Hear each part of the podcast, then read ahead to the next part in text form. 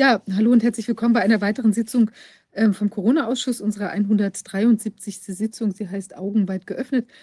Ja, äh, wir müssen wirklich überall ganz genau hinschauen. Ähm, wir dürfen uns sowohl medizinisch ähm, nichts vormachen lassen, als auch politisch und äh, rechtlich.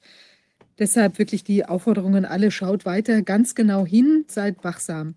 Und wir merken auch, was erfreulich ist, es funktioniert. Ich habe hab jetzt äh, zwei, drei ähm, Begegnungen äh, erzählt bekommen, ähm, wo wirklich ein frühes Intervenieren auch was gebracht hat. Also es gab, gibt eine Schule in Berlin, wo ähm, wieder getestet wurde, diesmal ohne jegliche rechtliche Grundlage wurde getestet, auch ohne Einverständnis, getestet, auch ohne Einverständnis der Eltern.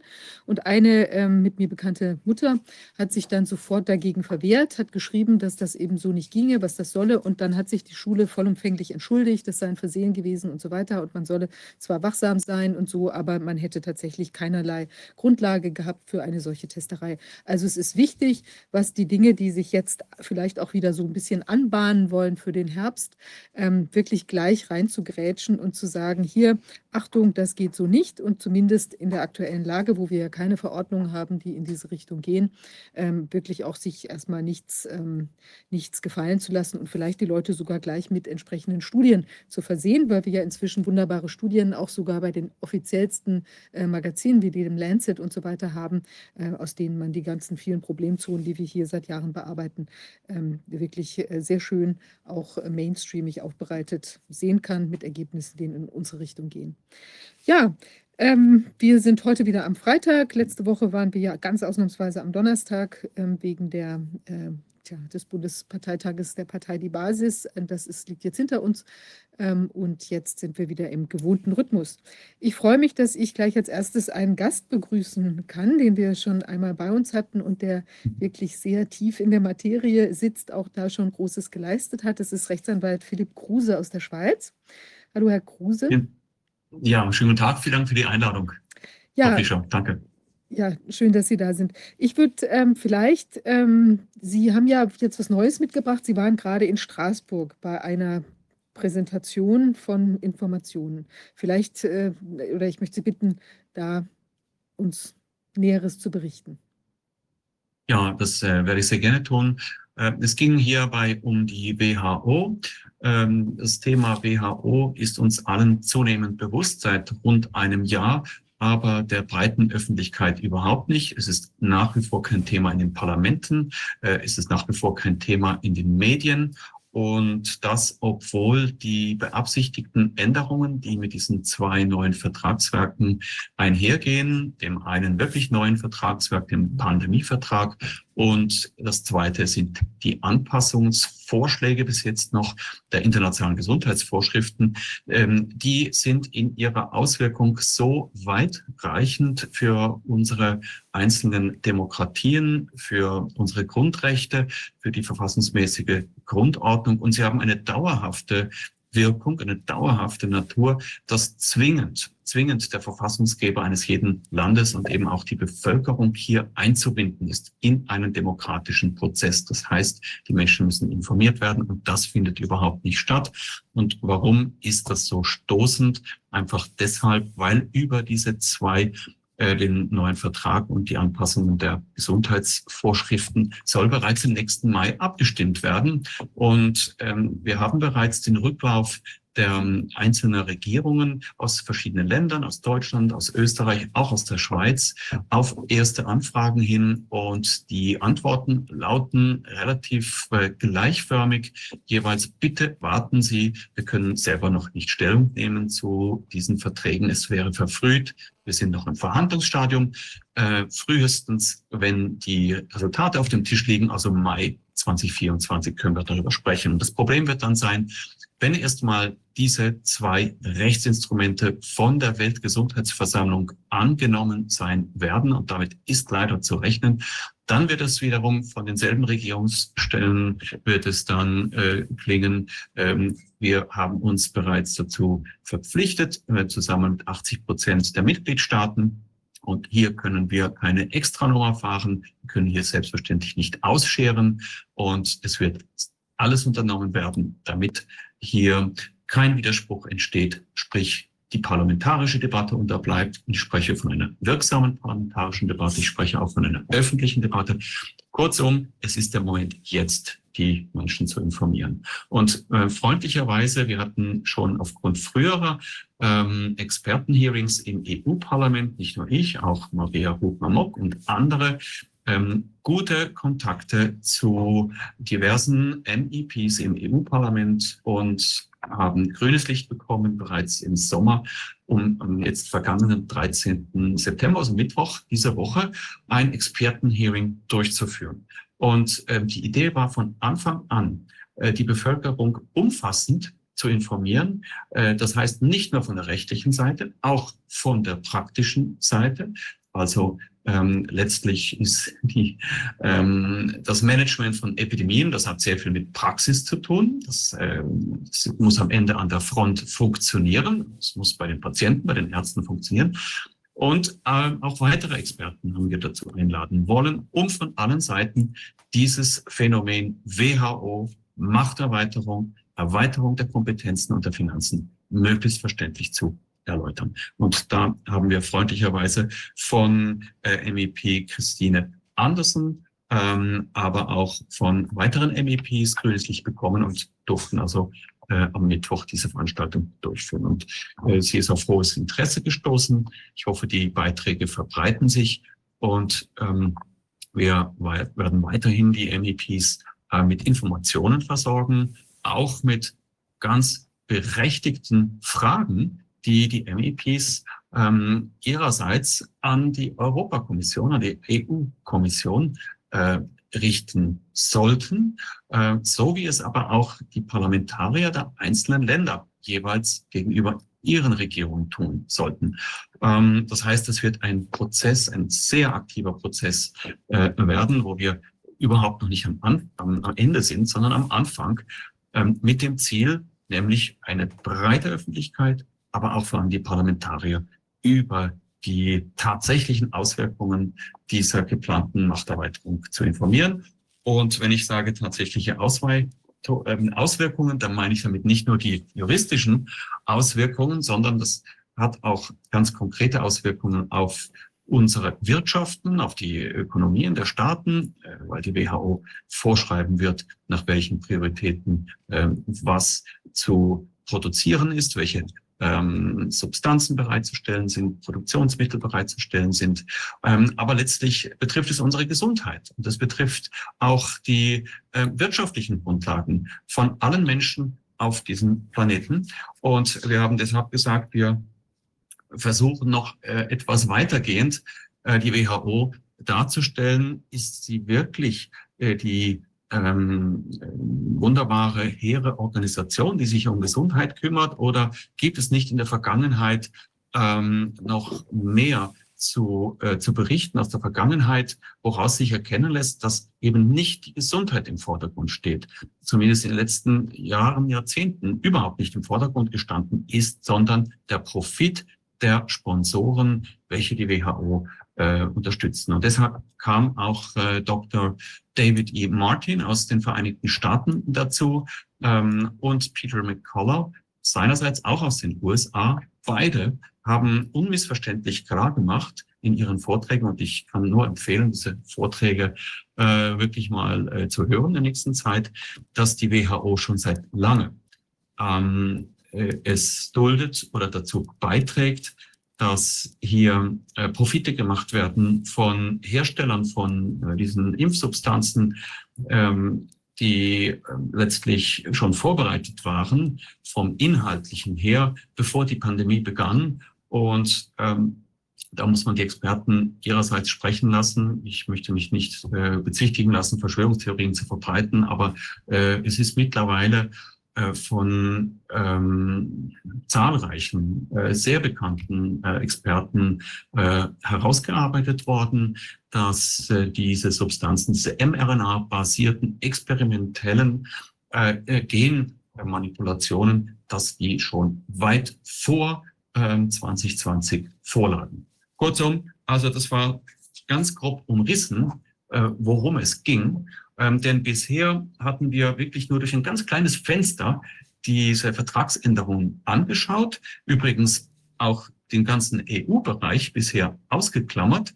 Und äh, deshalb war es sehr wichtig, dass jetzt letzten Mittwoch auch äh, EU-Anwälte dabei waren, um eben ganz speziell das Vorpreschen der EU und die konkrete Umsetzung von diesen ähm, äh, beabsichtigten Änderungen der WHO, Umsetzung im Europarecht aufzuzeigen. Und deshalb war ähm, Frau Dr. Renate Holzeisen dort, ähm, meine Kollegin, mit der ich schon in zahlreichen Bereichen zusammenarbeiten darf, ähm, dann Frau Dr. Beate Pfeil und Herr Professor äh, Michael Geistlinger, äh, emeritierter Professor für Völkerrecht aus Salzburg. Und hm, diese drei Europarechtler äh, haben sehr detailliert dargelegt, äh, in welchen Bereichen hier die EU-Kommission schon äh, vollendete Tatsachen geschaffen hat.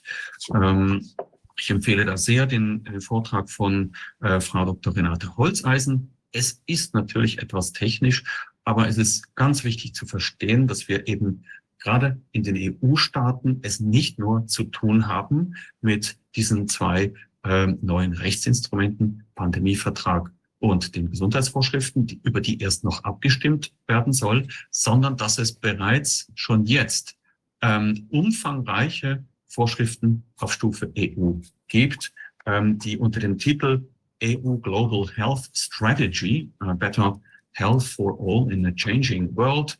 Ähm, das war eine Strategie, ähm, die schon vor ein paar Jahren ähm, äh, entwickelt wurde und wo unter diesem Titel ganz konsequent, ganz konsequent daran gearbeitet wird, dass unter der Leitung der EU-Kommission mit unter anderem ähm, äh, Einheiten wie der HERA, äh, das ist die ähm, Organisation, welche sich heißt European Health Emergency Preparedness and Response Authority. Also diese Behörde HERA nimmt äh, Kompetenzen und Befugnisse wahr, wie das global die WHO macht.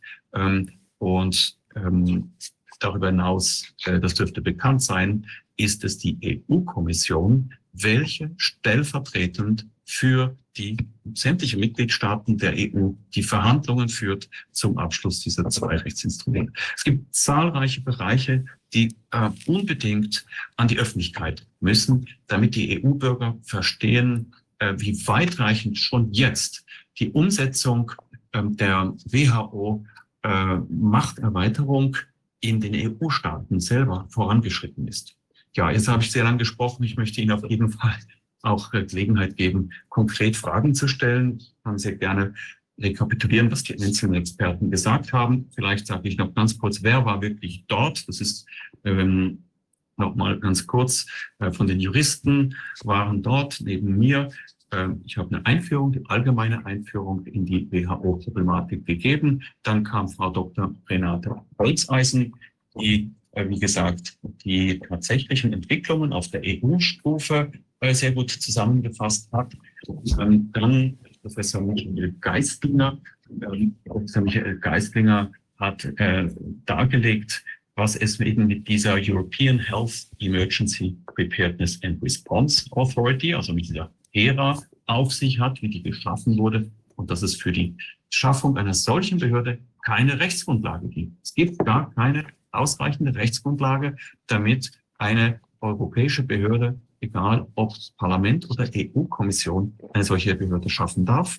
Dann äh, Frau äh, Dr. Beate Pfeil, äh, sie hat dargelegt, warum aufgrund dieser zahlreichen ähm, angedachten und zum Teil schon existierenden Vorschriften am Ende des Tages der Schutz der Menschenrechte gar nicht mehr möglich sein wird. Und dann kam der medizinisch-wissenschaftliche Teil, äh, Frau Dr. Maria Hubner-Mock aus Graz, praktizierende Ärztin aus Graz in Österreich. Ähm, sie hat im Prinzip ganz deutlich uns allen vor Augen geführt, wie ähm, letztlich auch in Pandemien das Patienten-Arzt-Verhältnis ausgestaltet bleiben muss. Es letztlich eine gute Behandlung niemals möglich ist ohne ein individuelles Behandlungsverhältnis, Vertrauensverhältnis, Gespräch und dass der Ansatz von der WHO One Size Fits All one method fits all, also eine Methode, eine Behandlungsmethode für die gesamte Welt, dass das ein Desaster ist. Das führt in ein Desaster. Ähm, dann Herr Professor Andreas Sönigsen hat ähm, äh, aufgezeigt, in welchen Bereichen die WHO in den letzten drei Jahren äh, völlig blind mit Scheuklappen äh, quasi jeden äh, Nachteil, alle möglichen Nebenwirkungen in Kauf genommen hat, ähm, angefangen von der katastrophalen äh, Risikobeurteilung, wie gefährlich ist denn nun dieses Phänomen SARS-CoV-2, wie neuartig ist es denn wirklich? Äh, oder können wir das nicht ähm, doch mit äh, be äh, bewährten, bisher bekannten Behandlungsmethoden äh, sehr wirksam äh, bis hin zur völligen äh, katastrophalen Nebenwirkungen von RNA-basierten Substanzen. Nach wie vor ähm, wird von der WHO diese Technik als der Goldstandard hochgehalten. Und ähm, hier muss man einfach sagen, es ist unverständlich, wie es sein kann, dass eine internationale Organisation wie die WHO sich anschickt, mehr Macht zu bekommen, mehr Finanzen zu bekommen, ohne sich kritisch selber einmal zu hinterfragen, haben wir in den letzten drei Jahren äh, wirklich alles richtig gemacht oder müssen wir uns nicht für die Zukunft irgendwo verbessern in den genannten Punkten. Äh, es gibt sehr, sehr viel mehr als eine eigentliche After-Action-Review, also etwas, was ein Grundstandard ist unter dem Titel Qualitätsmanagement, Qualitätskontrolle in allen Firmen weltweit. Ich behaupte, auch in den meisten Behörden sollte das äh, der Grundstandard sein. Das weist die WHO weit von sich. Ähm, sie ähm, verhält sich, als wäre sie im ultimativen Alleinbesitz der Wahrheit und äh, lässt sich von niemandem hineinreden. Dann äh, außerordentlich stark der Beitrag von Dr. Peter McCullough, Arzt aus, ähm, und zwar Kardiologe aus den USA, aus Texas, der schon zahlreiche Hearings in den USA vor ähm, sehr hohen Gremien bestritten hat, ähm, der mit ganz präziser Sachkompetenz ähm, auch die Verfehlungen der WHO dargelegt hat.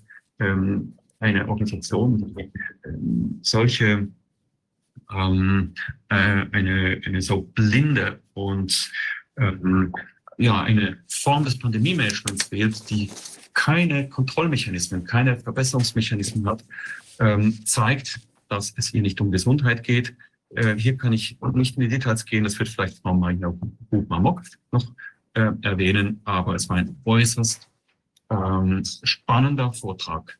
Äh, dann Professor Matthias Desmet, der Professor für klinische Psychologie ähm, der Universität Gent in Belgien. Er hat sich mit der interessanten Frage befasst, was kommt am Ende dabei heraus, wenn wir ein Regime schaffen, dem es erlaubt sein soll, die alleinige Wahrheit zu monopolisieren mhm. und alle gegenläufigen Meinungen und äh, Diskussionen zu unterdrücken, bis hin zur reinen Zensur. Ähm, er hat ja bekanntlich ähm, ein vielbeachtetes Buch publiziert vor circa einem Jahr über die ähm, Massenpsychologie, die Psychologie der Massen und die ähm, damit einhergehende Entwicklung zum Totalitarismus. Und er war der richtige Experte, um eben äh, festzustellen letztlich, dass diese Informationsmonopolisierung, die unter dem Titel Infodemics ganz offiziell äh, schon seit dem Event 201 offizieller Standard ist, auch auf der Stufe der UNO, dass das zwangsläufig in die Abschaffung der Demokratie führt. Denn ohne einen freien Austausch der Meinungen, ohne einen freien Austausch der Wissenschaft gibt es keine Demokratie, gibt es auch kein faires rechtliches Verfahren, gibt es kein Recht, haben wir am Ende Diktatur. Das äh, hat Herr Professor Matthias Desmet sehr gut dargelegt. Und am Schluss, man kann was sagen, ein Feuerwerk, ähm, David E. Martin, ähm, er ist äh, aus den Vereinigten Staaten und ähm, war in verschiedenen Bereichen tätig, unter anderem auch im Bereich äh, Biowaffen. Schon vor 20 Jahren ähm, seine weltweiten Untersuchungen zur äh, Bekämpfung von Biowaffen und chemischen Waffen ähm, war eines seiner Kernthemen, Kernaufgaben seit etwa 20 Jahren. Und das ist der Hintergrund neben vielen anderen Tätigkeiten, warum er von Anfang an die Entwicklung ähm, von mRNA-basierten und sonstigen sogenannten Impfstoffen besonders kritisch mitverfolgt hat und äh, besonders genau in der Lage ist, die Punkte zu verbinden. Also Dinge ähm, zu verbinden, die mir oder anderen nicht auf den ersten Blick auffallen. Und ich kann nur empfehlen, diesen Vortrag auch anzuschauen. Ähm, er hat in 15 Minuten ähm, letztlich gezeigt, dass die WHO, äh, dass es nicht ausreicht, die WHO nur auf der Basis dieser jetzigen Verträge kritisch zu prüfen, sondern dass ähm, äh, die kritische Betrachtung schon bereits beginnen sollte mit der Gründung der WHO. Da, jetzt habe ich aber sehr stark zusammengefasst.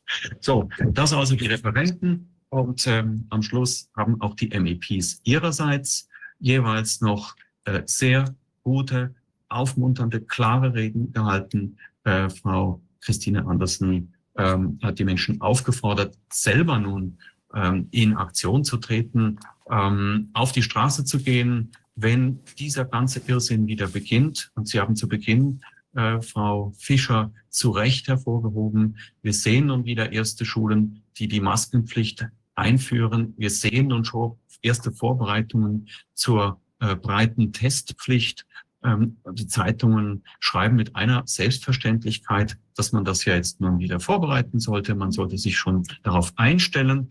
Ähm, heute habe ich eine Schlagzeile in der Schweizer Bildzeitung, die heißt hier Blick gelesen. Ähm, da hat der Chef von Moderna auf der Frontseite gesagt, ja, wir sollten uns darauf einstellen, dass wir alle ähm, regelmäßige ähm, Grippeimpfungen auf mRNA-Basis über uns ergehen lassen sollten und dass ohne diese Impfungen kein Fliegen mehr möglich ist und auch äh, Maskenpflicht selbstverständlich zum dauerhaften Alltag gehört. Darauf möchte man uns einstellen. Und was Sie gesagt haben, Frau Fischer, ist völlig richtig. Aus dieser ganzen Entwicklung gibt es nur eine Konsequenz. Wir haben nun alle genug Fakten auf dem Tisch. Wir haben ausreichend diesen Mechanismus der Irreführung, ähm, der, ähm, der äh, Verängstigung der Öffentlichkeit durchschaut. Und jetzt müssen wir im ersten Moment, wo das Ganze wieder aufgewärmt wird, ähm, alle zusammen gemeinsam sagen, nein, das wollen wir nicht. Und das müssen wir insbesondere zu diesen WHO-Verträgen sagen. Diese WHO-Verträge wollen wir nicht. Nur schon bereits die Beteiligung an diesen Verhandlungen, die offensichtlich darauf hinauslaufen, Zensur einzuführen, unsere verfassungsmäßige Grundordnung, Gewaltentrennung, Legalitätsprinzip, alles das äh, wird in Gefahr gebracht.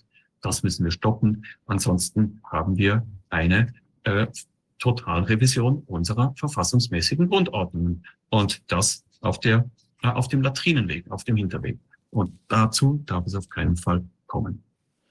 Vielen Dank. Das ist ja schon beklemmend. Also auf der einen Seite sehr gut, dass da jetzt ich, äh, also sich auch wieder in der, bei der EU äh, die Möglichkeit ergeben hat, die Sachen eben entsprechend zu präsentieren. Aber natürlich auch schlimm, ähm, also wie weit das Ganze geschehen ist. Kann man denn eigentlich sagen, dass wenn das jetzt gestoppt würde, ja, dass man das plötzlich alles nicht mehr will, ähm, wär, wären dann auch schon ganze Institutionen aufzulösen oder ähm, also Gesetze ähm, zu revidieren, die bereits ähm, eben in Kraft sind, um, um die ganze Sache zu, also nicht nur zu befördern, sondern offenbar auch vielleicht schon umzusetzen. Wie ist das da? Was war Ihr Eindruck? Ja, also natürlich, äh, wir sprechen von einem Vorgang, der für die Zukunft formalisieren soll, was schon bereits in den letzten drei Jahren gelebt wurde. Wir hatten schon eine unglaubliche Machtüberschreitung durch die WHO, indem sie diesen unsäglichen Pandemiezustand ähm, äh, aufrechterhalten hat, über drei Jahre, ohne Grund, und indem sie sich auch bis heute faktisch verhält, verhält wie eine Zulassungsbehörde für diese Substanzen. Ähm, sie hatten bis heute bereits breitflächig nach wie vor äh, de facto Zensur in den sozialen Medien. Wir haben bis heute keine öffentliche Debatte über Wirksamkeit und Schadenswirkung sämtlicher Maßnahmen, angefangen von Lockdown über Masken bis hin zu den mRNA-Impfungen sogenannten, von denen wir wissen, sie sind keine Impfungen. Ähm, schon bereits der Begriff Impfung per se ist täuschend. Äh, alles das wurde ja bisher nicht aufgearbeitet. So, und die Frage ist äh, richtig, ja, was heißt das ganz konkret? Äh, müsste man nicht noch mehr machen, als nur sagen, stopp? Ähm, absolut. Ich bin dieser Meinung auch. Man müsste die gesamte WHO auflösen. Die ist vollständig korrupt. Ähm, die, man müsste auch, man muss dahin kommen, dass man die Treiber dieses großen Unrechts, dieses großen Verbrechens identifiziert und zur Rechenschaft zieht.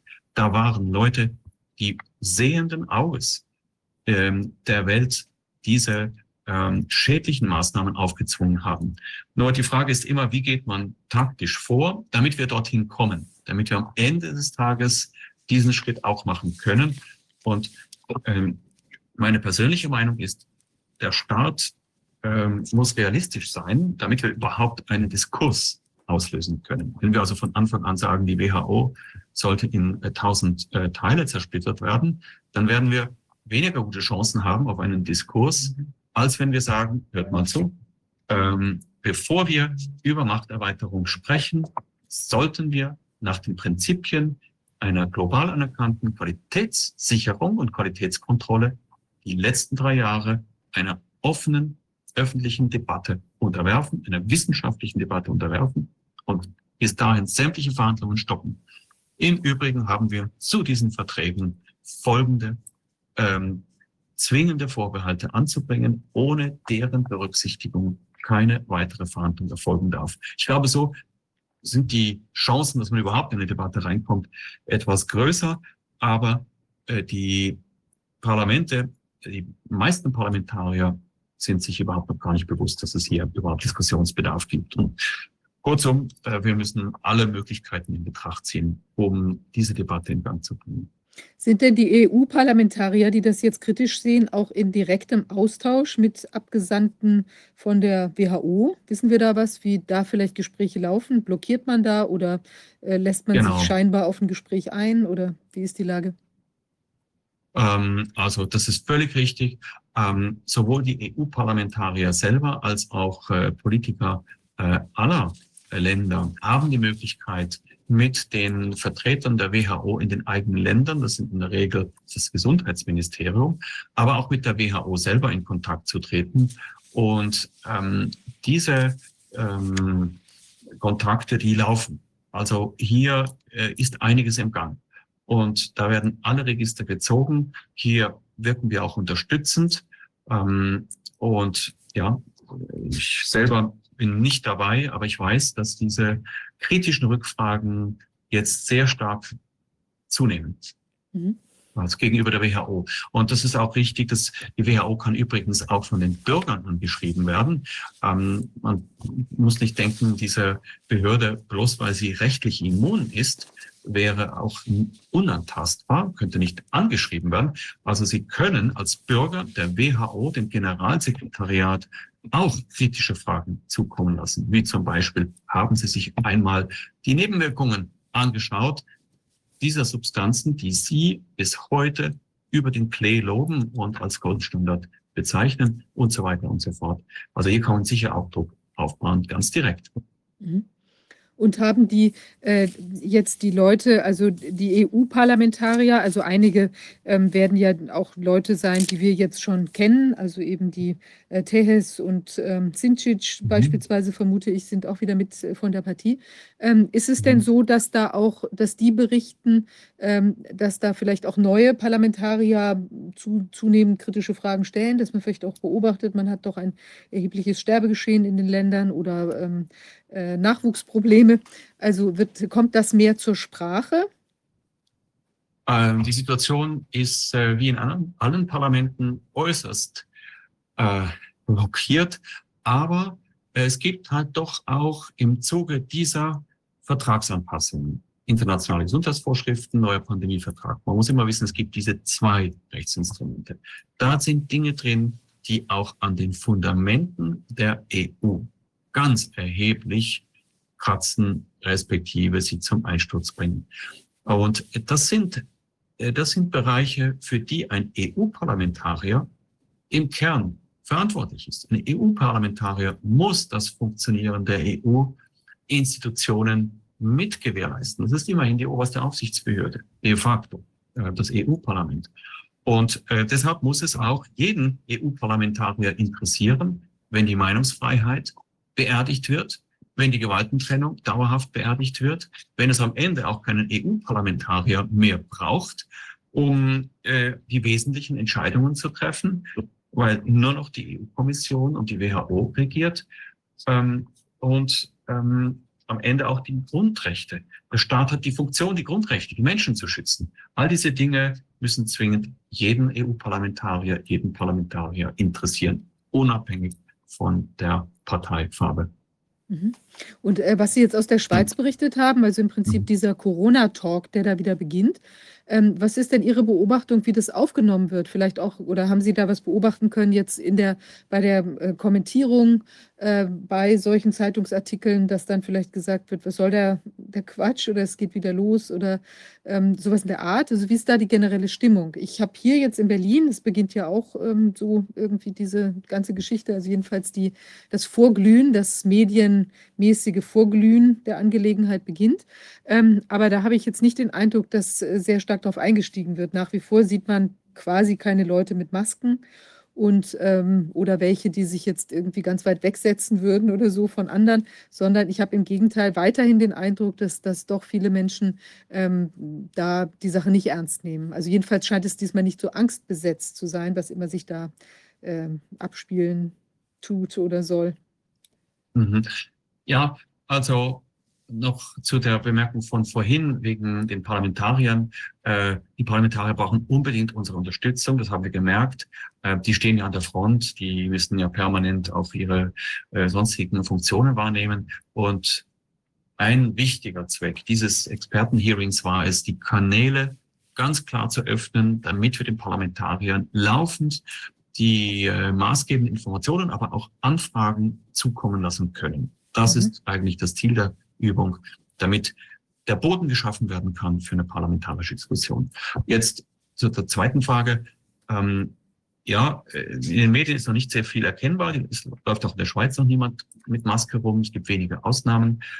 Ähm, ich würde es so formulieren, ohne ganz ähm, bewussten äh, Gegendruck äh, seitens der Bevölkerung und von all denjenigen, die jetzt in den letzten drei Jahren auch schon aktiv waren, ohne ganz bewussten Gegendruck. Von Anfang an laufen wir die Gefahr einer vollständigen Neuauflage. Wir kennen die Vorzeichen nicht. Es kann vielleicht noch, noch dramatischer hochgepusht werden von den Medien. Und dann versucht man, diese Reflexe wieder zu triggern, dass die Menschen sofort wieder die Maske akzeptieren, sofort wieder alle übrigen Schikanen akzeptieren. So, und da müssen wir von Anfang an buchstäblich reingrätschen. Ähm, Sie haben das am Anfang zutreffend genauso bezeichnet. Und dazu brauch, möchten wir unseren Beitrag leisten, äh, egal ob wir jetzt nun Juristen sind, ob wir Ärzte sind, ob wir Wissenschaftler, ob wir Journalisten sind. Äh, wir müssen uns darauf einstellen, dass äh, ja und möglichst schon alles vorbereitet haben auf den nächsten, auf die nächste Runde. Äh, es gibt zunehmend Gespräche in der Schweiz. Äh, es gibt am 7. Oktober in Winterthur eine Kundgebung mit dem Titel Was uns die Medien über die WHO verschweigen mhm. und ähm, organisiert von Urs Hans. Dann weiß ich, es sind verschiedene äh, Organisationen geradezu aus dem Boden geschossen in der Schweiz, die sich genau mit diesem Thema befassen und es an die Öffentlichkeit bringen. Dann ähm, sehe ich auch, es sind Wahlen jetzt in der Schweiz im Oktober, äh, Parlamentswahlen des Bundes, also das Schweizerische Parlament. Und die neuen Kandidaten, die bringen ganz stark dieses Thema in den Vordergrund und erfreulicherweise auch schon einige bisherige äh, Parlamentarier, die sich äh, wiederwählen lassen wollen. Also es zeichnet sich schon ab, dass das Thema größeres Interesse findet. Und etwas Letztes möchte ich noch sagen. Nach allem, was wir bis jetzt wissen, können wir nicht mehr sagen, wir verschließen die Augen, wir warten darauf ab. Die WHO will ja nur unser Bestes. Ähm, dieses Thema ist gründlichst, gründlichst von A bis Z mit Bezug auf, sei es die äh, PCR-Testfrage, wie stellen wir eine Krankheit fest, Äh, wie stellen wir Bedrohung fest, bis hin eben zu der fehlenden Nützlichkeit und der vollständig fehlenden Sicherheit sämtlicher Maßnahmen äh, ist vollständig durchdiskutiert und wir sind eine moderne Gesellschaft. Wir haben alle technischen Informationshilfen der Welt. Das absolut ähm, eine Selbstverständlichkeit, dass wir die Fehler der Vergangenheit, die bewusst gemachten Fehler, ähm, dass wir die ähm, bekämpfen und wenn notwendig auch äh, mit der notwendigen Klarheit und Nachdruck. Und äh, genau. Jetzt würde ich gerne noch Aber es liegt noch viel Arbeit vor uns. Ja. Auf jeden Fall. Sie haben ja schon sehr große Arbeit geleistet, damals mit Ihrer Strafanzeige ähm, gegen mhm. die Swiss Medic. Da wollte ich mich mal erkundigen, wie da jetzt der Stand ist. Das ist ja äh, zurückgewiesen worden, meine ich, oder nicht weiter verfolgt worden von mhm. der Behörde. Wie ist denn, mhm. wie ist die aktuelle Lage? Das war ja ein Riesenwerk, quasi eine Doktorarbeit mit 300 Seiten und noch äh, äh, vielen, mhm. also unendlich vielen Fußnoten ähm, und Genau. belegen, was ja auch sehr wirklich ein Kompendium, auch ein sehr wichtiges, denke ich, auch historisch wichtiges. Also ja, genau. Das war wirklich eine Riesenarbeit von meinem Team. Äh, ich hatte da eine wissenschaftliche Mitarbeiterin äh, für die verschiedenen wissenschaftlichen Arbeiten, dann Markus Zollinger als ehemaligen stellvertretenden Staatsanwalt, der hat sich um nichts anderes gekümmert als um das Rechtliche und die Strafanzeige selber, äh, weitere Mitarbeiter Kurzum, wir hatten das eingereicht am 14. Juli letzten Jahres. Dann ist mir erstmal nichts passiert. Und nachdem sogar nach drei Monaten überhaupt nichts passiert war, nicht meine Nachricht, hatten wir jetzt diese Strafanzeige dann in Mitte ähm, November letzten Jahres auch publiziert mittels, mittels Medienkonferenz. Für mich war von Anfang an klar, äh, die Beweislage hat sich dermaßen stark verdichtet, laufend. Wir lesen wöchentlich äh, neue Studien, neue Auswertungen äh, zu dieser katastrophalen ähm, experimentellen Substanz, äh, unglaubliche Nebenwirkungen, Schäden ohne Ende, die permanent zunehmen. Es war ganz klar, dass wir unsere Beweislage aktualisieren. Wir haben also seit äh, Redaktionsschutz der ersten Auflage, das war Ende Juni, in der Zwischenzeit alles aktualisiert. Ähm, Version 2.0 des Evidenzreportes bis und mit sämtliche Studien verfügbare bis Ende März, aber die wichtigsten auch bis Ende Juli in eine Neuauflage reingepackt und auch die Strafanzeige selber noch einmal verschärft, noch einmal zusätzlich verschärft. Das ganze Thema der Täuschung. Also mhm. eine Zulassungsbehörde, die so unwahre Aussagen macht, die täuscht die Bevölkerung über die wahren Eigenschaften. So, das wird jetzt eingereicht. Ähm, in den nächsten zehn Tagen kann ich sagen, ähm, es ist ein Riesenwerk, man kann nicht immer so viel daran arbeiten, wie man möchte. Ähm, es sind auch nicht mehr alle Ressourcen da, nicht mehr alle Mitarbeiter, aber ich kann sagen, in den nächsten zehn Tagen wird diese Neuauflage 2.0 eingereicht und da haben wir noch viel besseres Werk als vorher. Wir werden es wiederum publizieren, soll wiederum der Öffentlichkeit zur Verfügung gestellt werden, weil ich den Druck einfach verstärken möchte. Äh, es ist inakzeptabel, dass die Swissmedic nicht nur diese bedingten, bei uns heißen die befristeten Zulassungen, verlängert hat, sondern ordentliche Zulassungen für diese neuen Substanzen, mRNA-basierten Substanzen, ähm, ordentliche Zulassungen ausgesprochen hat. Und äh, das äh, muss gestoppt werden und da muss der Druck entsprechend äh, verstärkt werden. Genau. Das ist äh, die Idee. Äh, bis jetzt hat die äh, Strafverfolgungsbehörde nur in den individuellen Fällen das heißt, die Strafanzeige gegen die Impfärzte, die wir auch verbunden hatten, das ist ja eine Strafanzeige von ganz konkret betroffenen Impfopfern, mhm. sieben Impfopfer. Ähm, wir haben für jedes der Impfopfer eben auch Strafanzeige gegen die betreffenden Impfärzte erhoben. Und dort wurde zum Teil schon eingeleitet, Zuständigkeit festgestellt. Also da gibt es kleine Fortschritte. Aber das muss schneller gehen. Also Zuständigkeit festgestellt, aber wurde auch schon, ähm, also das heißt, man tritt der Sache näher, man guckt sich zumindest an, scheint's. Ähm, in Bezug auf die individuellen Verfahren, ja. In Bezug auf das Verfahren gegen Swissmedic wurde schlichtweg überhaupt nichts gemacht. Wir haben bei einer, äh, anlässlich einer Zeugenanhörung, das war die, eine betroffene äh, Impfopfer, ähm, waren wir im Februar in Bern und haben mit der zuständigen Staatsanwältin ähm, diese betroffene, das betroffene Impfopfer ähm, bei der Vernehmung begleitet. Das hat die Staatsanwältin sehr gut gemacht, also respektive alles Wesentliche kam auf den Tisch. Und dann haben wir gefragt, ja, wie sieht es aus mit Swissmedic? Wann wird hier, eröffnet und eingeleitet? Und dann sagte sie sinngemäß, ja, wir machen das dann, wenn wir sämtliche Fakten auf dem Tisch haben. Wir haben ja gehört, Sie möchten hier eine Neuauflage machen. Also da ist bis jetzt einfach nichts passiert. Hm.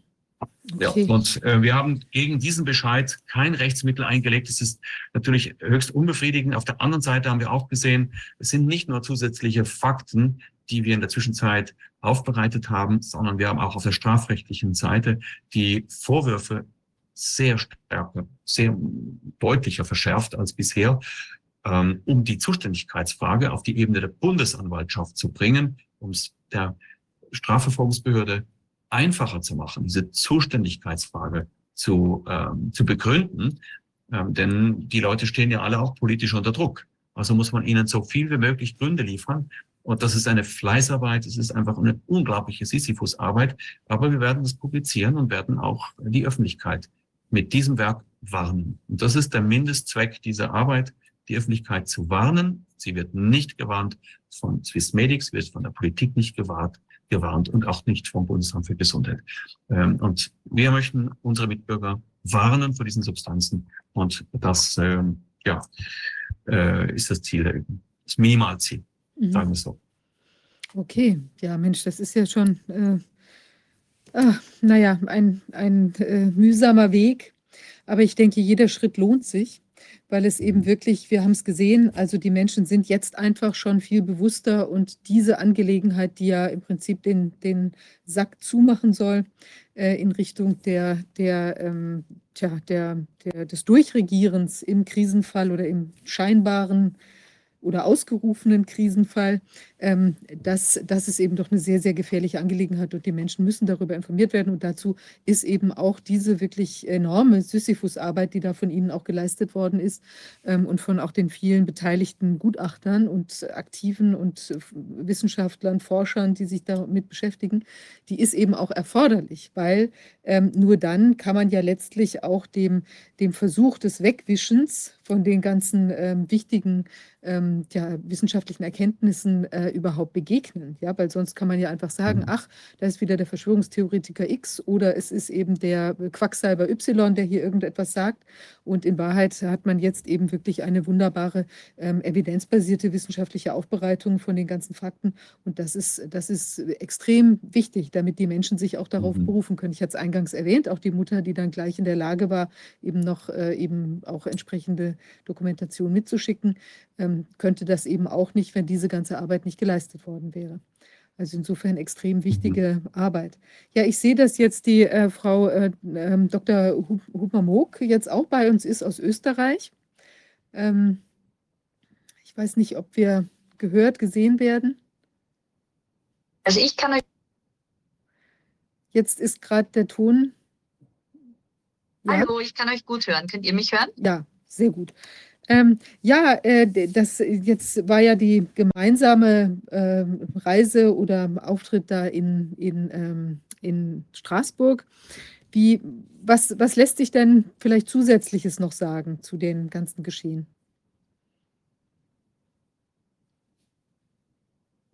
Ja, ich kann das also Wort übergeben an Frau genau, Dr. Maria. Wir haben es gemeinsam ja organisiert. Bitte. Genau, lieber Philipp, ich gestehe, ich habe nicht den ganzen Beitrag jetzt äh, mir ansehen können, weil ich mit meinem Sohn noch einen Termin hatte.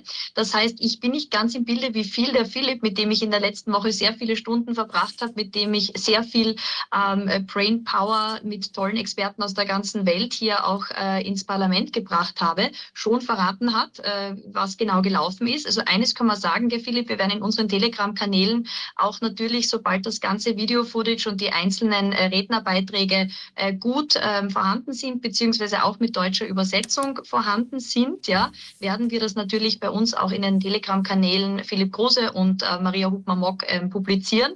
Ähm, Im Grunde, ich kann eines sagen, wichtig war, dass wir zusammengekommen sind und uns einfach einmal nicht nur so allgemein bei einem Mediziner und Anwälte ähm, und jeder spricht über sein Spezialgebiet und was ihm am besten gefällt oder wo er am meisten Expertise hat unterhalten haben, sondern sondern wir haben jeden der eingeladenen Gäste gebeten, ob jetzt Professor Sönigsen, äh, Professor Desmet, äh, Peter McCullough, David E. Martin und die ganzen ähm, lieben Kollegen von Philipp Kruse, dass sie eben den Fokus auf die Weltgesundheitsorganisation legen.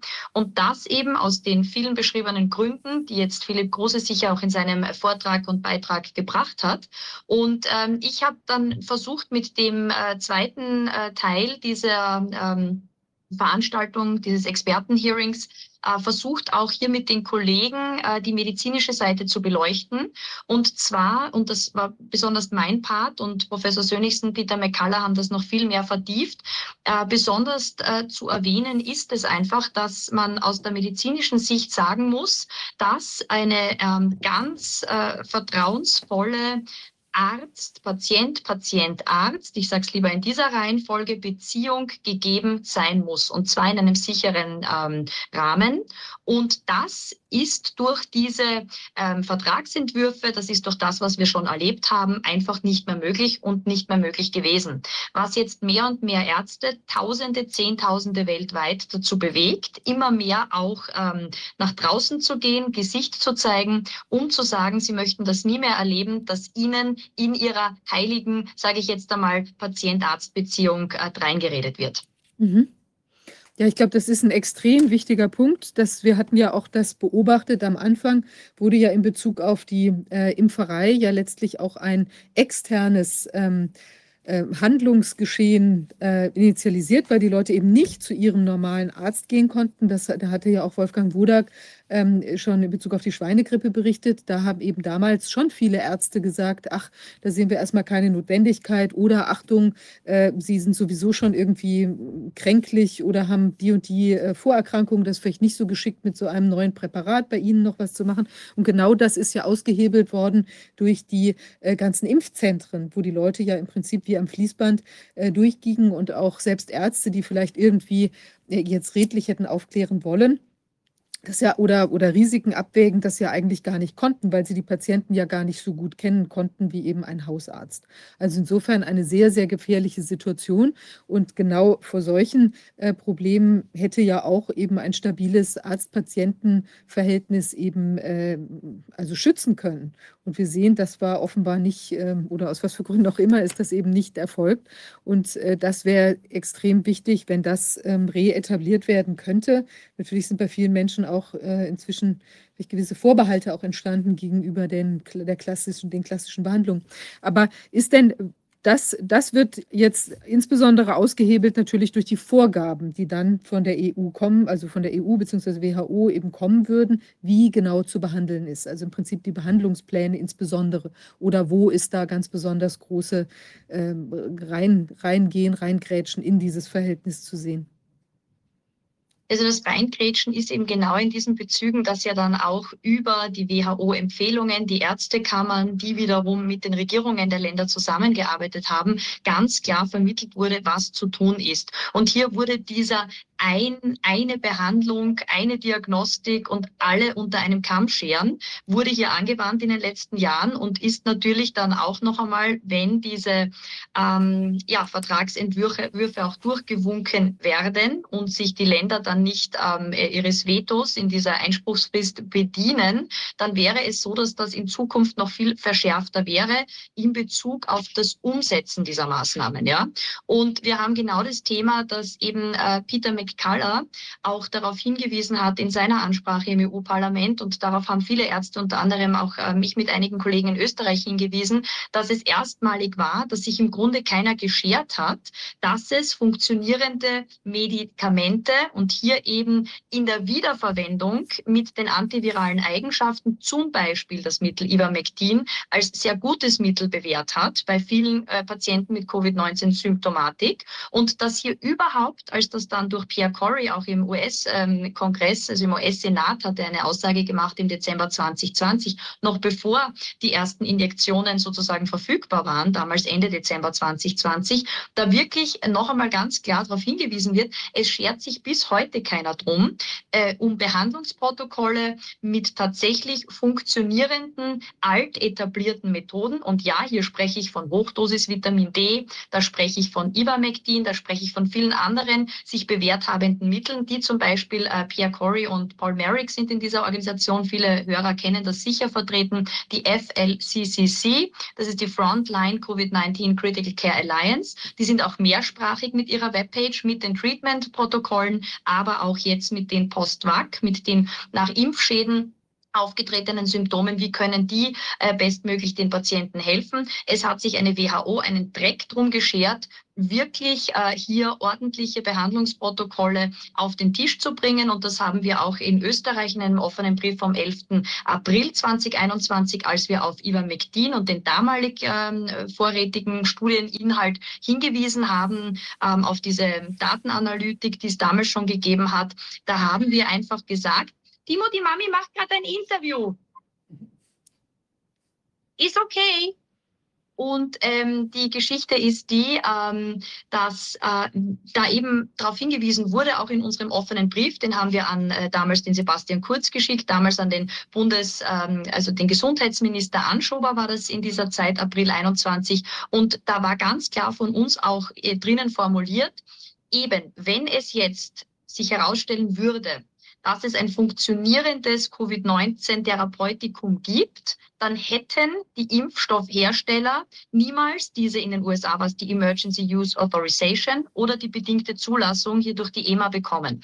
Und da fängt schon an, dass man sich wundern muss, aha, hier gibt es sozusagen ökonomische Interessen von Partnern der WHO, dass sozusagen der Push nur in Richtung dieser neuartigen Mod-RNA-Injektionsstoffe gegangen ist. Und das ist alles höchst auffallend. Und auch jetzt bis zum heutigen Tag gibt es kein Protokoll, das hier empfohlen wird und das, wo wir wirklich auch von Peter McCullough ganz klare Zahlen zu Todesfällen in Verbindung mit den Injektionen, zu schweren Nebenwirkungen mit Prozentangaben, die er gemacht hat, schweren Nebenwirkungen äh, geliefert hat und man hier einfach wirklich äh, den Menschen helfen muss. Aber diese Hilfe möchte man fast meinen von dieser sogenannten Weltgesundheitsorganisation einfach überhaupt nicht dargeboten wird oder überhaupt nicht irgendwie beworben oder überhaupt nicht zur Verfügung gestellt wird. Und wenn das wirklich eine Organisation ist, die sich um die Gesundheit des Individuums ähm, scheren würde, wie es so schön österreichisch-deutsch heißt, dann gäbe es hier eine ganze Bibliothek mittlerweile auf der WHO-Homepage. Wie kann man welchen Menschen mit welchen Vorerkrankungen am besten helfen? Und man würde Schulungen für die Ärzte weltweit schon längst machen. Absolut. Ähm, Wolfgang, Ähm, ich weiß nicht, wir haben ja, genau, Wolfgang, hallo, jetzt kann ich dich sehen. Hallo. Hallo. Ja, klar. Ähm, sag Wolfgang, jetzt aus den, aus den Vor, ähm, Vorepidemien, wie will man sagen, Pandemien, Vorgeschehnissen dieser Art oder als es vielleicht mal realere Dinge gab, ähm, gab es denn da auch von der WHO irgendwelche sinnhaften, also äh, Handlungsanweisungen, also jetzt bei irgendwelchen anderen Erregern, kann man das für die Vergangenheit, für irgendetwas sagen, dass die sich auch mal gezeigt hat, eben nicht nur als Verkäufer oder Enabler von äh, eben medizinischen Präparaten, die vielleicht ohne Sinn und Verstand auch in den Markt gepumpt wurden, ähm, sondern gab es da auch mal eine sinnhafte Struktur und Handlungsanweisungen oder Empfehlungen? Die WHO hat sich da eigentlich rausgehalten früher. Die WHO hat äh, ja nur diese Funktion bekommen, in den internationalen Verträgen zur Lieferung von, äh, von Impfstoffen an die Staaten im Rahmen der Pandemic Preparedness äh, die, die Pandemie, also den Trigger dann in der Hand zu haben, den Auslöser für die Verträge. Das war die Funktion bisher der WHO. Und äh, das war eine bis zur Schweinegrippe. Und dann nachher kamen ja dann andere Dinge, wie zum Beispiel Ebola. Das ist ein völlig anderer Sachverhalt, wo dann eben ja diese, diese Ausbrüche benutzt werden, um den Firmen eine Gelegenheit zu geben, neue Präparate auszuprobieren, was natürlich besonders verbrecherisch ist, dass man dann eine, eine, eine Krankheit sich ausbreiten lässt, damit man genügend Studien äh, hat. Mhm. Aber das sind das, was wir jetzt, was wir jetzt ja, berücksichtigen müssen, wenn ich das eben gehört habe mit den möglichen Therapien. Der Markt für eine Therapie, der ist ja minimal verglichen mit dem Markt, den man haben kann, wenn man gesunde Menschen, alle gesunden Menschen diese Spritze geben kann. Der ist ja um Vielfaches größer. Deshalb haben natürlich die, hat die Industrie überhaupt kein Interesse, da irgendwelche Therapien zu haben. Und der Vorwand, dass man mit einer Therapie sowas eventuell dann so abmildern könnte, dass niemals ein Notstand entsteht, äh, der ist natürlich, der, der zieht natürlich. Und denn man muss ja den Regierungen, muss man ja irgendwie die Argumente liefern von den, das sind dann die Sponsoren bei der WHO, die diese Strategien ausbrüten. Da muss man die, die Argumente liefern, dass die, die Spritzen alternativlos sind. Und das, das wären sie dann ja nicht. Aber das Interesse derjenigen, die das Ganze dann inszeniert haben, an irgendwelchen Medikamenten, das ist ein, ein Bruchteil von dem, was man, was man äh, jeden, ja, was man verdienen kann und was man, was man äh, dann auf dem Markt gewinnen kann durch, durch, durch äh, präventive Anwendung von diesen gentechnischen Verfahren an allen Menschen, denen man das dann aufzwingt. Also das ist etwa, das ist etwas, was, was in, um Größenordnung höher ist. Denn wir müssen ja äh, das, was, was wir erlebt haben jetzt bei 80 Prozent in der Bevölkerung, einigen Staaten ist es noch mehr, und in anderen weniger. Aber das sind alles gentechnische Veränderungen bei gesunden Menschen unter dem Vorwand einer Risikoreduktion. Die Menschen wurden gentechnisch verändert, was sonst überhaupt nicht möglich war. Der Markt war völlig verschlossen, weil da viel zu viel Technikfolgeabschätzung und Sicherheitsmaßnahmen vorgeschrieben waren bei gentechnischen Veränderungen. Allein durch die Umbenennung als sogenannte Impfung hat man diese beiseite gewischt und Jetzt plötzlich wurden Milliarden von Menschen gentechnisch verändert, gesunde Menschen unter dem Vorwand, man würde ein Risiko von ihnen bei ihnen minimieren, welches aber das Risiko selbst ist ja dann wieder definiert worden von der WHO. Die WHO hat gesagt, da ist ein Risiko und äh, hat dann diesen, äh, diesen PCR-Test genommen als Indikator dafür, dass da ein Risiko ist, der ja überhaupt nicht geeignet ist. Also das Ganze ist ein Wahnsinnstheater was da inszeniert worden ist und die Interessen dahinter, die lassen diese Diskussion, ob Medikamente da was helfen oder nicht, ob da überhaupt irgendwelche besonderen Viren eine Rolle spielen. Das ist ja nochmal die Frage. Wir haben ja gar keine Differentialdiagnose mehr. Da wird ja gar keine gemacht. Da wird der PCR-Test gemacht und dann war das Covid. Was für ein Schwachsinn. Das ist nicht, normalerweise macht man, wenn man wirklich Interesse hat an bestimmten Viren, welche da eine Rolle spielen können, wenn jemand eine Grippe hat, das sind ja eine ganze Reihe, die dann in Frage kommen. Dann, macht, dann müsste man eine Differentialdiagnose machen, wenn man der Meinung ist, dass bei einem bestimmten Virustyp auch ein bestimmtes Medikament dann einen Effekt bringen könnte. Bisher hat man gesagt, bei Grippeviren hat das wenig Sinn. Und äh, jetzt plötzlich wird diskutiert bei, bei Beta-Coronaviren, wie zum Beispiel wie die SARS-Viren, dass man plötzlich doch mit Medikamenten da was machen könnte. Das Ganze ist unausgereift, kann ich nur sagen. Das kann sein, dass das was bringt. Es kann sein, es gibt ja viele, äh, Vitamin D ist mit Sicherheit gut und es, es gibt andere Dinge, die, die eventuell nützlich sind und das Abmildern, ist, das ist alles möglich.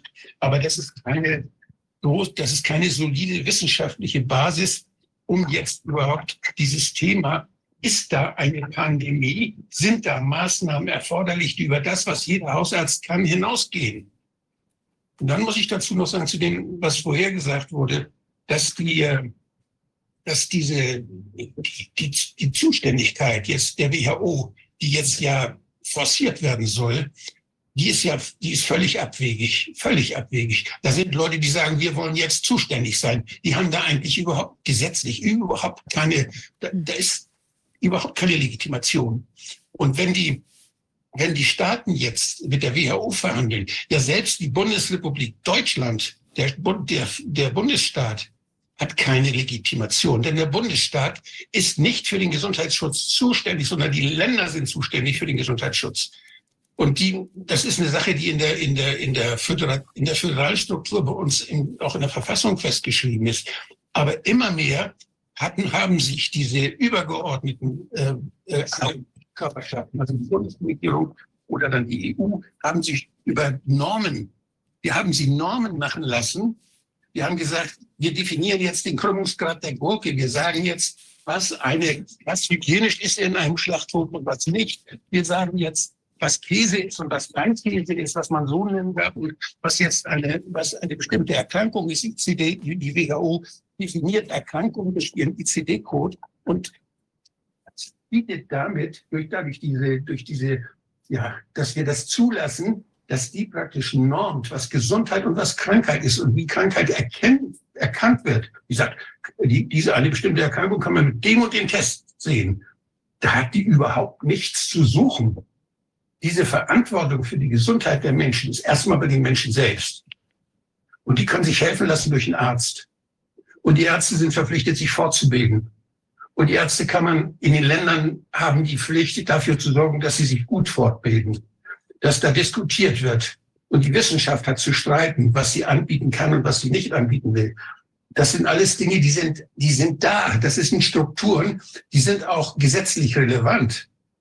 Die werden jetzt von der anderen Seite, von diesen Investoren der WHO, von den Sponsoren der WHO, wird das plötzlich von der anderen Seite aufgerollt und sagen, wir sagen jetzt, da ist eine Gefahr. Da sind doch tatsächlich zwei Leute gestorben an Nipah-Viren in Indien. Nicht? Und das ist doch, da muss man jetzt, die ganze Welt schaut jetzt auf, Kir auf Kerala oder wo das gewesen ist und guckt jetzt, was Nipah-Viren sind oder Lassa-Fieber in Westafrika oder was da alles dann, was sie sich alles ausdenken und jedes oder die Affenpocken. Jedes Mal haben sie irgendeinen anderen Fokus und dadurch wird automatisch die Zuständigkeit für, der WH, für die WHO gebahnt. Sie machen sich zu Leuten, die sagen, was ist gefährlich und woran kann man es erkennen. Und die blöden Regierungen bei uns, die das, die das, die, die eigentlich zuständig sind, die, die lassen die das einfach tun, stellen das nicht in Frage. Es ist absurd. Das kann jeder, das kann eigentlich jeder Amtsarzt, der, der gut ausgebildet ist, könnte das eigentlich so sehen. Und das ist einfach, ja, wir haben uns umprogrammieren lassen. Wir gucken nach oben um zu sehen, ob wir krank sind. Wir gucken weder uns selbst an oder unsere Nachbarn oder beim Haus oder der Hausarzt guckt, was, wer ist, ist hier vermehrt jemand krank. Das geht also nicht von unten. Und dass da irgendwo Alarm gemacht wird in der Bevölkerung, weil da was passiert. Nein, da kommen irgendwelche Spezialisten eingeflogen aus Genf und die haben bestimmte Tests und die gehen in die Krankenhäuser und in den Krankenhäusern sind ja bekanntlich Leute, die sehr krank sind. Und dann machen sie die Tests und dann sagen sie, oh, da sind also Leute, bei denen ist der Test positiv. Und dann, haben, dann finden Sie welche. Das ist immer derselbe Trick. Und dann ist das natürlich, wenn Sie diesen Test machen auf einer Station, wo viele sterben, ist das natürlich eine gefährliche Krankheit, weil die anderen sterben. Also es ist absurd. Es ist ein Theater. Wir werden reingelegt. Das ist das, was wir, und das müssen, das muss jeder Abgeordnete wissen. Hier will sich jemand selbst ermächtigen, uns unsere Verantwortung für unsere Gesundheit zu nehmen. Und das ist es ist also, wenn wir das aufgeben, was ist Gesundheit? Wann leben wir gut? Wann, für, wann, wann können wir uns frei entwickeln, unsere Möglichkeiten? Wann sind wir behindert? Wann müssen wir Hilfe von unseren Nachbarn und von, unseren, von anderen Leuten? Wann brauchen wir sie? Wann brauchen wir nicht? Das sind alles Dinge, dass die sind Bestand in unserer Gesellschaft. Das können wir. Da brauchen wir nicht irgendjemand, der da was Neues erfindet, der uns umprogrammiert. Das ist, die, das ist eigentlich dieser psychologische Effekt, dass wir umprogrammiert werden, dass wir immer nur noch nach oben gucken. Die WHO, wer ist denn das? Wo sind die denn? Die sind ja. doch überhaupt nicht wichtig. Die haben auch keine Möglichkeit, uns zu zwingen. Die haben keine Militär. Die haben kein Militär. Nee. Die haben keine Polizei. Was da ist, ist unsere Regierung. Und die ist zu blöd, ihre Verantwortung wahrzunehmen. In den Ländern nicht die Gesundheitsminister, die müssten das eigentlich machen. Das sind immerhin 16 Gesundheitsminister in Deutschland, die Verantwortung haben für Gesundheitsschutz. Sie, nicht der, der, der da in, in, in Berlin. Das ist, äh, also das sind Dinge, da muss man die Leute erstmal wieder auf den Pott setzen. Ich finde das, ich war ja, ich war ja zehn Jahre lang, war ich Berichterstatter für alles, was aus Brüssel kam, von der EU kam. Und immer wieder waren es diese Dinge, dass die EU versuchte, das, was eigentlich die Aufsache Sache der Länder ist, durch irgendwelche Tricks, meistens durch Definitionen, meistens durch Normsetzungen, zu ihrer Sache zu machen. Wenn, sie da, wenn wir denen erlauben, die Normen für unsere Lebensqualität, für unsere Gesundheit zu setzen, haben wir verloren. Allein die Tatsache, dass da Normen weltweit gesetzt werden sollen, ist ein, ist ein Wahnsinn. So, das reicht vielleicht, ich rege mich da ein bisschen auf, aber das ist, ich, ich denke noch immer so, ich denke, glaube ich, immer noch so vernünftig wie früher. Und, und, und ich kann das nicht mit ansehen, was da passiert. Es ist einfach zu dumm. Ich würde jetzt gerne noch mal in die Runde fragen. Ähm, also wir nehmen das ja auch immer so, das wird dann davon gesprochen, die, die WHO zieht das so an sich. Aber eigentlich, da gibt es doch auch gar keine solche Superspezialisten, oder? Also ich meine, es ist doch jetzt nicht so, dass wir auf eine, eine Art von, von Super-Elite-Erkenntnisorganisation gucken. Also ich meine, wir sehen diese ganzen korrupten Geschichten da oder, oder sagen wir mal problembehafteten Geschichten, aber wir sehen ja gleichzeitig auch nicht, dass... Ähm, da jetzt ein unglaubliches Wissen, ja, was vielleicht an anderer Stelle nicht vorhanden ist, angehäuft ist. Also haben die eigentlich jetzt mal rein faktisch überhaupt so viele Experten ähm, bei sich selber? Haben die doch wahrscheinlich gar nicht. Ich vermute, das ist ein Haufen von, von Bürokraten, die sich dann eben ihnen genehme wissenschaftliche äh, Meinungen dazu holen, nach einem wie auch immer gearteten Prinzip. Wir haben, das, wir haben das doch gesehen bei der Schweinegrippe. Da haben wir ja den Untersuchungsausschuss gehabt, den ich initiiert habe damals und begleitet habe, wo wir die WHO dann in Straßburg hatten, wo sie uns Rede und Antwort stehen mussten. Und da haben wir festgestellt, dass da die, diese Experten, auf die sie sich berufen, dass das Experten sind, die ihnen von den Sponsoren geschickt werden in die Ausschüsse. Ich zahle, also darf ich auch meine Experten hinschicken. Und die Experten, die reden für die Sponsoren und die vertreten die Interessen der Sponsoren. Die sehen zu, dass der Sponsor Geschäfte macht mittels der WHO. Das ist das, was passiert. Natürlich haben die Experten, aber das sind gekaufte Leute. Und das, das war damals so und das ist noch schlimmer geworden, wenn ich mir, wenn ich mir das, die Gremien angucke, die da jetzt streiten um, um, um die Geschäftsanteile. Da gibt es ja diese, diese, diese, die haben ja viele Ausgründungen. Die WHO hat ja viele Spezialausgründungen. Die einen kümmern sich um die Versorgung mit Medikamenten und, und schieben die Medikamente hin und her, passen auf, dass das alles, auch alles verbraucht wird und dass es überall an verschiedene Stellen kommt, weil die armen Länder ja auch dieses Gift haben müssen. All diese Sachen, das, das macht, da gibt es ein Gremium für. Und dann gibt es Gremien, die sagen, äh, bestimmt, was die Diagnostik angeht, machen die Empfehlungen. Und dann gibt es Gremien, die kümmern sich aber auch um, um die, was es da für sogenannte Impfstoffe gibt. Und wenn man mal guckt, was die sich jetzt, was die da alles in der Pipeline haben, das ist also beängstigend. Ich habe mal gezählt, das was aufgezählt wird von der äh, von der, äh, das ist die, die äh, VFA, der Verband Forschender Arzneimittelhersteller sozusagen der hat äh, insgesamt sind das etwas über 130 verschiedene äh, RNA-Impfstoffe, die ja jetzt, äh, die jetzt in der Mache sind, die in, wo Studien laufen, die aber auch zum Teil schon auf dem Markt sind. Davon sind 59 dieser RNA-Spritzen äh, sind gegen Grippeviren. Das heißt, es sind einerseits Beta-Coronaviren, da gehört auch Covid-19 dazu oder auch MERS dann sind da äh, sehr viele Influenza, Parainfluenza auch dabei, meistens als Kombination sogar noch. Und RSV und Metapneumoviren. Das sind so die, die respiratorischen Viren. Da haben sie 59 verschiedene RNA-Impfstoffe in der Mache, zum Teil als Kombinationsimpfstoffe. Die werden sie uns natürlich andrehen wollen. Da wird man zur WHO gehen und da werden dann, wird dann gesagt, ja, nicht, wenn sie nur gegen den einen Erreger, das sind ja meistens dann noch zwei, dann nehmen sie doch gleich die Doppel, die Doppelspritze. Und das sind aber RNA, da wird unser Körper verändert, dass unsere Zellen dann plötzlich irgendwas produzieren, was da angeblich als Antigen wirkt. Was dann für AD, ob da ADE dann kommt oder ob da irgendwelche Spätreaktionen kommt, ob das Immunstörungen gibt, ob das Autoimmunerkrankungen später gibt. Das ist ja sogar so, dass die, die Nebenwirkungen dieser Spritzen, die wir jetzt, die, die viele Leute gekriegt haben, die führen natürlich zu vermehrten Immun, durch, durch, zu Immunschwäche, das heißt zu vermehrten Infektionen und vor allen Dingen Herpes zum Beispiel blüht auf. Herpesviren sind ja in den Menschen schon meistens vorhanden und die, wenn die, wenn die geschwächt werden, dann, dann haben die plötzlich Gürtelrose und dann, das wird ja häufig beobachtet auch. Und da gibt es natürlich eine Impfung gegen Gürtelrose, auch eine RNA-Impfung. Drei verschiedene werden da vorbereitet. Gegen Hepatitis 2, dann gegen, gegen AIDS 3, gegen HPV, humane Papillomvirus 2, verschiedene, gegen Lassa-Fieber, gegen Malaria wird was gemacht, Nipah, Monkeypox, Novovirus, Epstein-Barr-Virus, Rotavirus, Tollwut, Tuberkulose, Westnilfieber, Zika-Fieber, Chlamydien.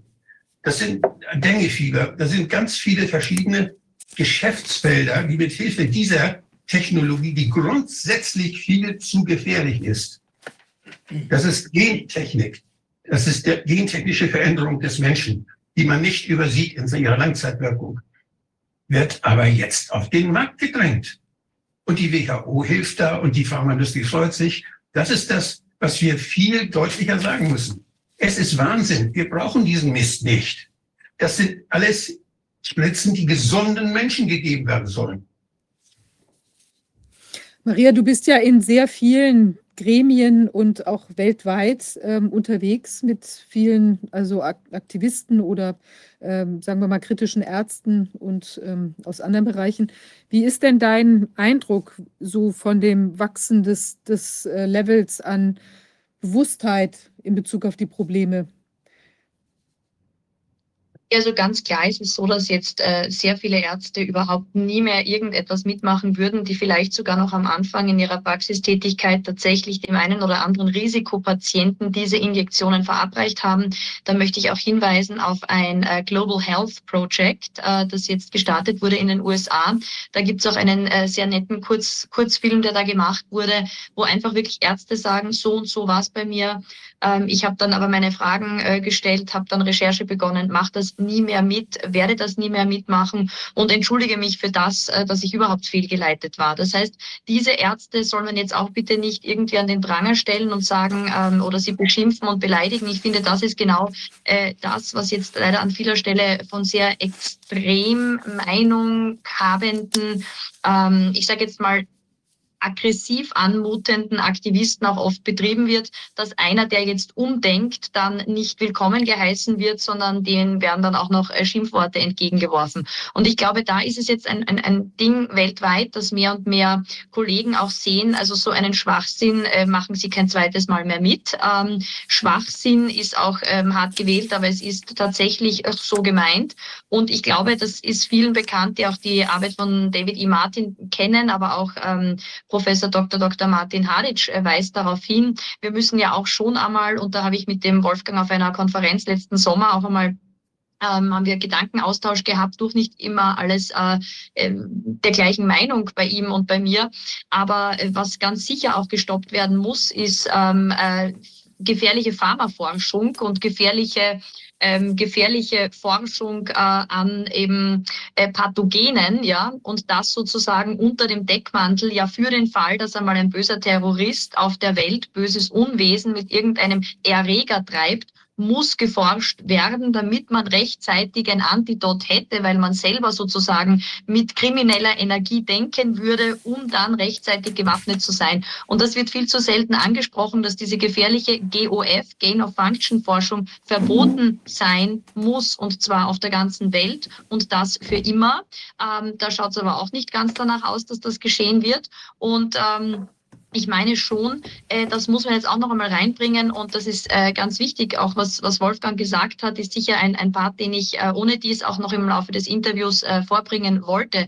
Dieses individuelle, ähm, individuelle Behandeln eines Menschen und da geht es wirklich um die Aspekte, dass man sagt, ähm, äh, die Psychoneuroimmunologie, Professor Schubert ist uns allen ein Begriff, die bitte nicht außer Acht zu lassen, dass man sagt, was macht Angst mit Menschen und so weiter und so fort und dass man hier wirklich individuell geistig Seele, Körper in der Einheit in einem Menschen erkennt und dass natürlich jeder Mensch auch anderes für sich annehmen kann als ähm, der eine will halt trotzdem, auch wenn er keine ähm, Injektion, C19-Injektion für sich hat, der sagt trotzdem, wenn er dann aber symptomatisch ist, hätte er einfach gerne ein paar Pillen, die er schluckt. Der andere sagt, ich möchte dann äh, lieber ähm, einen sanfteren naturheilkundlichen Weg wählen. Der nächste sagt, ich werde sowieso nie krank, weil ich mich einfach stärke mit diversesten Methoden der Immunsystemstärkung und der, der einfach mentalen Stärkung Selbstverstärkung. Das heißt, das ist ganz wichtig, dass das jetzt weltweit auch mehr erkannt wird, dass die Leute sich emanzipieren und sagen, ich weiß genau, was für mich gut ist. Ich hoffe auch immer, das äh, Richtige an Entscheidungen zu treffen für meine Kinder, für meine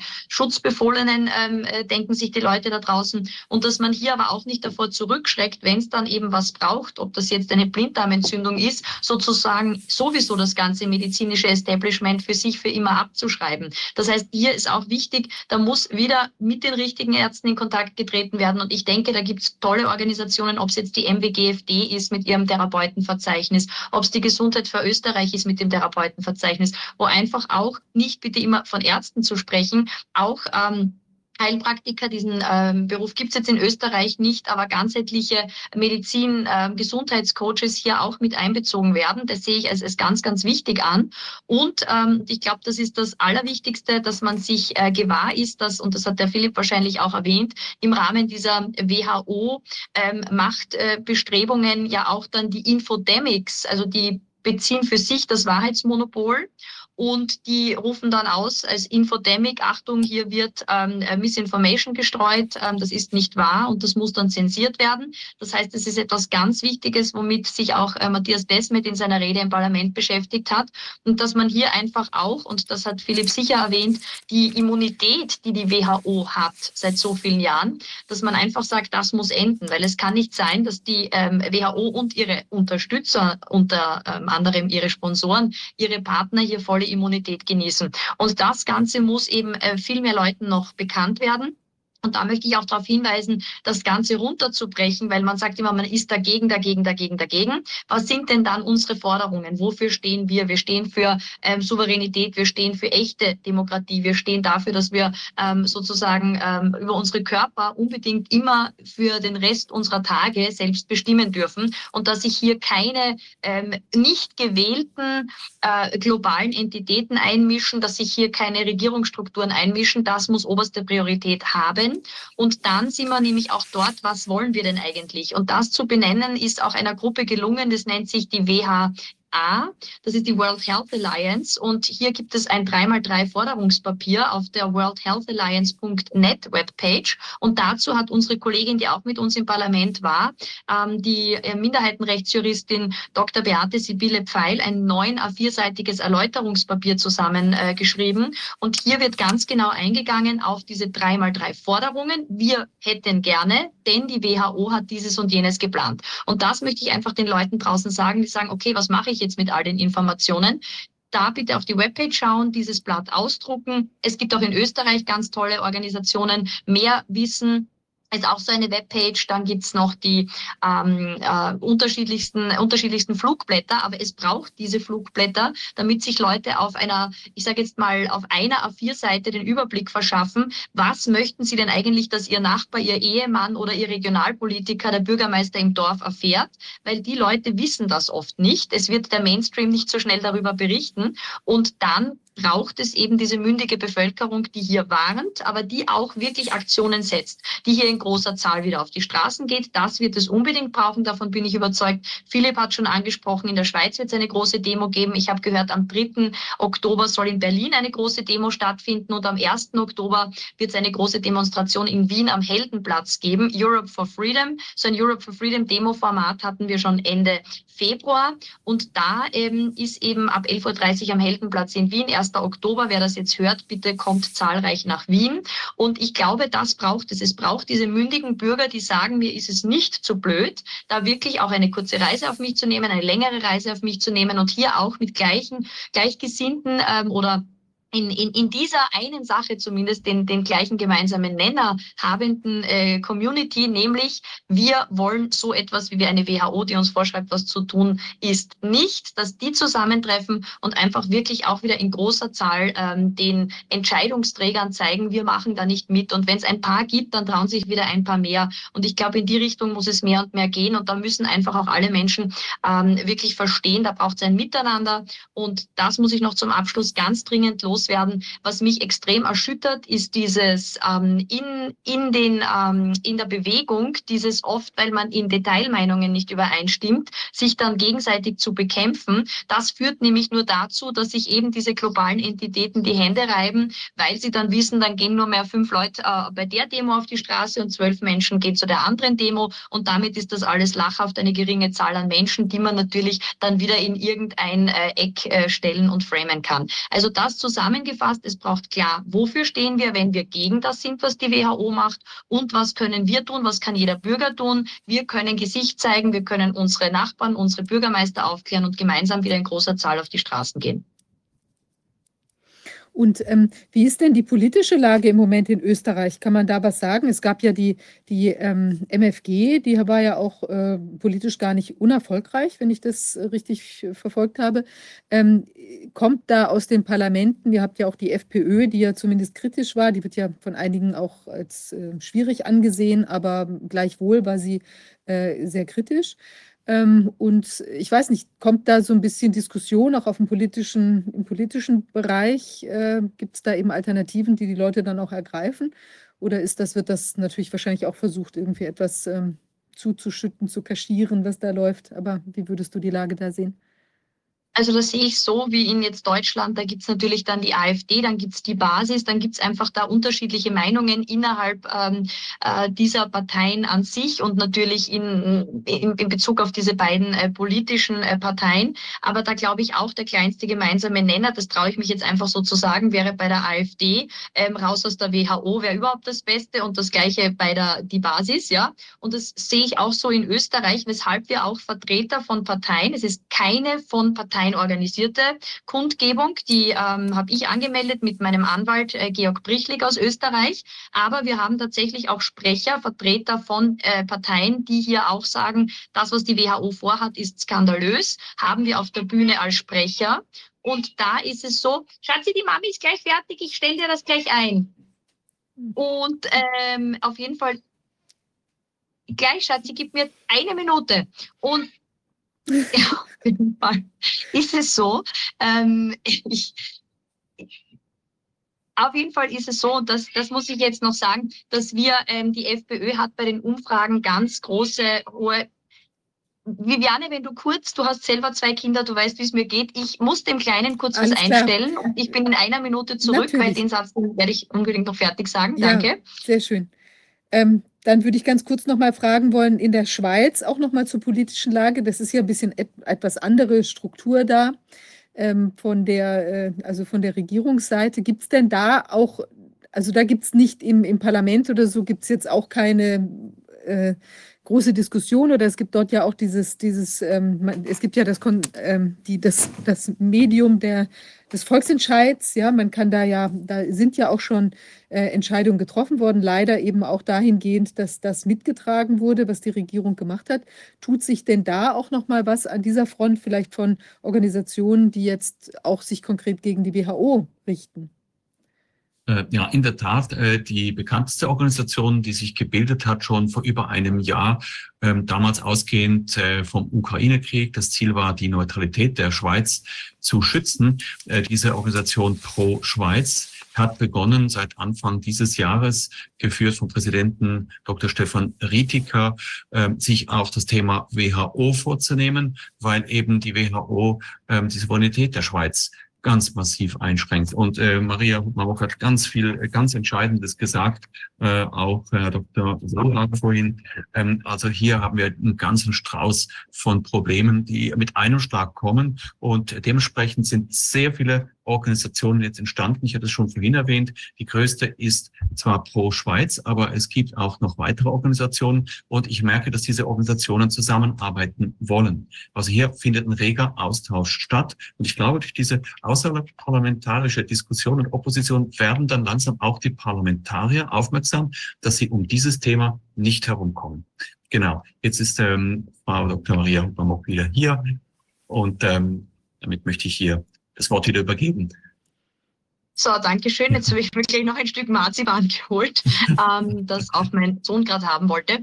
Die Oma ist heute leider kurzfristig ausgefallen, aber die ist topfit und nicht Covid-19 injiziert. Das sage ich hier auch ganz stolz. Meine 84-jährige Mutter hat nicht diese Spritze bekommen, wird uns noch lange hoffentlich als Oma erhalten sein. So, ähm, ganz wichtig, also zu den Parteien möchte ich sagen, was mich sehr freut, ist, wenn es Parteien schaffen, die im Grunde politische Gegner sind, auch auf einer äh, Kundgebung zu sagen, dieses Thema, das ist uns allen wichtig und mir ist dann egal, ob mein politischer Kontrahent auch auf dieser Bühne spricht, vorher oder nachher, sondern auch hier möchte ich meinen Part dazu beitragen, dass dann besonders aus allen politischen Lagern hier die Leute sich angesprochen fühlen, vielleicht auch jemand, der früher immer sehr konservativ, jetzt in Österreich zum Beispiel die ÖVP gewählt hat und an dieser Kundgebungsbühne vorbeispaziert, sagt, ja, das ist aber interessant, ich habe da ein bisschen was gehört, aber so gut hat es mir noch keiner dargelegt. Das heißt, wir haben in Österreich einen Vertreter von der FPÖ und auch einen Vertreter von der MFG auf der Bühne. Wir haben auch bei anderen politischen, neu gegründeten, auch kleineren äh, Parteien angefragt, ob die da zu diesem Thema was bringen möchten.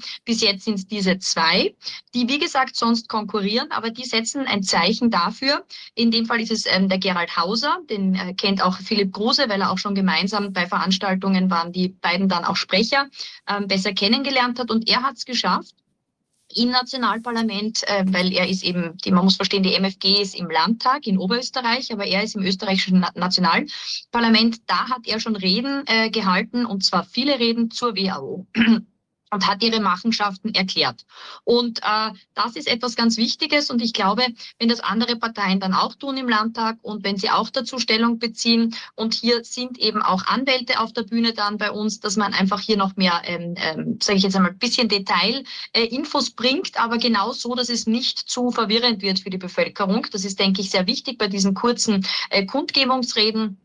Und ich denke mir, das Allerwichtigste ist einfach, dass hier ähm, auch, äh, ich denke, die nächsten Wahlen in sehr vielen Ländern weltweit äh, diesen äh, derzeitigen Regierungen sehr wohl eine Abfuhr erteilen werden, weil vergessen wir nicht, und auch diese Zahlen hat der Peter McCullough genannt, dass es wirklich massiv viele ähm, Impfschäden gibt. Er hat dann ähm, auch gemeint, äh, wie viele Prozent man möge sich dann bitte, ich habe mir das jetzt nicht auswendig gemerkt bei seiner Rede im EU-Parlament, also ich möchte noch einmal die Leute neugierig machen, sich dann auch seinen Part anzuhören, wenn dies äh, publiziert ist. Er hat einfach wirklich gesagt, so und so viele Fälle sind wirklich im Zusammenhang mit der Injektion verstorben, so und so viele haben wirklich lebensbedrohliche Nebenwirkungen gehabt oder leiden äh, für ihr ganzes Leben noch äh, darunter unter diesen Injektionen. Das heißt, wir dürfen nicht unterschätzen, mehr und mehr Leute werden wach und die, die geglaubt haben, jetzt bin ich viermal geimpft und hatte dreimal Covid, aber wahrscheinlich hätte mich das Covid umgebracht, äh, die Covid-Erkrankung umgebracht, wenn ich nicht geimpft gewesen wäre, die sehen jetzt halt auch ihre nicht ähm, Covid-19 injizierten, gespikten, sagt Professor Hadic immer, Mitmenschen, die äh, Covid ein, zweimal hatten und ähm, hier mit ihrer, ihrer natürlichen Immunität das ganz gut blocken. Und äh, Wolfgang hat das vorher auch gesagt, wirklich wichtig ist, noch einmal die Lanze bei diesen Kundgebungen für die Kinder zu brechen denn wenn da noch einmal diese, diese, dieser Vierporn, diese Angstpropaganda losgehen sollte in den Schulen mit den Masken und mit dem holt euch doch die Spritzen und dann auch noch die älteren Jugendlichen hier wirklich auch gegen ihre Eltern aufzuhetzen, also das sehe ich als skandalös an, weil wir wissen, und da gibt es jetzt auch Studien dazu, dass sich, das haben viele von uns schon in Interviews zuvor gesagt, wirklich das, ähm, äh, die angeborene, äh, das angeborene Immunsystem hier wirklich äh, massiv auch ähm, verschlechtert nach dem Erhalt dieser Injektionen. Und nicht mehr mit diesen respiratorischen Erregern gut umgehen kann. Und im Grunde und das möchte ich auch noch kurz loswerden, ist es ähm, an uns allen gelegen. Und ich sage es noch einmal, es gibt nicht die eine Anwaltsvereinigung, die jetzt schafft, dass all dieser Wahnsinn von uns abgewandt wird. Es ist so wie, man stelle sich vor, es ist Krieg und keiner geht hin. So ist es auch. Und das hat Christine Andersen in, einem, in einer Rede am 3. Mai im EU-Parlament gesagt, wo der International Covid Summit dort stattgefunden hat. You cannot comply your way out of tyranny. Das heißt, wir können nicht durch unser Mitmachen und Zustimmen glauben, dass irgendeine äh, Tyrannei jemals einfach von sich aus dann wieder aufhören und enden wird. Und deshalb bitte, es braucht alle von uns und jeden und äh, mutig Gesicht zeigen. Ja, das sehe ich ganz genauso. Es ist wirklich so, wir müssen die innere Widerborstigkeit, ja, äh, die muss, äh, die muss gepflegt und gehegt werden. Und ich glaube einfach dieses, so wie ich es vorhin eingangs geschildert hatte, eben die, die Mutter, die dann gleich gesagt hat, nee, hier, also bitte keine Tests, ich habe nicht zugestimmt. Und ich glaube, das ist einfach auch eine gute Übung, ja. Einfach jetzt direkt was zu sagen, wo auch im Moment ja noch gar nichts vorliegt, wo es noch keine neuen Verordnungen gibt. Jetzt kann man mal sagen, hallo, hallo hier, ähm, geht eben im Moment oder geht nicht, dürft ihr nicht, will ich nicht. Und man sieht, die Leute reagieren eben, können sie ja im Moment auch gar nicht, nicht aggressiv, aber man ist dann schon in einem Gespräch Gespräch drin. Und das ist, glaube ich, auch wichtig, weil dadurch hat man einfach schon einen gewissen Fuß in der Tür, ohne dass man dann vielleicht, wenn die Lage sich wieder ändern ähm, äh, müß, würde, äh, dann eben äh, jetzt äh, ganz neu ansetzen zu müssen. Und ich erinnere auch noch, wir haben ja den Nils Wehner auch aus, ähm, äh, aus Sachsen da bei uns gehabt. Die haben ja das auch sehr äh, gut gemacht damals. Die haben ja dann auch den Schulen teilweise ganz produktiv vorgeschlagen, wenn ihr denn schon testen wollt, lasst doch die Kinder zu Hause testen. Dann kommen die schon gar nicht möglicherweise möglicherweise infiziert in die Schule, können vorher schon abgefischt werden. Und genau solche ähm, Diskussionen könnte man dann theoretisch, wenn es dann wieder dazu kommen sollte, eben vielleicht auch auf einem besseren Fundament machen, als wenn man eben dann einfach äh, jetzt erst später dann ganz empört auftaucht, äh, zu Recht natürlich empört, ähm, sondern dass eben jetzt quasi an dem Punkt so sanft ähm, die Widerborstigkeit schon mal beginnt äh, äh raus, rauszulassen. Ja, also ich glaube, wir müssen uns da wirklich alle üben in diesem, in dieser diesem Nein sagen. Es ist ja wirklich auch ein Nein sagen und die Demokratie verteidigen und einfach ganz entschieden hinzustehen und zu sagen, das bis hierhin und nicht weiter. Ja? Und ich glaube, jetzt ist definitiv der Moment gekommen, weil wir alle Informationen auf unserer Seite haben. Das muss man ja wirklich sagen. Also über die wirklich, wie ich vorhin sagte, akribische Arbeit all die Jahre ist das jetzt alles vorhanden. Wir können uns da wirklich drauf stützen und können direkt sagen, schaut her, hier alles belegt. Das ist also wirklich ein, ein sehr, sehr wichtiger Punkt. Ich finde es toll, dass das jetzt auch da in, in der, äh, also in Straßburg auch nochmal so ähm, dezidiert und fundiert zur Sprache gekommen ist. Darauf kann man sich ja auch wieder ähm, berufen. Und ich glaube, was auch ganz wichtig ist, für, was du eingangs oder was du vorhin meintest, wir sollten wirklich auch nochmal die Informationen in verdichteter Form, ähm, zum Beispiel, dass auch daraus, ich weiß nicht, ob das gemacht wird, wir müssen das bei uns auch ähm, vielleicht stärker nochmal machen, ähm, dass wir kleine Sequenzen auch als TikTok-Informationen rausschicken, habe ich jetzt auch von Frau Professor Kämmerer gehört. Die hatte eine zu einem Thema eine sehr kurze TikTok-Zusammenfassung gemacht und die hat äh, nach meinem Kenntnisstand Deutschland eine Million Aufrufe bekommen und dann kann man darauf dann verlinken auf die ausführlichere Darstellung, sodass die Leute einfach schon mal einen Anker haben, reinkommen können und eben sich dann an, an, neugierig werden und anfangen, sich mit den Themen auseinanderzusetzen. Ich glaube, das ist ganz wichtig. Also ihr macht da tolle Arbeit in der Schweiz und in Österreich und ähm, ja, ich denke, wir sind da auf einem, auf einem guten Weg und wirklich diesmal Holzauge sei wachsam, Augen weit geöffnet, ähm, wirklich, wenn man was sieht, gleich reingrätschen. Ich möchte euch noch, ja, möchtet ihr noch was sagen? Wenn du schon den Schweizern und Österreichern dankst in diesem Zusammenhang, danke auch an euch äh, äh, für euer Tun. Ebenso auch aus der Schweiz ganz herzlichen Dank für die großartige Aufklärungsarbeit, die Sie hier machen beim Corona-Ausschuss seit äh, jetzt über drei Jahren. Wirklich ganz stark und sehr wirklich wichtig, grundlegend. Vielen Dank. Ja. Gibt es was, was noch jemand abschließend? Haben wir alles erwischt oder? Gibt es noch irgendeine abschließende Bemerkung, die Sie, du machen möchten? Ähm, aus meiner Sicht äh, wirklich, ich kann mich jedem der Worte von meiner Kollegin Marina Hubmann-Mock nur anschließen. Die hat das hervorragend zusammengefasst, auch einen hervorragenden Appell an die Öffentlichkeit gerichtet. Äh, kommt alle am 1. Oktober nach Wien auf den Heldenplatz, zeigt Gesicht, seid dort. Und ich bin mir sicher, dass wir wieder kommen werden, auch hier äh, in den Corona-Ausschuss, um zu berichten über die weitere Entwicklung. Und ich werde das gerne zur Verfügung stehen. Super, tausend Dank. Maria, mhm. du ein letztes Wort? Ja, wir werden das schaffen, das sage ich ganz klar. Ähm, und zwar, ähm, weil ich davon überzeugt bin, dass immer in der Geschichte der Menschheit das Gute gesiegt hat am Ende. Und daher ähm, denke ich, dass da ganz viele Leute da draußen sind. Da äh, braucht es nicht irgendwie Angry Activism, es braucht diesen Mutausbruch und es braucht dieses, wir, wir stehen zusammen, wir sind regional gut vernetzt, wir sind international gut vernetzt. Und wie du schon gesagt hast, Viviane, die Evidenz ist überbordend auf dem Tisch und das kann uns keiner mehr nehmen. Wir haben lange gewarnt, es sind viele in die Falle getappt, aber jetzt braucht es ein Miteinander, konstruktiv, kleinster gemeinsamer Nenner, halten wir zusammen, lassen wir uns eben nicht spalten und ähm, ja, ich sage jetzt mal so, äh, die ähm, Stündchen der globalen nicht gewählten Entitäten werden allalong dann geschlagen haben im Sinne ihres Bestehens oder im Sinne ihrer Akzeptanz durch die Bevölkerung. Also das können wir auf jeden Fall jetzt schon machen, wenn wir noch nicht aus der, ähm, ob es jetzt dann die WHO draußen ist oder ob dann unsere Regierungen dort oder da noch mitspielen. Wir persönlich können uns aus diesem, aus diesem lächerlichen äh, Szenario, das hier aufgebaut wird, herausnehmen. Sehr gut, kann ich mich nur anschließen. Und du hast auch ein sehr passendes Hemd an, Super Spreader of Truth. Ja, also die, äh, das, äh, ja, das ist tatsächlich hoffentlich ansteckend. Das T-Shirt gibt übrigens, ich höre nicht auf, Werbung für ihn zu machen. Mickey Willis hat mich als einer der ersten so richtig abgeholt mit dem Film Pandemic 1 und dann Teil 2. Da war auch David E. Martin zu sehen. Und das ist Rebel Lion, Rebellion. Und da gibt es so Threads, also so T-Shirts im Shop zu erwerben. Dann kann man die Arbeit vom Filmemacher Mickey Willis unterstützen. Und da gibt es ganz äh, coole T-Shirts auch für Kinder. Mein Sohn hat zum Beispiel ein T-Shirt im Kindergarten regelmäßig an, da steht Naturally Immune drauf. Also natürlich ähm, immun und gesund. Und äh, da gibt es lauter so tolle Sachen für Eltern, die da auch so eine Botschaft auf T-Shirts senden möchten. Alles klar. Ja, hoffentlich ansteckend die ganzen, ganzen äh, Dinge, die wir hier gesagt haben, im Sinne eines Erkenntnisgewinns. Und ähm, ja, vielen Dank ähm, Ihnen, euch beiden. Und dann wir bleiben in Kontakt und ich bin gespannt, was sich da noch weiteres daraus ergeben wird. Vielen Dank. Danke. Ganz herzlichen Dank für die Einladung. Ebenfalls alles Gute. Ja, Danke. Tschüss. So, jetzt, wir haben unseren nächsten Gast. Äh, ich sehe ihn auf jeden Fall im, als Kachel im Moment im Zoom. Ich weiß nicht, ob ähm, Herr Stützler, ob Sie uns mich sehen, hören können.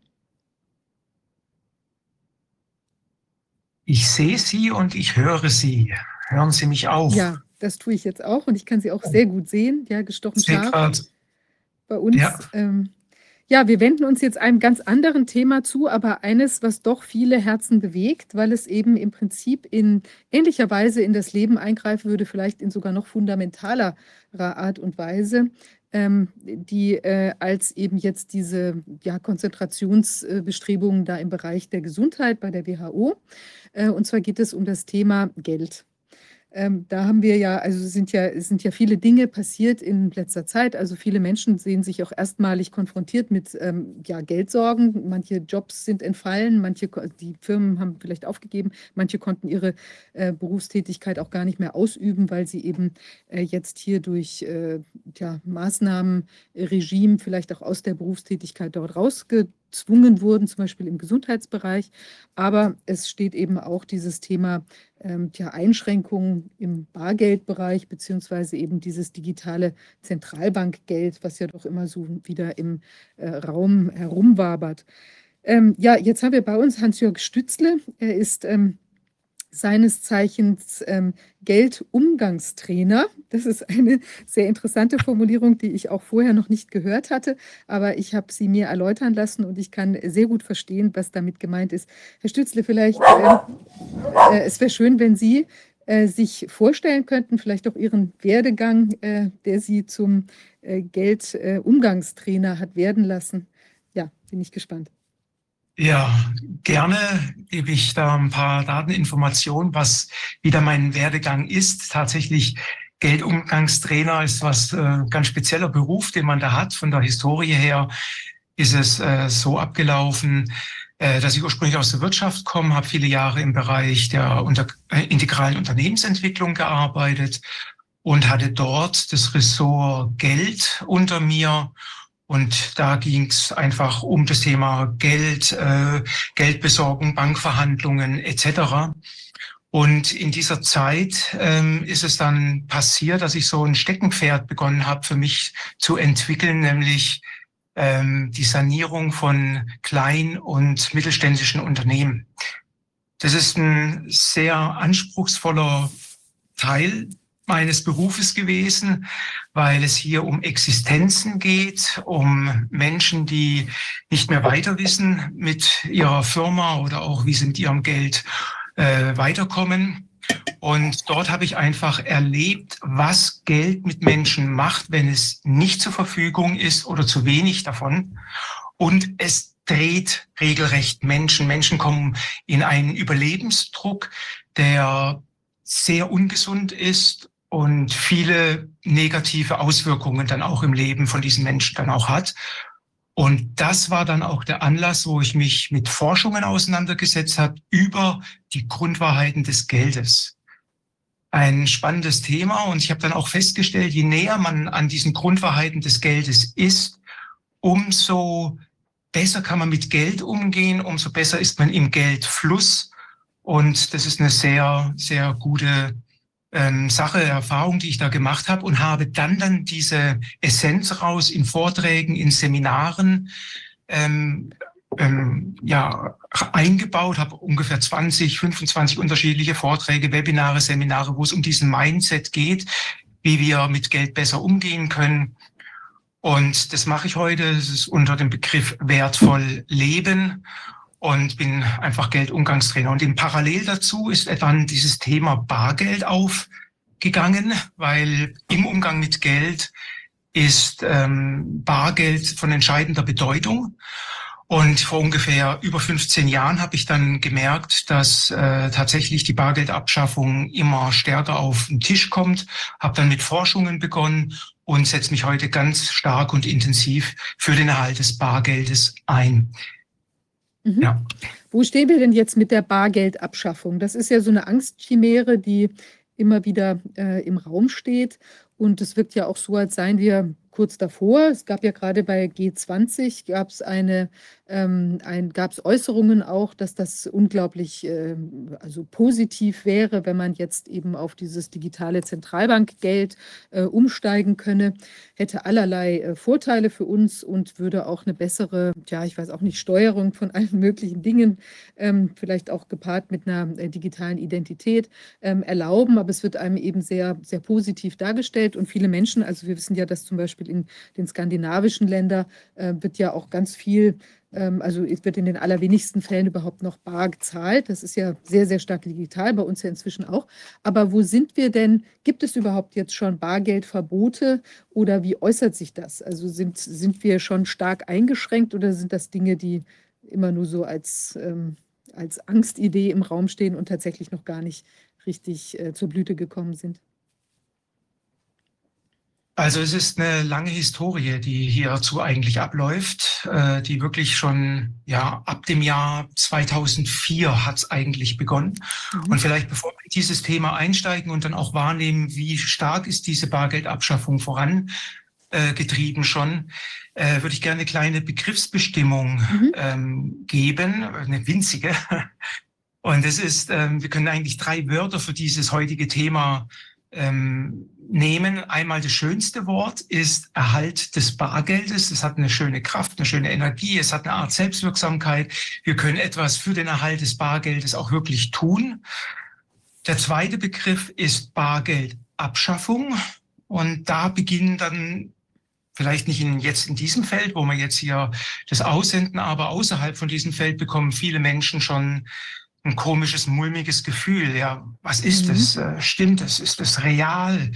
Und dann kommen schon die ersten Zweifel und die ersten Ängste. Mhm. Dann gibt es einen dritten Begriff und das ist Bargeldverbot. Mhm. Und da hört es dann in ganz bestimmten Kreisen auf. Oh, dann kommen Ängste. Und ich persönlich versuche eigentlich dieses, diesen Begriff Bargeldverbot so wenig wie möglich äh, in den Mund zu nehmen, weil es Ängste verursacht. Aber man muss es manchmal in den Mund nehmen und tatsächlich auf Ihre Frage, haben wir schon Bargeldverbote? Wie ist das? Ja, dieser Begriff können wir in den Mund nehmen, weil es schon Bargeldverbote gibt. Das Interessante dabei ist, dass ähm, es mit einem anderen Wort kaschiert wird. Und dieser Bargeldverbot ist nämlich kaschiert mit dem Wort Bargeldobergrenze. Und da möchte ich mal so reingehen, weil wir dort die ganze mhm. Kraft der Bargeldabschaffung so in der vollen Härte auch so erleben und wirklich leicht durchdringen können. Grundsätzlich ist es so, was ist eine Bargeldobergrenze? Eine Bargeldobergrenze entsteht, indem ein Staat sagt, wir setzen nun eine gesetzliche Grenze für Barzahlung ab einem gewissen Grad sagen wir mal, ab einem gewissen Betrag, zum Beispiel 1000 Euro, und äh, machen das äh, rechtlich so fest, dass ab diesem 1000 Euro es gesetzlich verboten ist, mit Bargeld zu bezahlen. Also ein Bargeldverbot, ein reales Bargeldverbot, denn bei einer Bargeldobergrenze zum Beispiel von 10.000 Euro ist es gesetzlich verboten, Güter, Waren und Dienstleistungen in diesem Land bar zu bezahlen. Also das ist tatsächlich so auch spannend, dass man diesen Begriff Bargeldverbot möglichst nicht in den Mund nimmt, sondern es kaschiert mit einer Bargeldobergrenze. Aber letzten Endes, wenn man es direkt betrachtet, ist es ein Bargeldverbot ab einer Grenze. Jetzt gibt es schon mal solche Bargeldverbote ab einer Grenze, ja oder nein? Ja, es gibt sie und es gibt sie sogar in Europa. Da sind Länder dabei, wie zum Beispiel Spanien, Frankreich, Portugal, Italien, Griechenland und, und, und. Also das passiert tatsächlich in Europa. Diese Bargeldverbote existieren real.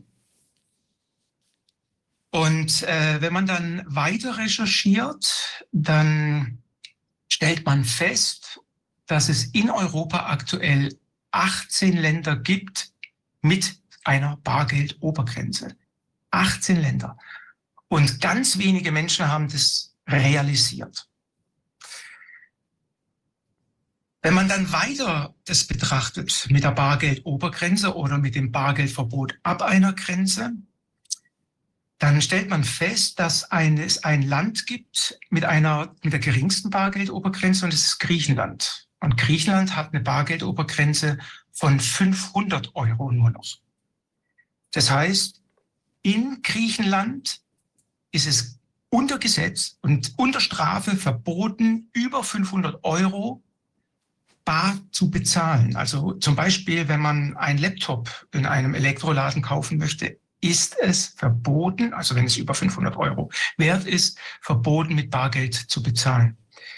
Wenn man ein Smartphone kaufen möchte, das meistens auch über 500 Euro kostet, ist es gesetzlich untersagt, bar zu bezahlen. Also schon bereits in Griechenland ein ziemlich massiver Einschnitt äh, ja, in gewisse Freiheitsrechte, weil mit einer Zahlung digital bin ich lokalisierbar und es ist für immer nachvollziehbar, dass ich ein entsprechendes Produkt einfach entsprechend gekauft habe. So weit, so gut. Wenn man jetzt noch weiter forscht, dann stellt man fest, dass es bereits ein Land gibt, das eine Bargeldobergrenze von unter 500 Euro einführen wollte nämlich von 200 Euro. Das war auch wieder Griechenland. Mhm. Und dieses Unterfangen haben sie dann sich zurückgezogen und das liegt nur an einem einzigen Grund, dass sie nicht eine Bargeldobergrenze von 200 Euro, und das ist schon richtig heftig, 200 Euro, das greift auch in das normale Leben von den Menschen ein. Der Grund, dass das nicht durchgegangen ist und wo sie dann auch dieses Ansinnen zurückgenommen haben, hängt ausschließlich mit diesem Schein zusammen. Dieser Schein, das ist der 500-Euro-Schein, ist ja Bargeld, der größte Schein, den wir in Europa haben. Aber auch hier ist interessant, hat die EZB bzw. der EZB-Rat seit ja vielleicht Anfang 2019 oder schon entschieden, gibt sie diesen 500-Euro-Schein nicht mehr heraus. Das heißt, seit dieser Zeit wird er nicht mehr gedruckt, mhm. aber der, die 500-Euro-Scheine, wie zum Beispiel dieser jetzt hier, ist noch gesetzliches Zahlungsmittel mhm. Und somit muss es auch angenommen werden. Und äh, das kann auch Griechenland selber nicht entscheiden, weil äh, es ist ja nicht äh, die griechische Währung, sondern es ist die europäische Währung und letzten Endes die letzte Instanz hierzu ist äh, die EZB. Ja, und somit ist es der einzigste Grund, dass wir in Europa aktuell noch keine Bargeldobergrenze von unter 500 Euro haben. Und das hatten wir diesen Schein zu verdanken. Ja. Äh, böse Worte sagen schon, also ich sage jetzt mal die Gegenseite, das ist der Bin Laden-Schein. Ja, das ist der terroristische Schein. Und so haben sie es auch versucht zu argumentieren, dass einfach die EZB diesen dann auch nicht mehr herausgibt. Aber Fakt ist, die EZB gibt den nicht heraus. Da gibt es verschiedene Gründe, die man die das es nicht mehr rausgeben wollen. Aus meiner Sicht ist es auch, dass sie den auslaufen wollen und dann ist auch tatsächlich ein Bargeldverbot ab 200 Euro leicht durchzusetzen und auch umzusetzen. Und es ist ein Angriff auf das Bargeld, das nicht klein ist, sondern ich würde sagen, im mittleren und im mittleren oberen Bereich anzusiedeln ist. Also es ist ein ziemlich starker Angriff auf das Bargeld, aber noch lang nicht äh, der stärkste Angriff für das Bargeld. Aber es zeigt etwas. Es zeigt, welche Gesinnung da ist. Und diese Bargeldobergrenzen, das ist eine Historie von vielen Jahren. Ich glaube, ab 2004 hat es begonnen und hat dann in der Finanzkrise 2007, 2008, 2009 dann Fahrt aufgenommen und überall in Europa sind dann Schritt um Schritt Bargeld-Obergrenzen entsprechend oder Bargeldverbote ab einer Grenze auch eingeführt worden. Aber was man an dieser Geschichte wunderbar einfach auch erkennen kann, ist diese Kraft hinter der Bargeldabschaffung.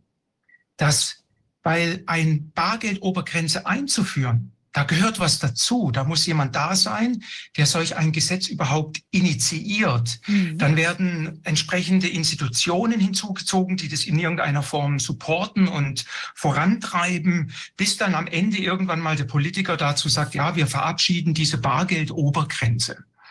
Das ist also der erste Punkt. Diese Kraft kann man an diesem Beispiel wunderbar erkennen zur Bargeldabschaffung, dass da tatsächlich auch die Politik letzten Endes auch aktiv ist. Bei, einer, bei solch einem Gesetz ist immer die Politik letzten Endes drin. Also es ist von der Politik auch in irgendeiner Form gewollt. Und was man auch erkennen kann, ist, dass es immer scheibchenweise abläuft. Das heißt, man versucht erstmal eine Bargeldobergrenze einzuführen und ab diesem Zeitpunkt, wo man das eingeführt hat, wird es dann scheibchenweise immer weiter reduziert. Das kann man zum Beispiel an Griechenland erkennen. Man hat es mit 3000 Euro Bargeldobergrenze begonnen, dann hat man es auf anderthalbtausend Euro runtergesetzt und dann auf 500 Euro. Und so ist es dann im Grunde genommen immer weiter äh, runtergegangen.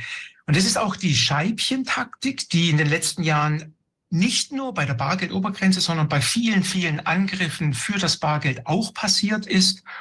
Und was dann auch interessant ist, ähm, diese Dinge werden immer mit Tarnwörtern äh, umgeben. Also es ist ein großer Unterschied, ob man sagt, wir machen ein Bargeldverbot ab 500 Euro, das führen wir ein. Das verursacht was bei den ähm, ja bei der Bevölkerung, die werden da aufgeschreckt sondern man ersetzt es wunderbar mit einem anderen Wort und man sagt dann einfach dazu, das ist doch nur eine Bargeldobergrenze und äh, somit realisieren das die Bürger nicht. Und der letzte Punkt dazu ist eigentlich, dass tatsächlich diese Einschränkungen, diese Bargeldverbote, diese Abschaffung des Bargeldes außerhalb des Bewusstseins der Bürger letzten Endes stattfindet.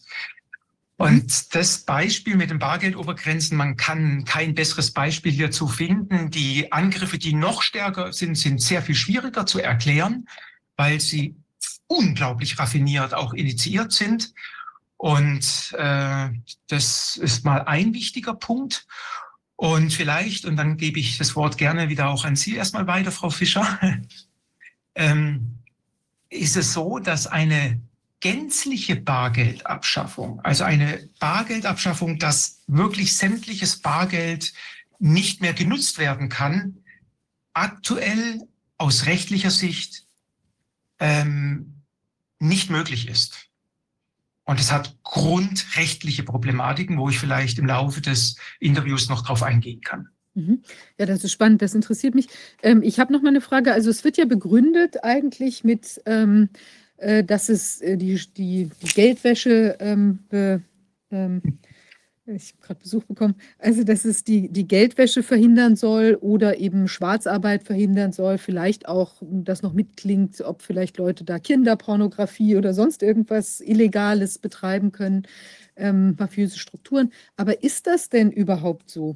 Also haben wir einen, einen dramatischen Rückgang durch diese Obergrenzen, die eingeführt sind, ähm, an solchen Aktivitäten? Weil also mein Verdacht ist, dass diese Leute, die so organisiert sind und da wirklich in, in mit Schwarzarbeit oder mit sonstigen, vielleicht auch in großen Stil mafiösen äh, Aktivitäten, Geldwäsche und so weiter unter, unterwegs sind, dass die ganz andere Kanäle und Mittel und Wege äh, nutzen und eben vielleicht sogar eben in diesem äh, Digitalgeld, Krypto äh, oder eben vielleicht auch Tricksereien mit Kreditkarten oder so ähm, andere Wege, Auswege gefunden haben und überhaupt gar nicht auf das Bargeld angewiesen sind. Also noch eine kleine Bemerkung, gab es doch auch in Indien, gab es ja auch eine große Initiative, ich glaube auch, wo diese Better Than Cash Alliance auch mit drin hing, an der ja wohl auch, äh, ich glaube, Microsoft, also Bill Gates auch daran beteiligt ist, wenn ich das äh, richtig in Erinnerung habe, oder zumindest die großen Kreditkartenfirmen sind da auch mit drin. Und da hat man ja auch einen größeren Schein abgeschafft ähm, bei der, in so einer Initiative. Und das führt dann dazu, dass zum Beispiel ähm, eben auch Leute, die jetzt ganz kleinkalibrig vielleicht auf Märkten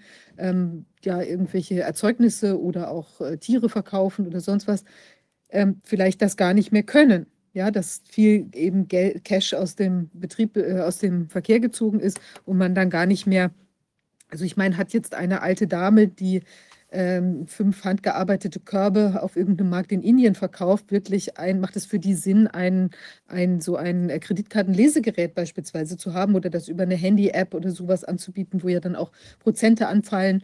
Und das ist vielleicht für die Menschen gar nicht ähm, äh, also möglich, das darzustellen.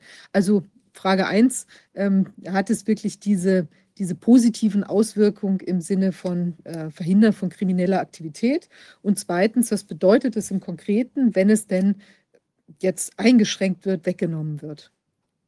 Ja, also bezüglich den Bargeldobergrenzen ähm, ist mein Wissensstand, dass es keine einzige Studie dazu gibt, die das beweist oder äh, darlegt, dass das etwas geholfen hat, solch eine Bargeldobergrenze. Und äh, sonst ist auch, äh, auch eine Bargeldabschaffung, gibt es sehr, sehr viele Hinweise, dass es nicht den gewünschten Effekt hat. Vielleicht gibt es äh, die Kleinkriminalität kann ein bisschen reduziert werden. Es gibt bestimmte verschiedene Professoren, die sich äh, mit dem Thema der Schattenwirtschaft sehr stark auseinandersetzen, die dazu auch Äußerungen äh, gemacht haben. Einen kann ich vielleicht zitieren, den ich auch äh, in meinem Buch Das Bargeldkomplott, Bargeldverbot auf Raten bezahlt mit unserer Freiheit auch ganz kurz zitiere.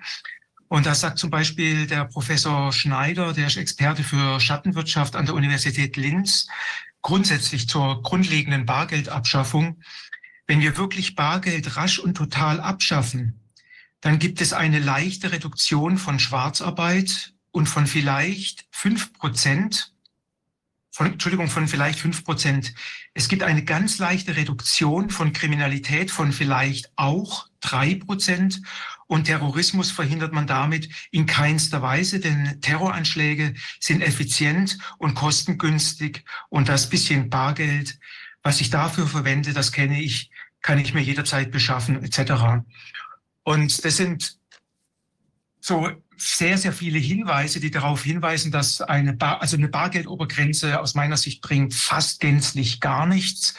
Grundsätzlich eine Bargeldabschaffung würde sicherlich in der Kleinkriminalität etwas verursachen, aber dann fragt man sich, wenn man dieser Meinung auch folgt, was können wir noch alles abschaffen? Ich habe jetzt gerade hier ein ganz gefährliches Instrument hier genommen, das ist mein Brieföffner den ich jetzt hier gerade bei mir rausgenommen habe. Und tatsächlich ist es ja belegt, dass Menschen schon mit Brieföffnern ermordet wurden. Also wir können jetzt weitergehen und können jetzt Brieföffner auch, auch abschaffen, damit es, äh, damit man hier die Kriminalität oder die Mordfälle etwas reduzieren können.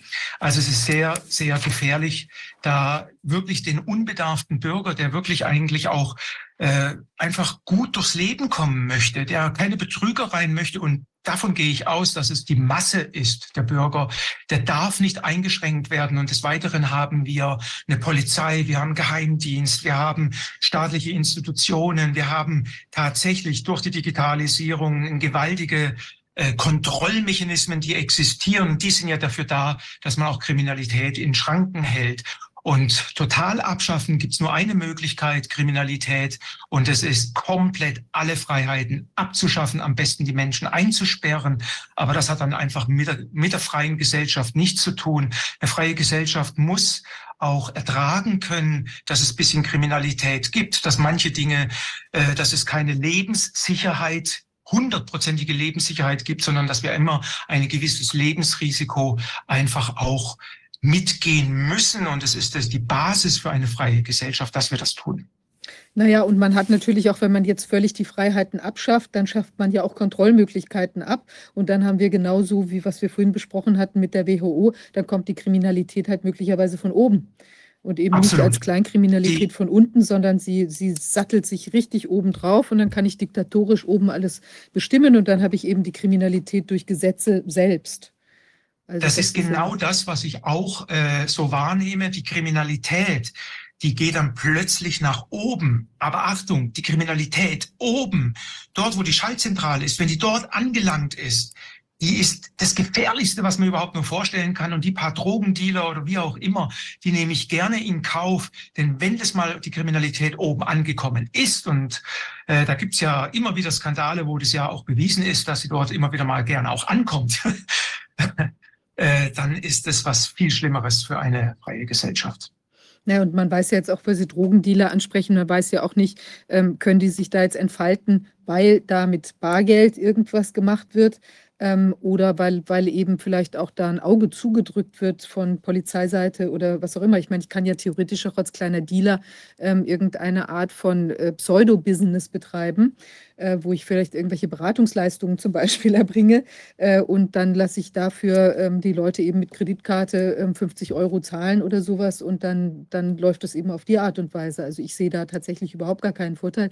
Das muss in einer ganz anderen Weise, kann wahrscheinlich auch solche äh, Kriminalität Kriminalität ähm, nur bekämpft werden, indem die Leute eben aufgeklärt werden und man an anderer Stelle äh, den, den Zufluss von, von eben äh, Drogen selbst irgendwie verhindert. Also da gäbe es bestimmt Mittel und Wege, die nicht ausgeschöpft sind. Aber was bedeutet es jetzt, wenn. Ganz kurz, das, wenn ich ganz ja, kurz darauf eingehen kann, was Sie gerade sagen, gern. ist nämlich ein ganz wichtiger Punkt.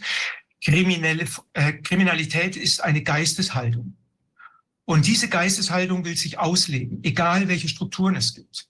Und die Geisteshaltung sucht sich die Strukturen, die es einfach gibt. Und es gibt unzählige Strukturen, um, um Kriminalität letztendlich auszuleben. Wenn es kein Bargeld gibt, dann kann man zum Beispiel auf Kryptowährungen zugehen, man kann auf Edelmetalle zugehen oder auf Gefälligkeiten zugehen. Und man weiß auch, dass die wirklich große Kriminalität, die läuft über Banken auch. Ja, das ist entweder gründet man selber eine Bank oder äh, da werden welche äh, dazu bewegt, dass sie gewisse Dinge durchgehen lassen. Und da geht's oft um mit äh, um Milliardenbeträge. Zum Beispiel Wirecard ist ja ein Riesenskandal gewesen, Milliardenbetrag. Also bei Bargeld geht's meistens um Kleinigkeiten oder um kleinere Sachen. Aber wenn es um die digitale Kriminalität geht, da geht's um die Großkriminalität. Ja, die natürlich auch dann noch viel schwerer zu knacken ist, beziehungsweise die hat halt dann vielleicht auch politische Fürsprecher oder äh, Verquickungen da in dem Bereich. Ähm, was bedeutet es, was würde es denn bedeuten, wenn wir jetzt gar kein Bargeld mehr hätten? Also, Freiheit oder was macht es, was macht es auch mit den Menschen? Es hat ja, also Bargeld hat ja auch was von, ich gehe auf irgendeinen Flohmarkt und kann da jetzt einfach spontan. Es hat ja auch Spontanität, ja, es hat eben auch, äh, man ist unbeobachtet, man kann irgendwas kaufen, vielleicht auch von dem man gar nicht möchte, dass andere das wissen, dass man sich jetzt schon wieder ein weiteres, äh, ich weiß nicht, kleines äh, Porzellanschwein gekauft hat, was man eben sammelt oder äh, sonst irgendwas. Also es sind ja nicht alles immer nur ähm, problematische Dinge, die man da kaufen möchte. Aber es gibt natürlich, es ist ein großes Maß an Freiheit. Wir haben natürlich auch jetzt die, das Thema, dass ähm, ja dieses Social Credit äh, System, was man ja in China sieht und was ja hier jetzt auch äh, immer mal wieder im Gespräch ist, ähm, wo man natürlich, wo die Leute dann auch Ängste entwickeln, dass sie halt, wenn sie irgendwie da sich nicht so ähm, ja lieb-kindmäßig verhalten gegenüber einem einem Staatssystem, dass sie dann eben eventuell auch Schwierigkeiten haben, überhaupt über Gelder zu verfügen. Aber was würde das denn oder was macht es mit dem, mit der, auch mit dem, ich weiß nicht, dem, dem Mindset der Menschen, wenn sie eben gar keinen, gar kein Bargeld mehr zur Verfügung haben, wenn diese Freiheiten weg sind? Also es macht mit Menschen sehr viel, weil Bargeld selbst ist etwas, was kein anderes Geldsystem mehr hat. Es hat eine Haptik, es hat, es ist anfassbar. Die Menschen können es anfassen. Sie können es auch in ihren unmittelbaren Einflussbereich bringen. Es hat was mit Resilienz zu tun. Das heißt, wenn jetzt sagen wir mal Banken in Schwierigkeiten kommen, haben wir Bürger tatsächlich noch die Möglichkeit, diesen Schein oder diese Scheine, die wir auf der Bank haben, in unseren Einflussbereich zu bringen. Und dieser Schein hat, ist ja viel mehr als nur ein Schein. Es ist letzten Endes pure Energie. Denn wenn wir solch einen 50-Euro-Schein zum Beispiel haben, dann ist hier Geld, äh, Energie gespeichert. Und ich kann nun tatsächlich mit diesem Gutschein das in die Gesellschaft reingeben, egal ob meine Bank jetzt bankrott geht oder nicht, ja, und kann auf jedes Gut, auf, auf jede ja, auf jede Ware, die unsere Wirtschaft anbietet, trotzdem noch zugreifen. Und das bedeutet Freiheit, das bedeutet Resilienz, das bedeutet ein, ein Freiheitsdenken, Sicherheitsdenken. Und gerade in unserer heutigen Gesellschaft ist es ja sehr wichtig, dass man das Gefühl hat, ich habe Stabilität und ich kann es selbst verursachen. Und im Umgang mit Geld ist Bargeld äh, unersetzlich, weil man hat auch in verschiedenen Studien festgestellt, dass Kartenzahlung das Schmerzzentrum im Gehirn ausschaltet Mhm. Und die Menschen nicht mehr merken, dass sie äh, Geld gerade ausgeben. Und das ist das Gute. Schmerz kann nämlich auch gut sein. Tatsächlich hat man mit festgestellt, bei Bargeldzahlungen aktiviert es das Schmerzzentrum. Und das ist eine Mechanik, die unglaublich wichtig im Umgang mit Geld ist. Und man hat festgestellt, dass Menschen, die tatsächlich, habe ich irgendwo eine Karte, ja, hier habe ich sie noch hingetan, dass man tatsächlich mit Karte bis zu 100 Prozent mehr Geld ausgibt als zum Beispiel mit Bargeld. Das ist ja faszinierend. Ähm, ja, Das ist ja wirklich faszinierend. Ich meine, das hat ja auch was, äh, also dann, wie ist das denn zu sehen mit Kindern? Kinder bekommen ja auch manchmal oder viele Kinder kriegen Taschengeld. Ähm, darüber lernt man das wahrscheinlich auch, dass das irgendwie, wenn man das für einen äh, Lutscher oder für irgendetwas, äh, ich weiß nicht, irgendwas ja. anderes, ein Buch ausgibt oder so, wird, kriegt man auch ein Gefühl für das, was eben Wert, ein Wert, der auch dahinter steht. Also es ist für Kinder oder einfach mal selber die Frage stellen, wenn man selber Kinder hat, ähm, wie würden Sie versuchen, Ihrem Kind mit dem hier den Umgang mit Geld beizubringen. Man schafft es nicht. Ich habe das, äh, das schafft man einfach nicht, weil Kinder können nicht abstrakt denken bis zu einem gewissen Alter. Und ich kenne das von meiner Kindheit, wenn ich mit Bargeld äh, ähm, hatte. Ich habe mit Bargeld gespielt, ich habe es gestapelt und tatsächlich ist auch äh, mit Taschengeld, äh, Taschengeld geben kann man, äh, da habe ich auch einen Vortrag darüber, Umgang, äh, wie man Taschengeld als Eltern letzten Endes gibt. Kann man zum Beispiel das auch nutzen, wenn man seinem Kind 50 Euro gibt, kann man das zum Beispiel mit 5 Euro Geld, äh, 5 Euro Schein geben und das Kind hat eine ganz andere Wahrnehmung zu diesem Geld und, und, und. Also man kann das wunderbar eigentlich nutzen, ähm, im Umgang mit Geld auch zu lernen. Frau mhm. Fischer, ich weiß, dass wir heute nicht ganz so viel Zeit haben. Wenn wir dieses Thema, was, welcher Nutzen Bargeld auch hat, können wir gerne auch ausweiten. Aber ich glaube, wenn, ich würde gerne vielleicht noch auf die erste Frage vielleicht noch zugreifen. Wie weit ist die Bargeldschaffung vorangeschritten? Weil ich das, glaube ich, ganz arg wichtig ist. Was passiert denn eigentlich so aktuell? Wäre das mhm. noch eine Möglichkeit, dass wir noch drauf eingehen? Aber ja, natürlich. Ja, sehr gern. Okay, sonst ist es mein Lieblingsthema, was Sie angesprochen haben, weil das ist sehr wichtig, äh, den Nutzen des Bargeldes auch wahrzunehmen. Mhm. Es ist so, dass, äh, was ich vielleicht schon ange angedeutet habe, dass zum Beispiel Bargeld Obergrenzen ist eine mittlere Stärke des Angriffs auf das Bargeld, aber die totale Bargeld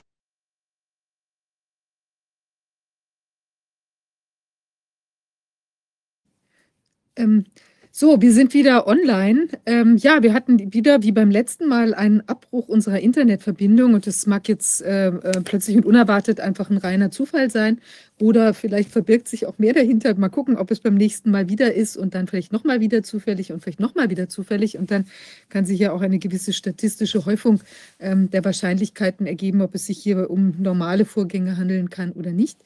Also ich möchte da jetzt im Moment noch gar keine Prognose wagen. Das ist auf jeden Fall etwas lästig, aber es liegt nicht an uns. Und ähm, Tja, ich hoffe, dass es sich irgendwie äh, jetzt äh, aufhört, äh, dieses, diese Abbrüche.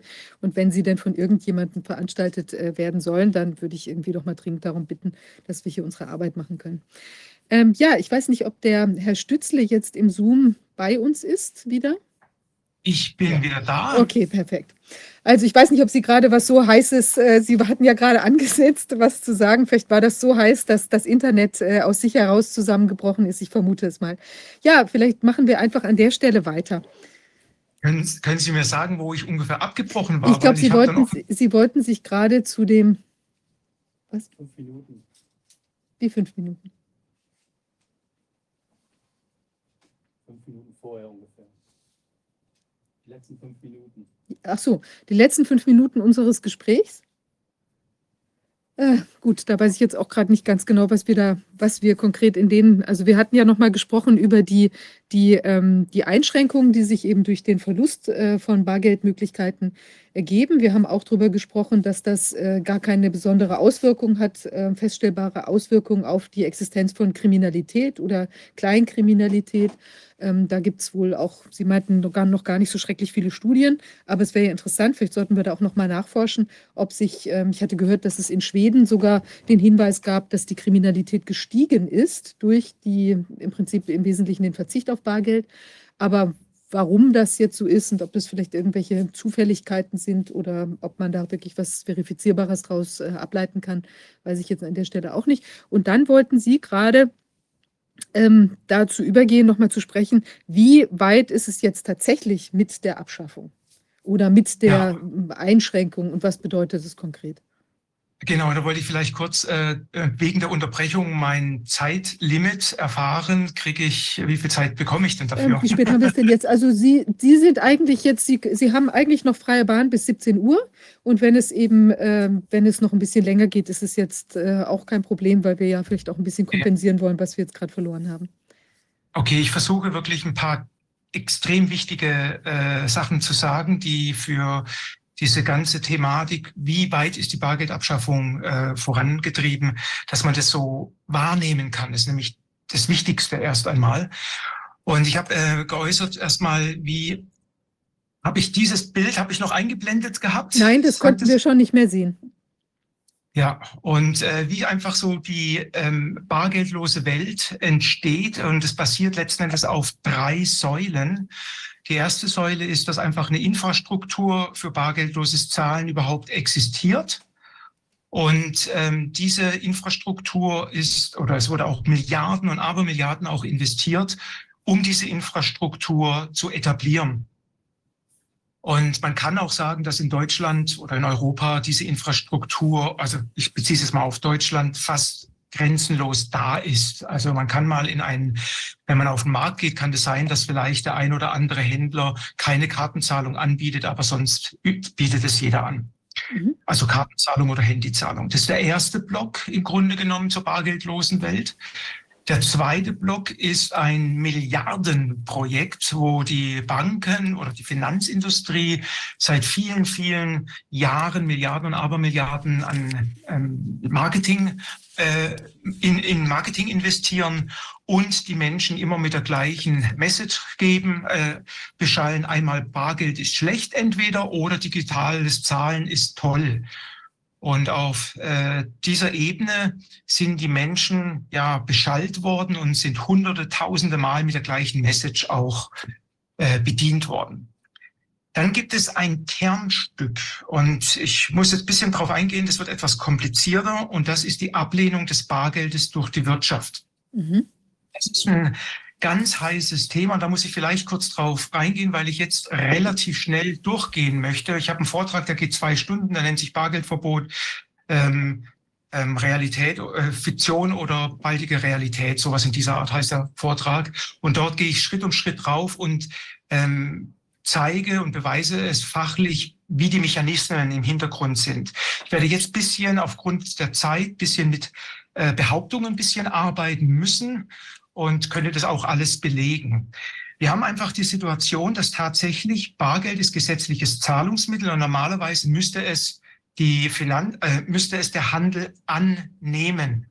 Und wir haben eine Situation, dass tatsächlich im Jahre 2010 die Europäische Kommission eine Kommissionsempfehlung rausgebracht hat, dass diese Annahmepflicht äh, behoben hat.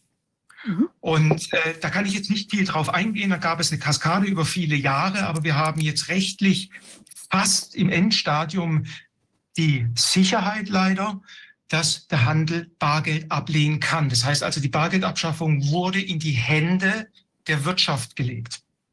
Das ist ein ganz, ganz wichtiger Punkt. Mhm. Aber mehr möchte ich jetzt mal nicht drauf eingehen. Und erkennen tun wir das, dass tatsächlich die Wirtschaft oder beziehungsweise der Einzelhandel Schritt um Schritt Bargeld auch ablehnt. Und es ist eine ganz gefährliche Konstellation, wo ich jetzt sehr viel drüber reden kann, aber ich lasse es jetzt einfach mal so stehen. Mhm. Das alles, diese drei Hauptsäulen und viele andere Angriffe auf das Bargeld haben zur Ursache, dass der Bürger ziemlich stark konditioniert wurde. Das heißt, er wurde dahingehend konditioniert, dass er immer mehr meint, Bar, äh, Kartenzahlung ist in und ist fesch und du bist einfach äh, ja in, wenn deine Freunde erkennen, wie du, dass du mit dem Smartphone bezahlen kannst oder wie auch immer. Und das ist tatsächlich so, dass immer mehr Menschen auf ähm, Kartenzahlung oder auf digitale Zahlungen übergehen. Das ist immer stärker zu erkennen und tatsächlich verteidigen immer mehr Menschen ihre digitale Zahlung, die sie tätigen. Mhm. So, und jetzt kommt der Punkt, und das ist der alles Entscheidende, wo man auch die Bargeldabschaffung, wie gesagt, ich werde es viele Dinge jetzt nicht äh, durchleuchten jetzt erstmal, da muss ich einfach auf einen anderen Vortrag verweisen. Die Bargeldabschaffung kann man definieren. Dazu braucht man die Zahl der Bargeldnutzung oder wie hoch ist die, ja, die Bargeldnutzung letzten Endes. Und das geht hinauf zu diesem Punkt, wann sinkt der Anteil der Bargeldzahlung unter eine Quote von 15 Prozent. Es gibt eine sogenannte Barzahlungsquote. Und äh, das ist das Entscheidende. Und damit kann man auch fachlich nachweisen, ab wann Bargeld tot ist. Und das werde ich mal mit einer anderen Schaubild, ich öffne das jetzt gleich mal ein bisschen aufzeigen, wie denn eigentlich so die Barzahlungsquote ist und vor allem auch, wie die Mechanismen hierzu wirken. Das ist ähm, die Statistik von der Deutschen Bundesbank. Ähm, die Deutsche Bundesbank gibt alle drei Jahre zu, diesen, zu dieser Barzahlungsquote einmal Anzahl der Transaktionen und Wert der Transaktionen diese Zahlung gemacht, da diese, diese Studie im Grunde genommen daraus. Und im Jahre 2023 ist die Studie offensichtlich noch nicht rausgekommen, aber ich, ich weiß es zumindest noch nicht. Und so ist ungefähr die Barzahlungsquote runtergefallen. Im Jahre 2014 war es absolut noch dominant und dann, ja, wie gesagt, da ist was passiert. Im Jahre 2020 ist sie ziemlich stark auch abgesackt.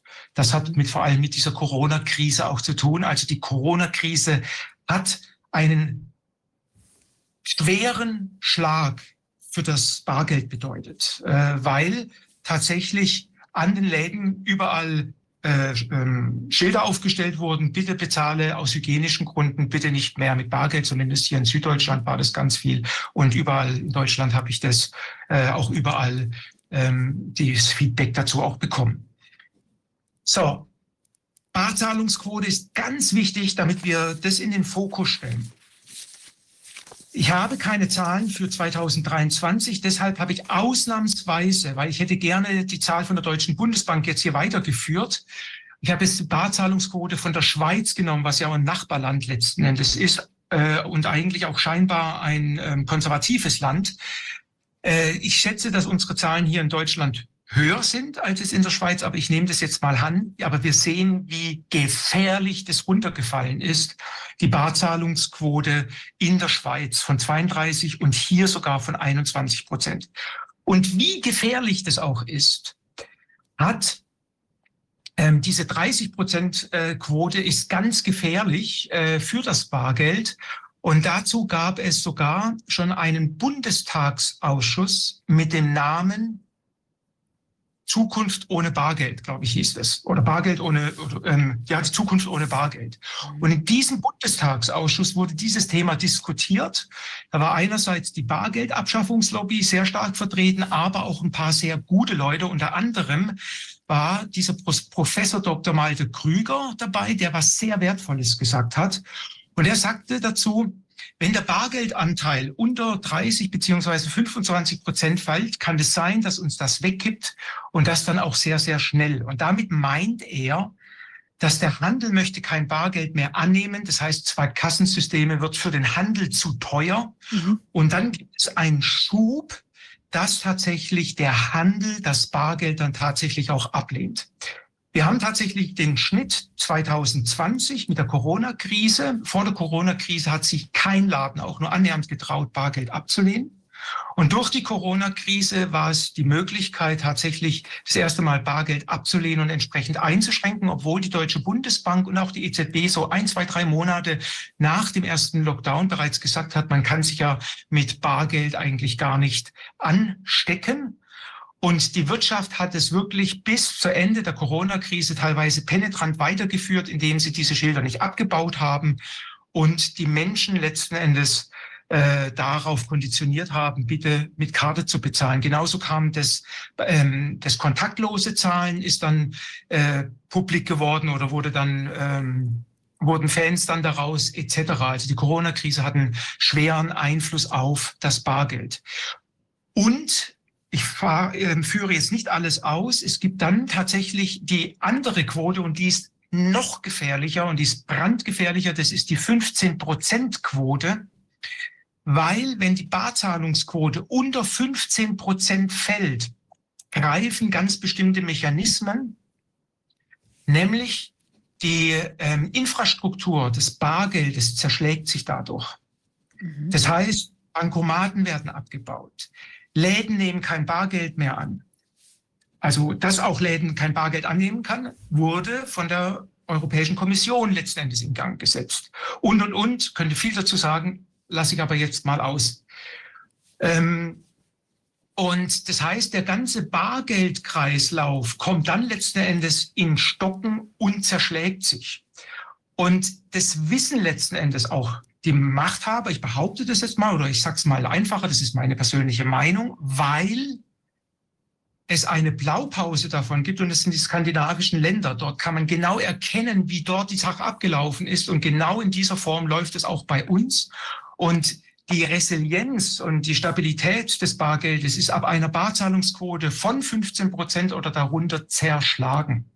Das heißt, die Infrastruktur ist nicht mehr, nicht mehr da oder zerschlägt sich. Da sind wir auch jetzt schon bereits dran. Die Vorboten sind hier ganz stark auch zu erkennen. Und wir sehen das zum Beispiel auch an Schweden. In Schweden ist es zum Beispiel so, dass man in einem Rahmen von 20 Kilometer teilweise sich nicht mehr mit Bargeld versorgen kann. Mhm. Und äh, damit ist das Bargeld tot und die Infrastruktur wird viel zu teuer. Und es wird dann einfach, ist der nächste Schritt, äh, Bargeld ist viel zu teuer. Wir können uns das aufgrund unserer Schuldenkrise nicht mehr leisten. Das ist so der Tenor, der letzten Endes da rausgeht. Und man hat dann auch die Unterstützung der Bevölkerung, die letzten Endes konditioniert wurde auf digitale Zahlungen. Das ist diese ganze Problematik des Bargeldes, dieser dieser Barzahlungsquote und das kann man somit durch diese Statistik kann man das fachlich nachweisen, ab wann das Bargeld tot ist und oder sich nicht mehr äh, erholen kann. Eine, die Infrastruktur kann man dann nicht mehr neu entwickeln. Und äh, meine aus aus meiner Sicht, aus der Fachsicht heraus, ist das Bargeld bei einer Barzahlungsquote von 15 Prozent oder darunter nicht mehr zu retten. Und dann geht's, ist es nur noch ein Politikum, wann man das Bargeld dann beseitigt, zum Beispiel beim nächsten terroristischen Anschlag oder bei dem nächsten Terror, ähm, ähm, Kriminalitätsskandal etc. etc. etc. Das ist dieser Mechanismus, die ich heute unbedingt auch noch kurz äh, sagen wollte. Und vielleicht haben wir dann noch ein paar Minuten Zeit, ähm, auch noch auf ein paar Lösungen einzugehen. Also das ist schon sehr spannend. Wissen wir denn, was kostet Bargeld eigentlich? Also allein die physische Herstellung die Pflege des, des umlaufenden Bargelds, Münzen, die nachgeprägt werden müssen oder wenn, das, wenn man bestimmte Menge im Lauf erhalten möchte, haben Sie da eine Vorstellung? Ja, also man kann das schon ähm, beantworten. Also einmal die Gelddruckerei ist sehr, sehr wenig, kostet sehr wenig und dann gibt es den ganzen Bargeldkreislauf, der dann, das heißt also, die Banken müssen mit Bargeld versorgt werden, dann gibt es äh, die Versorgung der Banken, dann äh, Bargeldabhebungen etc. Ähm, wie das jetzt pro Zahlung ist, kommt letzten Endes auf die Barzahlungsquote drauf an, weil letzten Endes die Infrastruktur sind Fixkosten und die sind fast identisch, ob die Menschen viel mit Bargeld bezahlen oder wenig. Und somit ist entscheidend, wenn man das berechnen möchte, wie oft bezahlen denn die Bürger mit Bargeld. Und deshalb ist es immens wichtig, die Barzahlungsquote so hoch wie möglich zu halten. Dann ist Bargeld sehr günstig. Ähm, es gibt Studien darüber, die Bargeld sehr teuer machen. Und das Interessante ist, es ist eigentlich die falsche Frage. Man muss sich eigentlich fragen, was kostet eigentlich digitales Bezahlen? Mhm. Und das Bankgeheimnis ist ja ziemlich durchhüllt, aber es gibt wirklich, also sarkastisch gemeint, ein Bankgeheimnis und das sind die Gebühren. Mhm. Die sind ganz besonders geheim, aber das ist sarkastisch gemeint.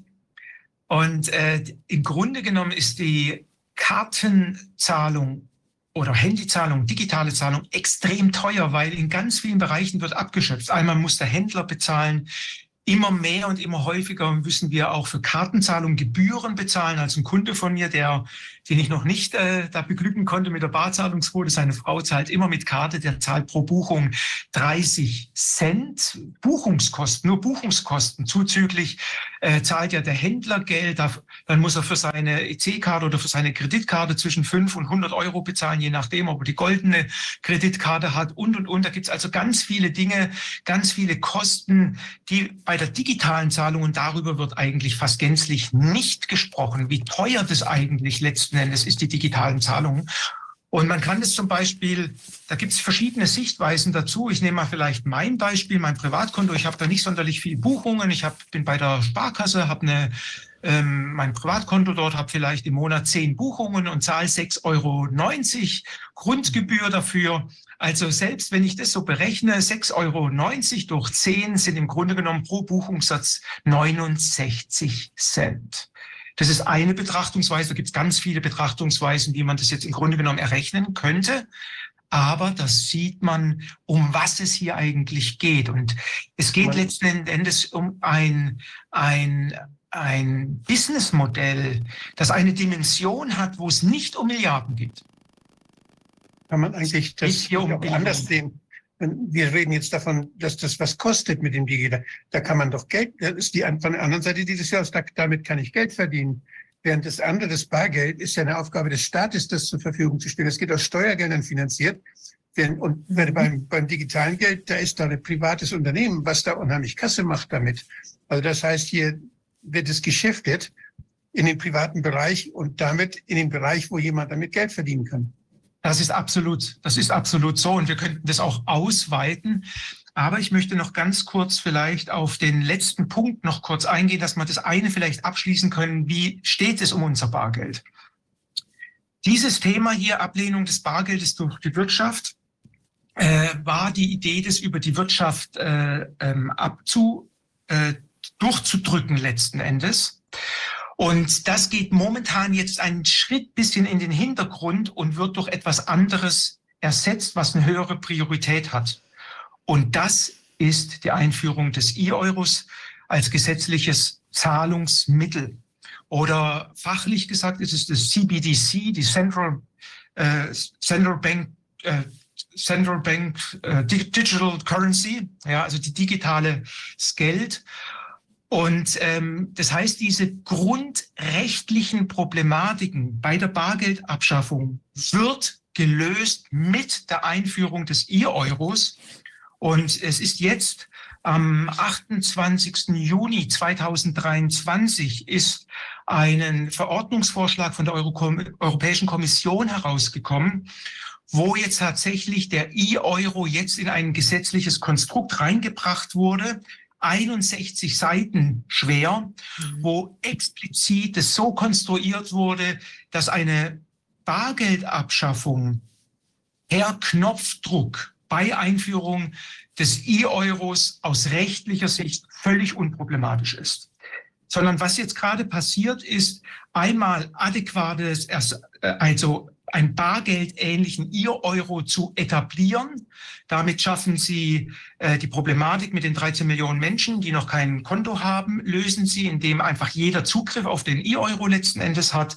Genauso versuchen sie, das so zu äh, datenschutzrechtlich so zu gestalten, dass das einfach grundrechtlich durchgeht. Ja, ob das dann äh, das wert ist, was auf dem Papier steht, das würde ich in Frage stellen, aber lassen wir es einfach mal so stehen. Und, und, und. Also die Grundaussage ist, dass tatsächlich nach der Einführung die gänzliche Bargeldabschaffung per Knopfdruck möglich ist. Und diese 13 Millionen Menschen, die jetzt kein Konto haben, ist das in der EU? Oder ist das ja. Okay, aber da zählen dann auch Kinder dazu oder sind das äh, also Nein. Erwachsene, die das haben könnten, aber keins haben, weil sie sich dem verweigern oder äh, was immer, aus irgendwelchen Gründen das nicht. Äh Absolut. Also Kinder gehören auf keinen Fall dazu, weil wir bereits schon weit über 13 Millionen Kinder haben. Ja, ohne jetzt eine Statistik zu sehen haben, aber ich bin mir absolut sicher, wir haben mehr als 13 Millionen Menschen ja. in der EU. Und es sind, äh, ob das jetzt von Obdachlosen, von sozial Schwachen, von Menschen, die aus welchen Gründen einfach äh, nicht kontrolliert werden wollen. Ja, das sind, das ist ja auch unser Recht. Ja, klar. oder, oder, oder, oder die sich kein Konto leisten können. Kontos sind ja relativ teuer. Ja, Mhm. Ah, das ist ja ein ganz schönes, äh, tja. Äh, okay, und diese, aber was würde passieren jetzt mit der Bargeldabschau, also dem Bargeld, was Leute möglicherweise noch bei sich haben, ja, vielleicht im Sparstrumpf oder in der Matratze versteckt oder einfach ganz normal zu Hause aufbewahrt, wenn man jetzt diese Bargeldabschaffung macht, wenn man mit den E-Euro äh, einführt, dann kann man das vielleicht noch für eine Übergangsfrist umtauschen und muss dann im Prinzip herauskommen mit all dem, was man da gehortet hat oder auch nicht. Ähm, ja, was Leute eben. also wir müssen, wir müssen natürlich jetzt sehr vorsichtig sein, weil es eine ganz heftige Sache ist, aber es ist ganz klar zu erkennen, dass es in diese Richtung geht und mit dem E-Euro hört es auch nicht auf. Es hört auch nicht mit der Bargeldabschaffung auf.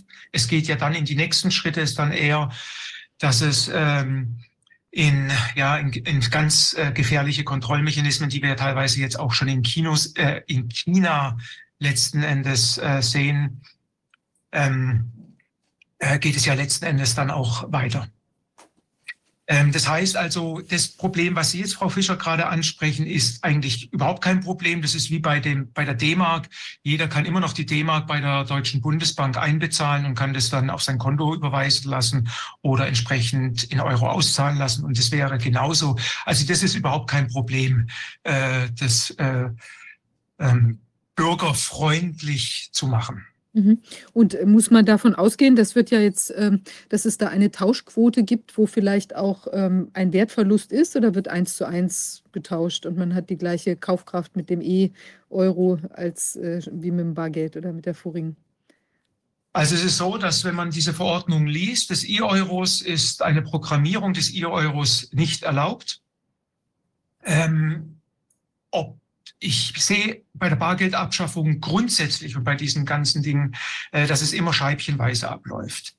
Äh, die äh, Programmierung ist extrem gewünscht. Man sieht es in vielen anderen Ländern, wie zum Beispiel in Thailand, soweit ich das mitbekommen habe, äh, sind sie ganz stark an dieser Programmierung und sind außerordentlich interessiert. Die wollen so ein gesamtes, äh, um das auch entsprechend einzuführen, sind sie daran, auch ein Helikoptergeld letzten Endes hier äh, zu machen. Also so nach dem Motto, 300 Euro bekommt jeder Bürger. Er muss halt die App dann auf sein auf sein Smartphone laden, dann kriegt es eine gewaltige Akzeptanz dieser äh, CBDC, den sie dann in Thailand zum Beispiel einführen und äh, viele andere Dinge. Und es ist einfach außerordentlich äh, gefährlich, weil es einfach dann zu einem Social Credit System letzten Endes führt, wo wir kontrolliert werden, wo wir nicht mehr frei Austausch in unserer Gesellschaft legen können. Das ist eine ganz, ganz gefährliche Sache. Ich persönlich bin also ist eine persönliche Meinung, äh, bin mir absolut sicher, dass wenn der E-Euro eingeführt ist, dass dann irgendwann mal neue Gesetze kommen, wo das dann aufgeweicht wird. Zum Beispiel bei einer ähm, wirtschaftlichen Krise, wo man dann das Geld entsprechend ähm, programmiert mit einem Negativzins zum Beispiel, um die Wirtschaft anzukurbeln. Das ist dann, wenn es mal eingeführt ist, wenn die Strukturen da sind, ein leichtes, das entsprechend zu machen. Mhm. Okay, das sind ja wirklich äh, unschöne Aussichten. Was können wir tun, wenn wir wollen, dass das Geld, äh, das Bargeld weiter im Umlauf bleibt und man eben auch eine gewisse Unabhängigkeit dadurch hat? Äh, das wäre ja, Sie haben da, äh, Sie haben ja ein, ein, ein Testballon oder man kann, wie will man sagen, was, woran man sich auch beteiligen kann, ähm, dass man nämlich mal wirklich eine Zeit lang äh, wieder erlebt, wie ist das eigentlich, wenn ich jetzt nur bar zahle? Sie haben da was aufgesetzt, was, was kann man da machen? Also das Thema Lösung ist sehr vielschichtig und es gibt ja sehr viele Missstände, die wir aktuell in unserer Gesellschaft haben. Und es gibt eigentlich keinen Missstand, wo wir so viel für eine Sache tun können, wie für zum Beispiel für das Bargeld. Ich bin mir absolut, wenn ich das zusammenzähle, würde ich sofort auf 30 Lösungsansätze kommen. In unterschiedlichster Form. Die werde ich jetzt hier nicht ansp alle ansprechen. Dafür können wir auch gerne äh, eine andere Sendung machen, wenn es gewünscht ist, etc. Dieses Thema ist so allumfassend und so wertvoll. Ob das jetzt der Umgang mit Geld ist, ob es jetzt das Thema ist Lösungen für den Erhalt des Bargeldes, ist ein Riesenfundus, der eigentlich da existiert. Aber ich möchte es vielleicht nur kurz anschneiden, weil Frau Fischer, ich habe das auch gerade so wahrgenommen, wo Sie auch sagen, dreimal schlucken und sagen, puh, das ist ein schweres Thema. Und umso wichtiger ist es, dass wir uns dem, ähm, dass wir den Mut haben, dieses Thema anzuschauen und dann im Positiven zu agieren für den Bargelderhalt. Die Lösung ist vielschichtig. Die erste Lösung ist auf der politischen Ebene. Da gibt es ganz viele Lösungsansätze, die wir machen können. Möchte ich heute nicht groß ansprechen, weil das einfach zu weit geht. Der zweite Ebene, also vielleicht nur kurz angedockt, äh, es muss zwingend ein ganz starker Annahmezwang für den Einzelhandel stattfinden. Es gibt zwar jetzt auch parallel zur ähm, Verordnung zum Verordnungsvorschlag der Europäischen Kommission haben sie am gleichen Tag zufällig auch eine Verordnung für das Bargeld gemacht. Aber der ist nur 21 Seiten stark und der für den Euro ist 61 Seiten stark. Also alleine, das sieht man, wo die Präferenzen eigentlich sind. Und wenn man es genau durchliest, äh, ist das, was drin ist, ähm, natürlich auch zu durchbrechen. Aber das heißt also, aus der politischen Sicht muss es ein ganz knallharter Annahmezwang für das Bargeld geben, weil es sehr viele Möglichkeiten gibt, sonst sich dem ähm, äh, das auszuhebeln. Mhm. Es ist die oberste. Ist es eine Frage? Nein, ich habe nur genickt. Ja. Mhm. Okay, ich sehe sie gar nicht, deshalb äh, so. kann, weiß ich gar nicht, wie Ihre. Also ich kann sie nicht sehen, aber. Vielleicht könnte ja, man das. Immer, ja, ist, ist, ist okay. Ich komme damit irgendwo klar. Also bitte mich unterbrechen, wenn. Das heißt also, es gibt aus der gesetzlichen Ebene müssen wir zwingend agieren. Dann gehen wir in die etwas weitere untere Ebene und das ist ein ganz globales Thema und das ist Aufklärung. Äh, das ist wie heute bei unserem Interview. Es wird einfach geschnitten. Unser, unser heutiges Video hat einfach, ist einfach gekappt worden. Das kann Zufall sein, alles in Ordnung, aber irgendwie darf das Wissen nicht raus. Ich kämpfe darum, dass wir es irgendwie rauskriegen. Und wenn wir alle hier was dafür tun, dann wird es auch rauskommen. Bewusstsein ist immens. Äh, das heißt also, die Menschen mhm. müssen, müssen wissen, wie steht es um unser Bargeld. Äh, die Menschen meinen teilweise, es bleibt immer und wenn unser Bargeld weg ist, was macht es aus? Also die Menschen sind unglaublich naiv und kennen die Zusammenhänge dazu überhaupt nicht. Aufklärung ist das A und O. Ich habe mit meiner Aufklärungsseite bargeldverbot.info habe ich eine riesige Aufklärungsseite mit Lösungen, Lösungen, Lösungen, Lösungen, mit Blogartikeln, die man raushauen kann, äh, wo wir in entsprechenden ähm, Zeitabständen Blogbeiträge rausbringen. Die Menschen müssen aufgeklärt werden. Und ab dem Zeitpunkt, wo ein Bewusstsein entsteht, ist es ganz schwierig, äh, diese Agenda, dass diese Agenda letzten Endes durchgesetzt und umgesetzt wird.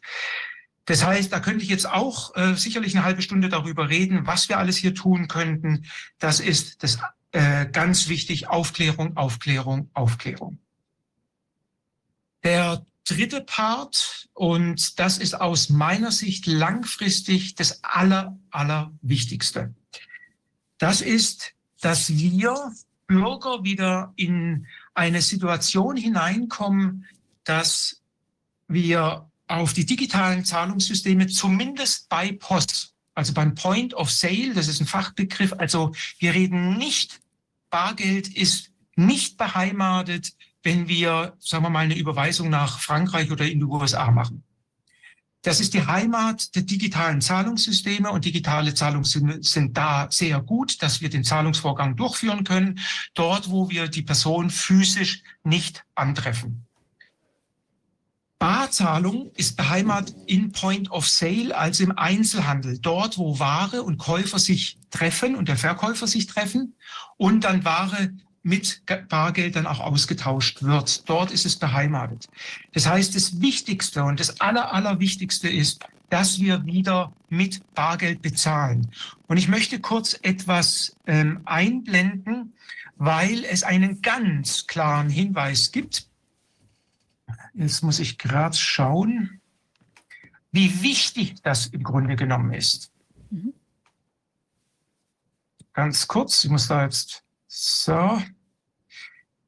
Die Europäische Zentralbank hat nämlich im letzten Jahr ganz klar was geäußert. Das Eurosystem wird weiterhin Banknoten anbieten und deren Nutzen ermöglichen, solange die Nachfrage besteht. Ein elementar wichtiger Punkt, den wir wahrnehmen müssen. Das heißt, wann auch immer, ich persönlich gehe davon aus, ab 30 Prozent wird es kritisch, Barzahlungsquote. Ich persönlich gehe davon aus, ab 15 und darunter wird auch die EZB sich hinstellen und sagen, da ist doch keine Nachfrage, die Menschen mögen doch kein Bargeld mehr. Wir stellen dieses Thema ein, aber Sie müssen vorher die Alternative für Bargeld hinsetzen, das grundrechtlich passt. Und das ist der E-Euro oder CBDC in anderen Ländern. Apropos CBDC, äh, 130 Ländern sind aktiv dran, äh, an diesem digitalen Zentralbankgeld zu arbeiten. Das macht 98 Prozent des Bruttosozialprodukts der Welt, äh, Bruttosozialprodukts aus, wenn man diese 130 Länder zusammenzählt. Das ist also ganz arg wichtig, dass wir Bürger, denn tatsächlich wir sind entscheidend, wir mit unserer, wie wir agieren, wenn wir Bar zahlen, können wir Bargeld erhalten. Wenn wir nicht Bar zahlen, schaffen wir letzten Endes Bargeld selbst auch ab. Und nun, was können wir tun? Möchte ich vielleicht das äh, letzte noch einblenden. Wo habe ich das? Das ist mir doch hoffentlich nicht verloren gegangen.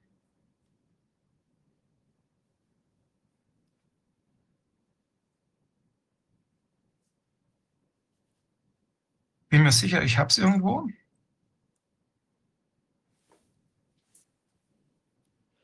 Das ist das Wichtigste. Na, dann wird sich auch gleich anfinden.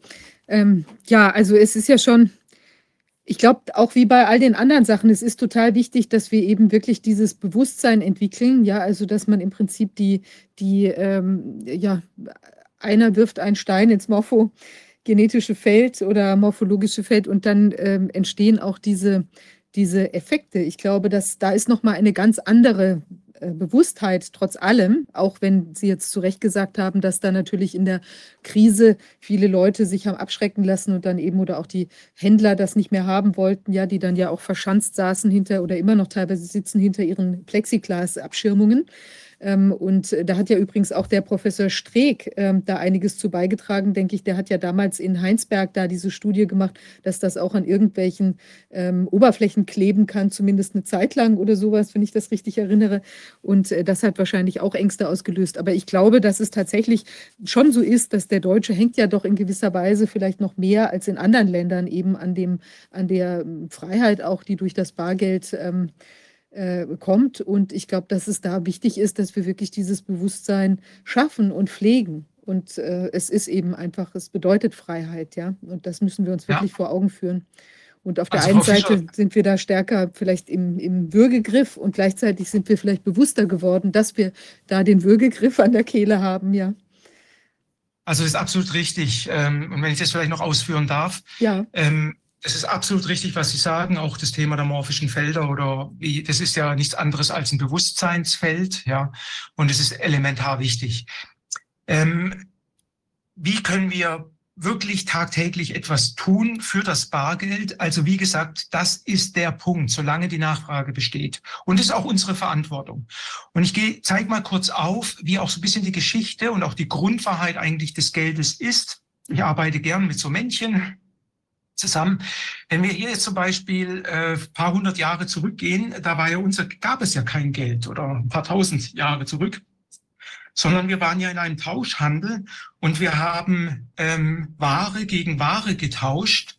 Und es war sehr gut, weil wir immer wussten, was bekommen wir auch dafür und wir konnten wunderbar reflektieren, ist mir das, was der andere anbietet, mir was wert, ja oder nein.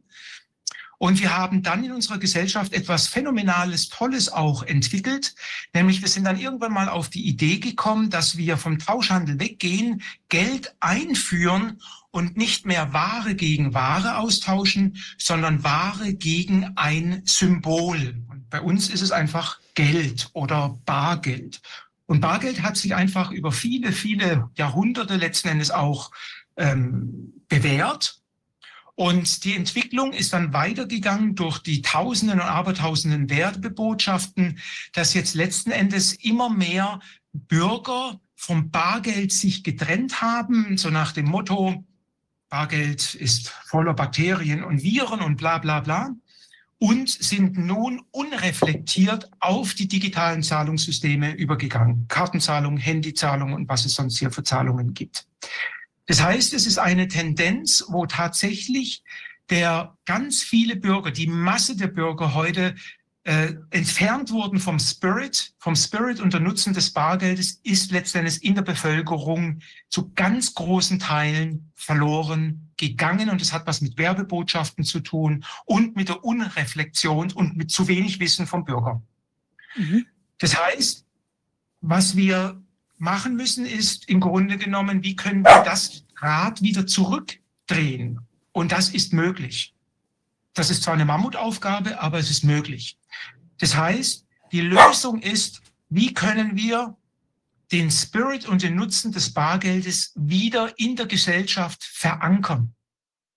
Denn Bargeld ist ein, eine wunderbare einerseits Idee und ich bin mir 100% überzeugt und es zeigt sich auch, wenn Menschen diesen Spirit, den Nutzen des Bargeldes, das uns jeden Tag gibt, wieder mit dem in Kontakt kommt, wird er wieder mit Bargeld bezahlen und sogar sehr, sehr, sehr gerne.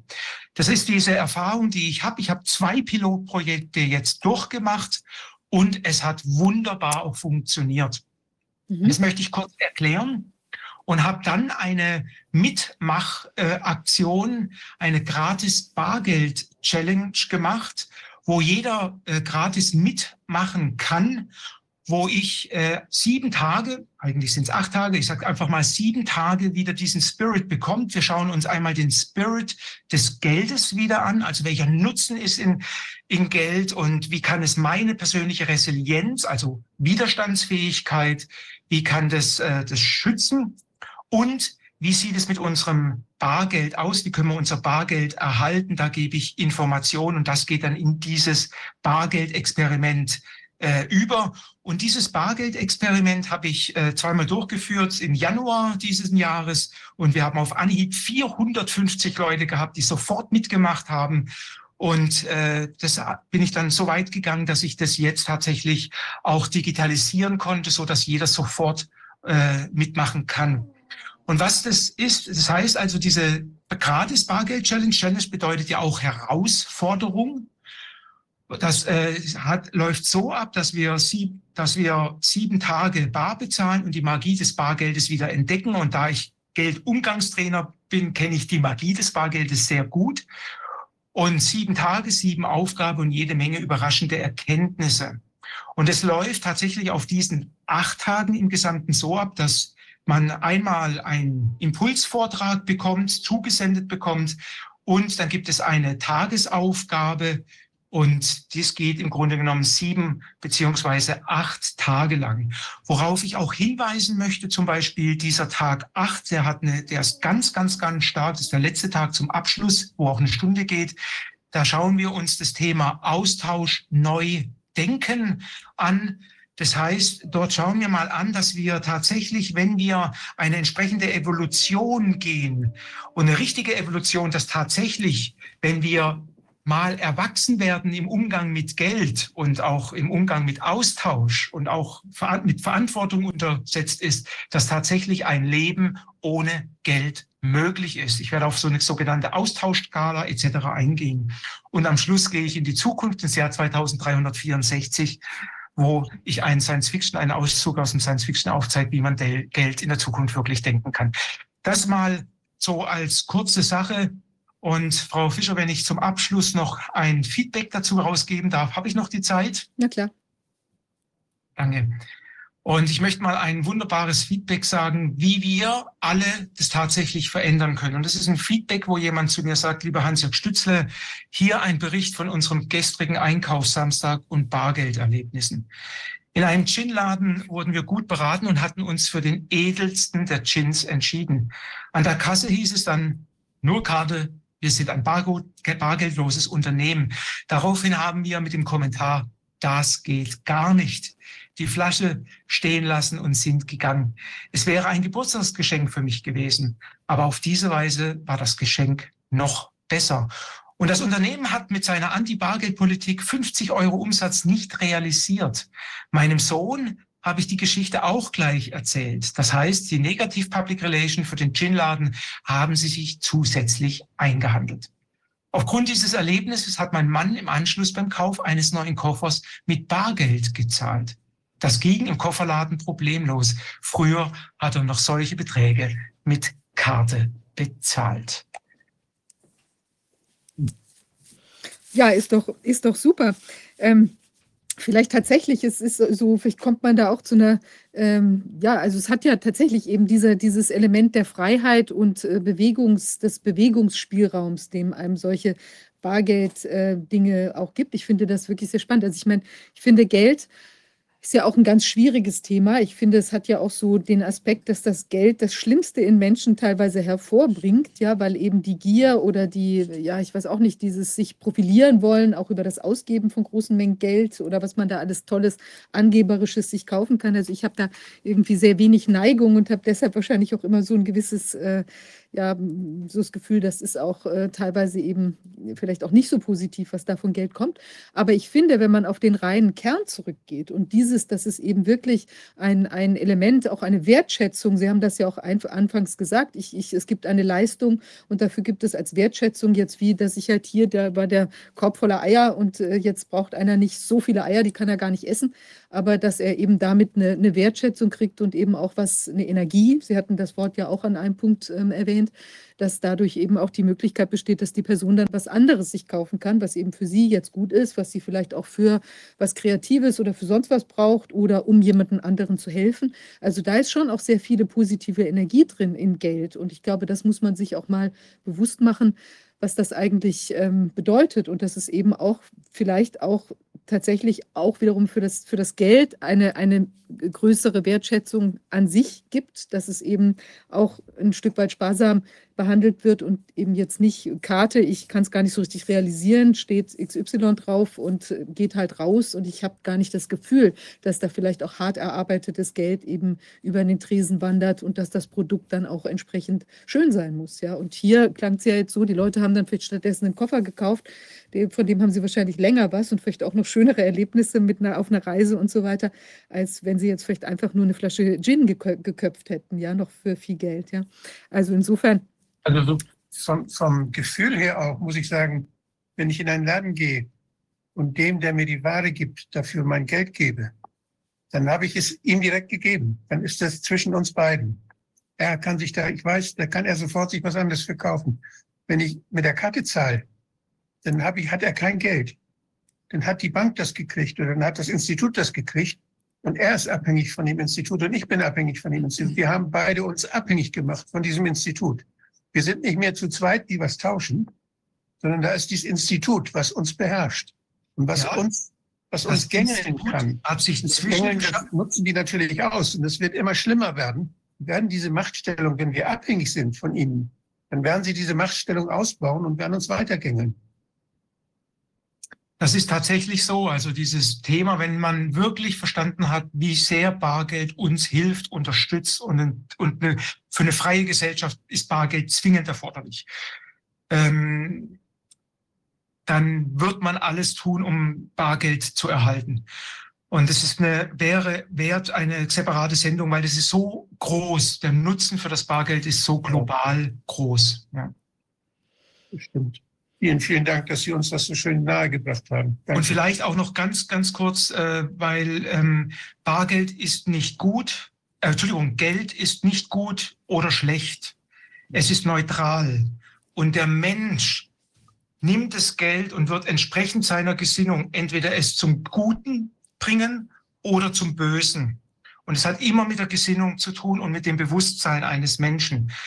Geld selbst ist etwas, ein wunderbares Mittel und Medium, wenn man weiß, wie man damit umgeht und wenn seine eigene Gesinnung dazu auch passt und gut ist. Das ist genau das Gleiche wie die Sprache auch. Die Sprache können wir auch verwenden, um was Gutes zu sagen. Mit der Sprache können wir auch ganz böse sein. Wir kommunizieren mit der Sprache und wir kommunizieren mit Geld. Ja. Das stimmt. Wolfgang, ein schönes Schlusswort. Herr Stützle, es ist toll, dass Sie uns das wirklich so anschaulich, so plastisch äh, äh, dargeboten haben, weil es ist ja so auch ein, ein, ja, ein vielschichtiges Thema. Und ich glaube, man hat jetzt ein, ein sehr gutes Verständnis nochmal für das gewonnen, was damit eigentlich auf dem Spiel steht und was wir eben tatsächlich auch tun können. Und ich glaube, wenn mehr Menschen noch diesen Spirit, ja, die Freiheit äh, des Geldes eben auch nochmal erleben können, vielleicht auch mitmachen wollen bei ihrer äh, Challenge, ja, dann, äh, dann glaube ich, können wir davon äh, ja auch miteinander nochmal lernen. Und ich denke, wir müssen sowieso über das Geldsystem ähm, intensiv nachdenken, wie wir das auf Dauer mhm. haben wollen, sodass eben auch diese Pervertierung und auch diese Abschöpfer, die da in dem Geldkreislauf drin hängen, also auch mit irgendwelchen äh, überspannten Zins- oder Gewinnerwartungen, ähm, das ist ja eben auch alles nicht gut. Und darüber werden wir intensiv nachdenken müssen. Na, ich hoffe, dass wir alle noch 2000. Ähm, 364 erleben werden, das Jahr 2364 und dann die sehr positiven Austauschwege im Geldbereich ähm, auch direkt persönlich erleben können. Ja, schön, dass Sie bei uns waren und ähm, ja, mal gucken, was da auf uns zukommt. Und ich denke, wir sollten alle eine Resilienz aufbauen und wirklich das da verteidigen, was möglicherweise auch vom Aussterben bedroht ist, wie hier unsere Demokratie, für die wir uns ja auch auf die Hinterbeine gestellt haben. Und äh, ich glaube, das Gleiche sollten wir im Geldbereich tun. Vielen Dank Ihnen für den, den schönen Vortrag. Danke auch Ihnen. Danke. Danke. Bis dahin. Ja, jetzt begrüße ich äh, unseren nächsten Gast, äh, ein Kollege, Rechtsanwalt Frank äh, Großenbach. Es ist schön, äh, ja, dass du da bist. Ähm, wir wollen miteinander heute vor allem sprechen über die Betrachtungen, die oder die, wie will man sagen, die Aussagen, die jetzt zur Sprache gekommen sind in dem Brandenburger Untersuchungsausschuss. Äh, da wurde ja Professor Wieler und auch eine Dame vom PAI interviewt. Ich war ja auch dort vor Ort, du auch. Wir haben Frau, uns dort. Ja, genau. Frau Keller-Stanislawski ist das. Genau. Und wir haben uns da ja auch kurz getroffen, aber ich musste leider eben damals wegen dem Corona-Ausschuss dann auch wieder zurück. Aber du hast die Stellung gehalten und das wäre toll, wenn du uns jetzt etwas näher berichtest, was sich dort so alles zugetragen hat. Ja, ich wollte immer doch erstmal anknüpfen an unseren, äh, euren Gast zuvor mit der Digitalisierung. Ähm, ich denke, das ist ja ein grundsätzliches Problem mit Digitalisierung und äh, wir sollten uns als Widerstandsbewegung vielleicht auch überlegen, ähm, welche aktiven Forderungen wir stellen an die Gesellschaft, an den Verfassungsgeber zukünftig oder an den Gesetzgeber zukünftig. Und äh, da würde mir einfallen, dass wir uns darüber Gedanken machen könnten, auf ein Grundrecht auf ein analoges Leben. Mhm. Ähm, das würde mir so vorschweben. Ich bin selber ja Rechtsanwalt und habe auch das BEA-Fach zu nutzen. Also das ist ja das besondere elektronische Anwaltsfach, wo wir gezwungen werden, als Rechtsanwälte alles elektro in elektronischer Weise zu übermitteln an die Gerichte, an die Staatsanwaltschaften und an unsere Kollegen. Und da fängt es eigentlich schon mal an. Eigentlich als Freier in, in einem freien Beruf kann ich mir eigentlich aussuchen, inwieweit ich ähm, welche Kommunikationsmittel nutze. Das war jedenfalls mein Verständnis, mein Selbstverständnis. Äh, das Selbstverständnis wird von der Rechtsanwaltskammer in Frankfurt nicht geteilt. Äh, und die haben mich, weil ich das viel zu spät eingerichtet habe, zu einer kleinen Geldstrafe verurteilt. Ich sehe das aber grundsätzlich so, dass wir alle in unserem Lebensbereich ein Grundrecht haben auf ein analoges Leben. Es gab ja früher auch äh, noch kein äh, Grundrecht auf äh, Datenschutz. Das ist ja auch vom Bundesverfassungsgericht eingeführt worden.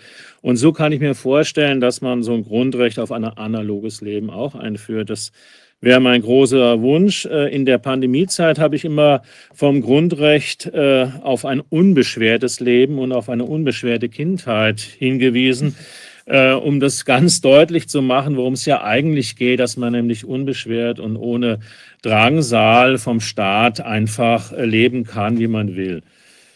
Ja, das als Vorwort. Ich bin Rechtsanwalt in Frankfurt, äh, kurz zu meiner Person. Also ich habe eigentlich mal Musik studiert, ursprünglich Gesang. Ich bin Tenor und Klavier. Das habe ich nicht abgeschlossen. An der Musikhochschule in Heidelberg-Mannheimer habe ich studiert und in Frankfurt. Danach habe ich bis zum Jahre 2010 als Rechtsanwalt gearbeitet mit einer kleinen Kanzlei, mit einem Kollegen, der sehr gut war in dem Gebiet oder noch ist. Und seit 2010 bin ich eigentlich äh, tätig gewesen wie ein Bauleiter und Architekt. Das war immer so mein Herzensanliegen, ähm, Bestandsbauten umzubauen. Ja, und seit der Corona-Zeit 2020 bin ich halt jetzt äh, im Herbst, dann 2020 bin ich dann eingestiegen in das Thema, weil ich äh, die Grundwerte verteidigen wollte. Und dann habe ich ähm, eine Beschwerdeschrift beim Bundesverfassungsgericht eingereicht von äh, 100 Seiten. Und natürlich ist sie leider nicht angenommen worden. Ich dachte aber immer, dass zumindest Argumente aus so einer Beschwerdeschrift zusammengetragen werden, um damit alle Argumente abgearbeitet werden. Das wäre so mein Vorgehen von so einem Gericht, ist aber nicht der Fall gewesen. Viele Argumente, die ich gebracht habe, sind nicht eingeführt worden. Ist ja auch klar, es sind ja ziemlich viele eingeführt worden, das ist klar, also Beschwerdeschriften. Und dann habe ich, war ich mit den Anwälten für Aufklärung und habe so ein äh, siebenseitiges bis neunseitiges Schreiben verfasst. Das habe ich damals genannt ähm, Arbeitshilfe und zwar für den Bereich der ähm, Gesundheitsberufe. Da habe ich mich dann stark gemacht dafür, so eine Art Kontraindikation zu schaffen, weil ich so die Rechtsauffassung vertreten habe, dass das, äh, diese Vakzine, mRNA-Wirkstoffe eben keine ähm, die Voraussetzungen des Arzneimittelgesetzes für die Impfstoffe nach Paragraph 4 Absatz 4 nicht erfüllen. Da steht nämlich drin geschrieben, äh, dass Impfstoffe nämlich Schutzstoffe oder Abwehrstoffe herzustellen hätten. Und die Zielsetzung dieser mRNA-Technologie ist es ja gerade nicht, Schutzstoffe herzustellen zu lassen vom Körper, sondern Antigene, also ein Schadstoff. Und das ist eigentlich vom Gesetzgeber her nicht so gedacht. Also eigentlich äh, hat der Gesetzgeber ist davon ausgegangen, dass äh, Antigene nicht hergestellt werden, sondern direkt Schutzstoffe, nämlich Antikörper, ähm, man hätte ja auch die mRNA-Technologie so einsetzen können, dass die Antigene außerhalb des Körpers produziert werden und dann eingeführt werden, damit die Antigene, die außerhalb des Körpers mit mRNA-Technologie produziert werden, dann sofort im Körper Antigene produzieren lassen können. Das wäre ja sozusagen, ich bin natürlich kein äh, Mediziner und kein Virologe, aber das wäre so meine Vorstellung gewesen, wie man dem Gesetzeswortlaut doch durchaus nahegekommen wäre. Das war ja vielleicht im Jahr 2009, als diese Novellierung des Gesetzes äh, durchgezogen wurde, war das ja wahrscheinlich auch möglicherweise wie auch einige EMA-Richtlinien darauf hindeuten, wahrscheinlich die Vorstellung des Gesetzgebers eigentlich. Ne? Das Bundesverwaltungsgericht hat dann, äh, der, dieser Gedanke ist auch eingeführt worden im Prozess der Soldaten in Leipzig, ist dann ziemlich abgebügelt worden. Wir haben einfach einen Satz geschrieben, das wäre unstreitig und klar, wäre das ein Impfstoff. Also, also der Hersteller selbst sagt ja, dass eine Gentherapie ist. Also insofern ja, also das ist äh, diese, diese sprachliche äh, Definition und überhaupt sich darüber Gedanken zu machen, ist, denke ich, schon wichtig, äh, weil viele Menschen einfach nicht wissen, dass wir eigentlich Spike-Produzenten sind, Spike-Fabriken werden, wenn wir diesen Impfstoff in unseren Körper lassen und dass wir milliardenfach dann Spike-Proteine in allen möglichen Organ produzieren in gerade die Endothelzellen, ja. Ja, das äh, so als zur Vorgeschichte meiner Person, weil mich ja, ja niemand kennt. Ich bin ja das erste Mal hier, deswegen. Ja, das ist richtig. Ich war in Potsdam. Ich hat, äh, war auch eingeladen, sozusagen einen kleinen Kreis mit anzugehören, die Fragen vorbereitet haben für den Herrn Wieler und äh, die Frau Keller-Stanislawski. Ähm, Frau Keller-Stanislawski ist dann eigentlich äh, gar nicht mehr äh, so lange befragt worden, weil die ähm, Befragung von Herrn Wieler doch so lange gedauert hat. Mhm. Ähm, also so die persönlichen Eindrücke erstmal, die man schildern kann. Also der Herr Wieler ist, hat sehr kurz geschorene Haare. Es wirkt äh, eigentlich unbedeutsam. Ja, also wenn man ihn so nur über, über einen Fernseher oder über, über Internet kennt, äh, dann hatte ich so die Vorstellung, ne, das wird schon irgendwie so ein charismatischer und äh, Mann sein, der so eine gewisse Autorität ausstrahlt. das hat er für mich überhaupt nicht. Also das war einfach ein persönlicher Eindruck, den ich hatte und ich war ein bisschen eigentlich, kann man sagen, fast enttäuscht darüber. Mhm. Ja, also das war einfach äh, nicht, nicht eine Persönlichkeit, die so eine Behörde eigenständig führt oder so, sondern jemand, der das irgendwie ähm, so abhandelt. Das, ist, das mag professionell sein, dass, dass er das so macht. Das kann ja sein, dass man das als professionell ansieht. Also wenn also wir können uns, wie ich das eben gesagt habe, wir stellen uns vor, wir stellen, wir werden äh, ermuntert, äh, Grundrechte sozusagen uns auszudenken und zu, einzufordern. Und genauso können wir uns natürlich auch vorstellen, dass wir an den Behördenleiter äh, Forderungen stellen. Also meine Forderung an den Herrn Wieler wäre gewesen, also natürlich äh, darüber nachzudenken, welche mh, Daten ich äh, bestenfalls erheben lassen will und welche Daten unbedingt mich erreichen müssen, damit ich die die Wirksamkeit mit den Risiken des Wirkstoffes, der ja erstmals in dieser Weise eingesetzt worden ist, in Vergleich zu bringen. Das ist ja eigentlich so ein bisschen auch seine Aufgabe, weil er berät ja die STIKO, das äh, Ständige Impfkommission, und die muss ja eigentlich das wissen und das kann die ja nicht aus eigenem ähm, Erkenntnis ähm, Interesse heraus äh, erwirtschaften, sage ich mal. Das kann eigentlich nur so eine starke Behörde machen, äh, die, ähm, die der, ähm, wo der Herr Wieler halt äh, der, der vorsteht, Robert-Koch-Institut. Und äh, deswegen ähm, ist es schon verwunderlich, also wir wissen ja alle, äh, dass die äh, Studie abgebrochen wurde bei Pfizer. Die ist ja nicht fortgeführt worden, die ist entblindet worden und viele haben dann einfach das Vakzin dann auch genommen, weil es ja angeblich so gefährlich gewesen ist. Und dann hätte man sich halt vorstellen können, also es ist einfach meine Vorstellung, dass man dann halt sagt, gut, also die haben das jetzt entblindet, die haben das mächtig fortgeführt, dann mache ich eine eigene Studie. Und das ist tatsächlich so, die machen eine eigene Studie, das haben sie selber gesagt, aber die ist noch nicht abgeschlossen. Ja, also sie haben eine, die nennt sich COVIC-Studie, die das Robert-Koch-Institut selber macht und die ist einfach noch nicht abgeschlossen. Ja, äh, er ist dazu befragt worden nach den Totenscheinen, ob da irgendwie ähm, was vermerkt sei. Darüber weiß er nichts. Da gibt es Vorschriften, sagt er. Also auch ich hätte natürlich als Vorsitzender eine, oder Präsident äh, Robert Koch Institut natürlich das eingefordert. Er hätte gesagt, also wir brauchen natürlich auf dem Totenschein äh, den Vermerk, ob jemand und wann jemand an die, mit diesem Wirkstoff äh, geimpft worden ist. Das brauchen wir, um, um abzuschätzen überhaupt, äh, wie viele Tode sind denn geimpft gewesen. Also wenn, wenn ich diese Daten nicht erhebe, dann, dann kann ich es ja gar nicht abschätzen, die, die Wirkungen, also die, die Worst-Case-Wirkungen, sage ich mal. Ne? Also ich, ich habe eben mal ausgerechnet, was er so zum Besten gegeben hat. Er hat nämlich gesagt, wir sind ja ungefähr, ich sag mal mal eine Zahl raus, wir sind 85 Millionen Bürger. Mhm. Da hat er gesagt, ähm, Zwei Prozent äh, hätten sich infiziert im Jahre 2020. Ich sage dann auch noch, warum er das gesagt hat. Das wären dann 1,7 Millionen Menschen. Und dann hat er an anderer Stelle gesagt, dass die Letalität, also die Sterblichkeit, wenn man, äh, wenn man also den Virus bekommen hat, sei ein Prozent gewesen. Also von 1,7 Millionen, die 2 Prozent von 85 Millionen wären das dann die Letalität wären 170.000 Menschen unmittelbar an Corona gestorben. Das wären ja dann quasi zusätzliche Tote, die da gestorben hätten.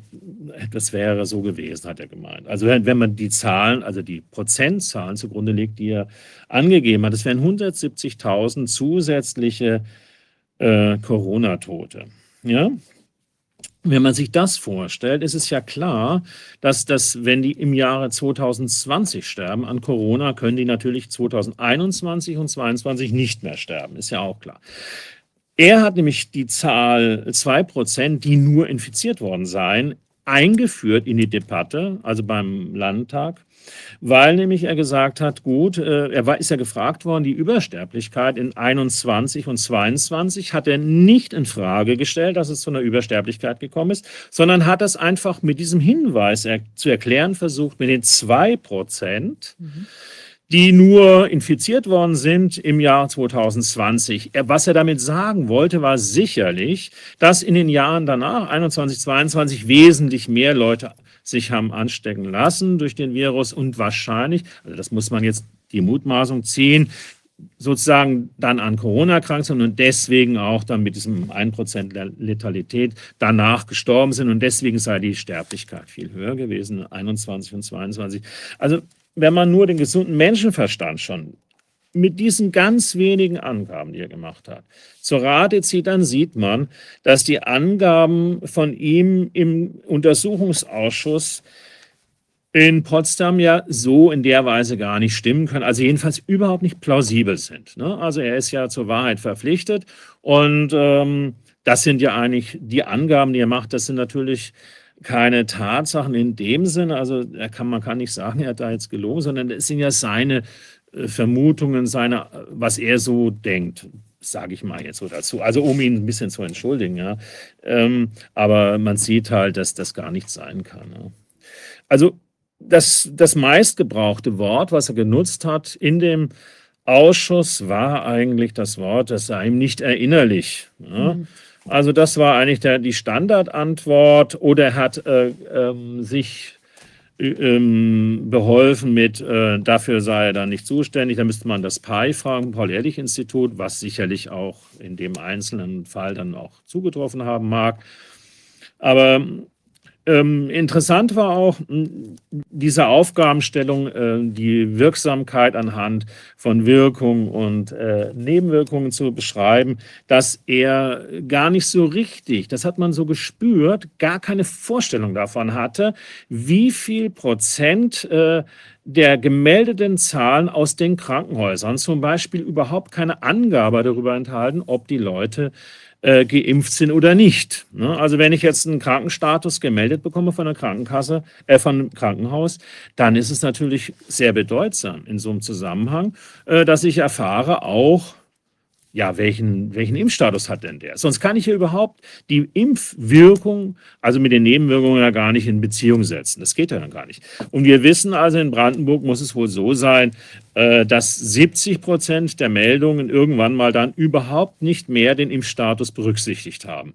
Und dann hatte er kleinlaut quasi dann zu verstehen gegeben, naja, wir haben uns dann aber nur die Zahlen dann rausgesucht, die dann eben auch den Impfstatus umfasst haben. Aber wenn ich jetzt mir überlege, ich habe also praktisch 100 Prozent, ähm, die im Status eines Impfstatus sein könnten und davon sind nur 30 Prozent gemeldet mit dem Impfstatus und es fehlen mir 70 Prozent. Das wäre genauso, als wenn ich eine Studie machen würde wie Pfizer und die Leute, die halt daran versterben oder ansonsten misslich drauf sind, die tue ich aus der Studie herausnehmen. Ja, das ist praktisch das Gleiche nochmal. Zumal wir haben ja gar keine Informationen, die 30 Prozent, die dann mit Impfstatus gemeldet wurden, da wissen wir ja gar nicht, ähm, also wie viele waren davon jetzt tatsächlich dann positiv, wie viele negativ. Also es kann ja eine ungeheure Verzerrung sein. Ja, also positiv mit, äh, mit dem äh, ähm, PCR-Test. Nee, ich meine ich mein jetzt mit, nee, Entschuldigung, mit dem Impfstatus, da wurden ja, also, sorry, also ja. Die, die, das wurde ja der Impfstatus gemeldet, also wie viele sind dann davon positiv geimpft. Achso, ja, welche, ja, also, welche sind positiv Da können ja theoretisch ja, 10 Prozent jetzt nur geimpft sein, von denen, wo der Impfstatus mitgeteilt worden ist, oder 100 Prozent. Und je nachdem wäre ja das Outcome ein ganz unterschiedliches. Ja, ja, also ich weiß das, nicht, wie, das trifft natürlich Da hat er sich ja, glaube ich, nicht so artikuliert. Also es, es wurde natürlich im Ausschuss dann sofort die Vermutung äh, natürlich aufgebracht, was man sich natürlich auch irgendwie denken kann, dass natürlich gerade die Leute mit Impfstatus natürlich besonders nicht gemeldet wurden, weil man ja das nicht in Gefahr bringen will. Man muss sich ja das schon so ein bisschen vorstellen. Wenn man in die große Angst hinein versetzt wird, dann tut man automatisch als Mensch alles, was sozusagen äh, das Narrativ bestärkt, wie man die Angst wieder loswerden kann von dem Virus. Also tue ich alles dazu, dass eben die Impfung möglichst gut bei wegkommt. Und dann lasse ich den Impfstatus eben weg, obwohl das, und da ist ja auch danach befragt worden, obwohl das ja strafbewehrt ist.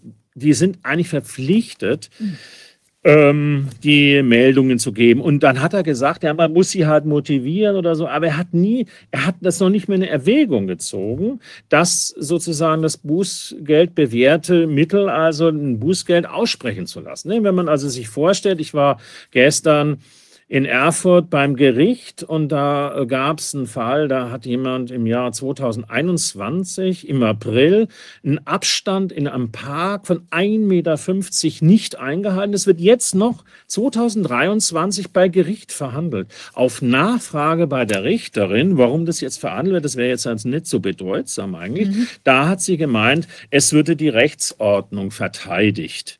Ja, wenn ich mir das vorstelle, dass da die Rechtsordnung verteidigt wird, in Anführungszeichen, obwohl der, ähm, unser Bundesgesundheitsminister schon gesagt hat, es wäre eigentlich Schwachsinn, also im Außenbereich irgendwie Masken getragen zu haben, das wäre Schwachsinn. Also so habe ich ihn jedenfalls in Erinnerung, dass er das gesagt hat. Äh, dann ist es ja klar, dass auch Abstände irgendwie ähm, im Freien ja eigentlich ziemlich Unfug sind. Ne? Also insofern die Rechtsordnung verteidigen, das bedeutet, dass ich die Impfstoffe nicht überprüfen lasse ja, und dass das Bußgeld bewährt ist. Oder nach Paragraph 13 Absatz 5 Infektionsschutzgesetz ist es ja auch so, dass die äh, kassenärztlichen Vereinigungen müssen ja auch Daten dem Paul-Ehrlich-Institut äh, übergeben. Und das passiert ja auch nicht. Ja? Mhm. Also man sieht schon, es gibt so viele äh, Nicht-Datenerhebungen, ja, also wie zum Beispiel beim Totenschein, ja, Leichenschauschein. Und es gibt so viele Daten, die zwar möglicherweise irgendwo vorhanden sind, aber nicht gegeben werden. Das hat sich ein bisschen gespiegelt dann bei der Frau Keller-Stanislawski. Ähm, da kann ich ja auch erstmal einen persönlichen Eindruck vorwegschicken. Also Frau Keller-Stanislawski, äh, das war der erste Tag ihrer Rente sozusagen. Sie ist also ausgeschieden aus dem Paul-Ehrlich-Institut.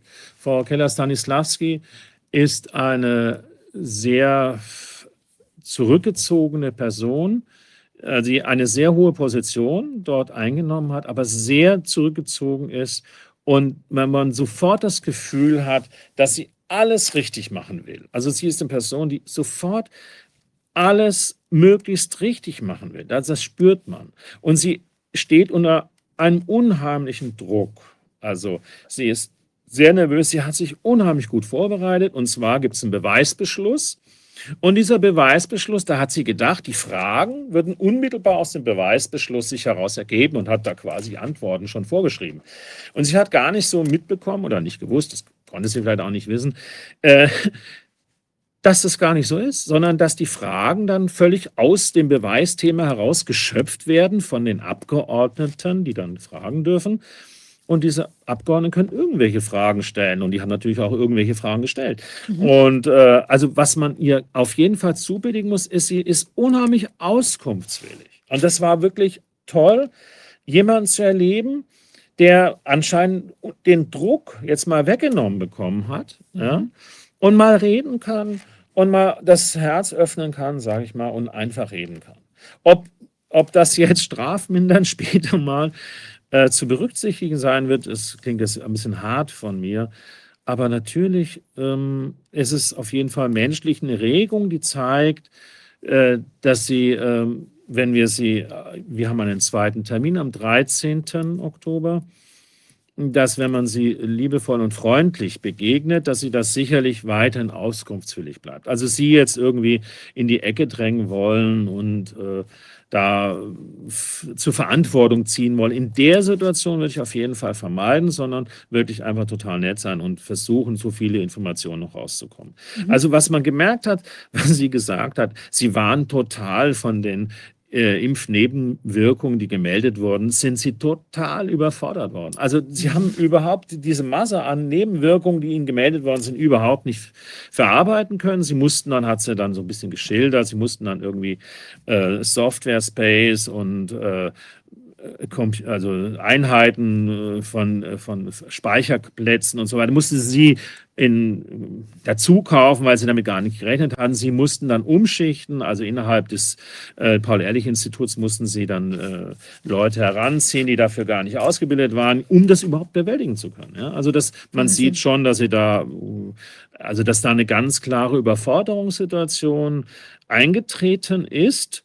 Und äh, was man natürlich ähm, äh, was man auch sagen kann, ist, dass sie natürlich auch ihren eigenen Forderungskatalog aufgestellt hat, was sie gerne hätte. Also der hat das eigentlich so gemacht, wie ich es am Anfang geschildert habe, wie, der, wie das, äh, wie das Robert-Koch-Institut mit dem Herrn Wieder das hätte machen müssen. Also sich so einen Wunschkatalog ausgedacht. Ne? Und der Wunschkatalog bei ihr war, dass die Krankenkassen möglichst Daten liefern. Weil die Vorstellung, das war auch beim Bundesverwaltungsgericht so, war, naja, wenn jemand bei, im Krankenhaus landet, ja, dann ist es auch ernsthaft. Ja. Alle, wenn man nicht im Krankenhaus landet, dann kann nicht davon ausgegangen werden, dass äh, die Impfung zu einem schweren Schaden geführt hat. Was natürlich überhaupt nicht so zutrifft. Ne? Also man kann sich das ja vorstellen, wenn jemand äh, außerhalb des Krankenhauses mit einem Herzinfarkt vom Fahrrad fällt äh, und er ist drei Tage vorher geimpft worden, äh, dann gibt es auch einen Zusammenhang, also zumindest äh, nicht kausal, wie man immer so schön sagt, aber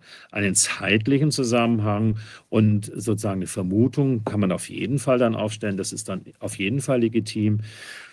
Und diesen, diesen, diesen Zusammenhang halt äh, kann man dann halt ähm, äh, herstellen. Und es ist auch ein schwerer Fall im Gegensatz zur Klinik. Ne? Also das ähm, ist schon, äh, muss man schon so sehen, dass das diese Vorstellung, auch die wie beim Bundesverwaltungsgericht gewesen ist, ja, also das ist nicht so wichtig, dass diese Meldungen nicht einfließen, 13 Absatz 5, also die von Kassenärztlichen Vereinigung, da, das sei nicht so schlimm. Also man muss sich vorstellen, das Bundesverwaltungsgericht sagt, die Entscheidung, des Gesetzgebers, Daten zu erheben und auszuwerten, sei nicht relevant. Also nicht so relevant, dass es ein Gesetzesverstoß, das nicht zu machen, Auswirkungen habe. Ja?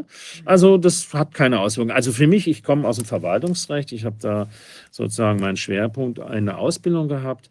Äh, Das ist für mich eigentlich eine volle Offenbarung. Also wenn ich einen Gesetzesverstoß der Behörde vorliegen habe, dann kann ich als, Ges- also als, als Richter nicht sagen, ja, das ist aber jetzt nicht so schlimm, ähm, weil das, und vor allen Dingen das Problem, was ich sehe, also das Gericht hat ja schon angedeutet, also irgendwie müsste man das jetzt schon mal nachholen. Aber Frau Keller-Stanislawski sagt, das ist bis zum heutigen Tage nicht nachgeholt worden. Also diese Datennichterhebung findet immer noch so statt, also werden keine Daten erhoben. Und äh, die Menschen im Land verlassen sich ja darauf, Absolut. dass, dass diese Daten ausgewertet werden. Dass die verlassen sich ja darauf. Ja, das ist Aber ja Frank, die hätten doch das, das PI und auch das RKI hätten doch die Möglichkeit gehabt, auch genau diese Daten anzufordern. Oder hätten sie irgendeinen Weg beschreiten müssen? Ich meine, ich verstehe nicht die Frau äh, Stanislawski da, dass sie sagt, das ist mein Wunschkatalog, aber es gibt ja die Möglichkeit, die sind ja verpflichtet, das zu liefern. Also die hätte es Also- ja anprangern können, die hätte vielleicht auch bei der Bundesregierung oder irgendwo einen Antrag stellen können, wenn sie es nicht selbst unmittelbar anfordern kann. Also die Krankenkassendaten, so kann sie, das da ist wohl, das ist so nicht vorgesehen. Da Mhm. müsste sozusagen, also das ist meine Kenntnis, also ich bin ja auch nicht da, es alle wissen. Aber wer hätte es Aber- anfordern können? Naja, das hätte man dann quasi, äh, also meine Vorstellung ist damit, mit dem Wunschkatalog, ist, dass man eigentlich an den Gesetzgeber und den Verordnungsgeber herantritt und sagt, das ist eine ungewöhnliche Situation, also dass wir jetzt praktisch den Impfstoff im Nachhinein also ähm, überprüfen müssen. Da brauchen wir also ein bisschen mehr Daten. Da müsst ihr eigentlich uns durch Verordnung oder durch Gesetzgebung, müsst ihr uns zum Beispiel ermöglichen, dass wir auf die Krankenkassen zugreifen. Und sie hat wohl auch gesagt, es gäbe wohl eine Krankenkasse, die jetzt Kooperationsbereitschaft signalisiert hätte. Dann wird immer ein bisschen argumentiert im Hintergrund mit Datenschutz und so, aber man kann es ja anonymisieren, das ist ja kein Problem.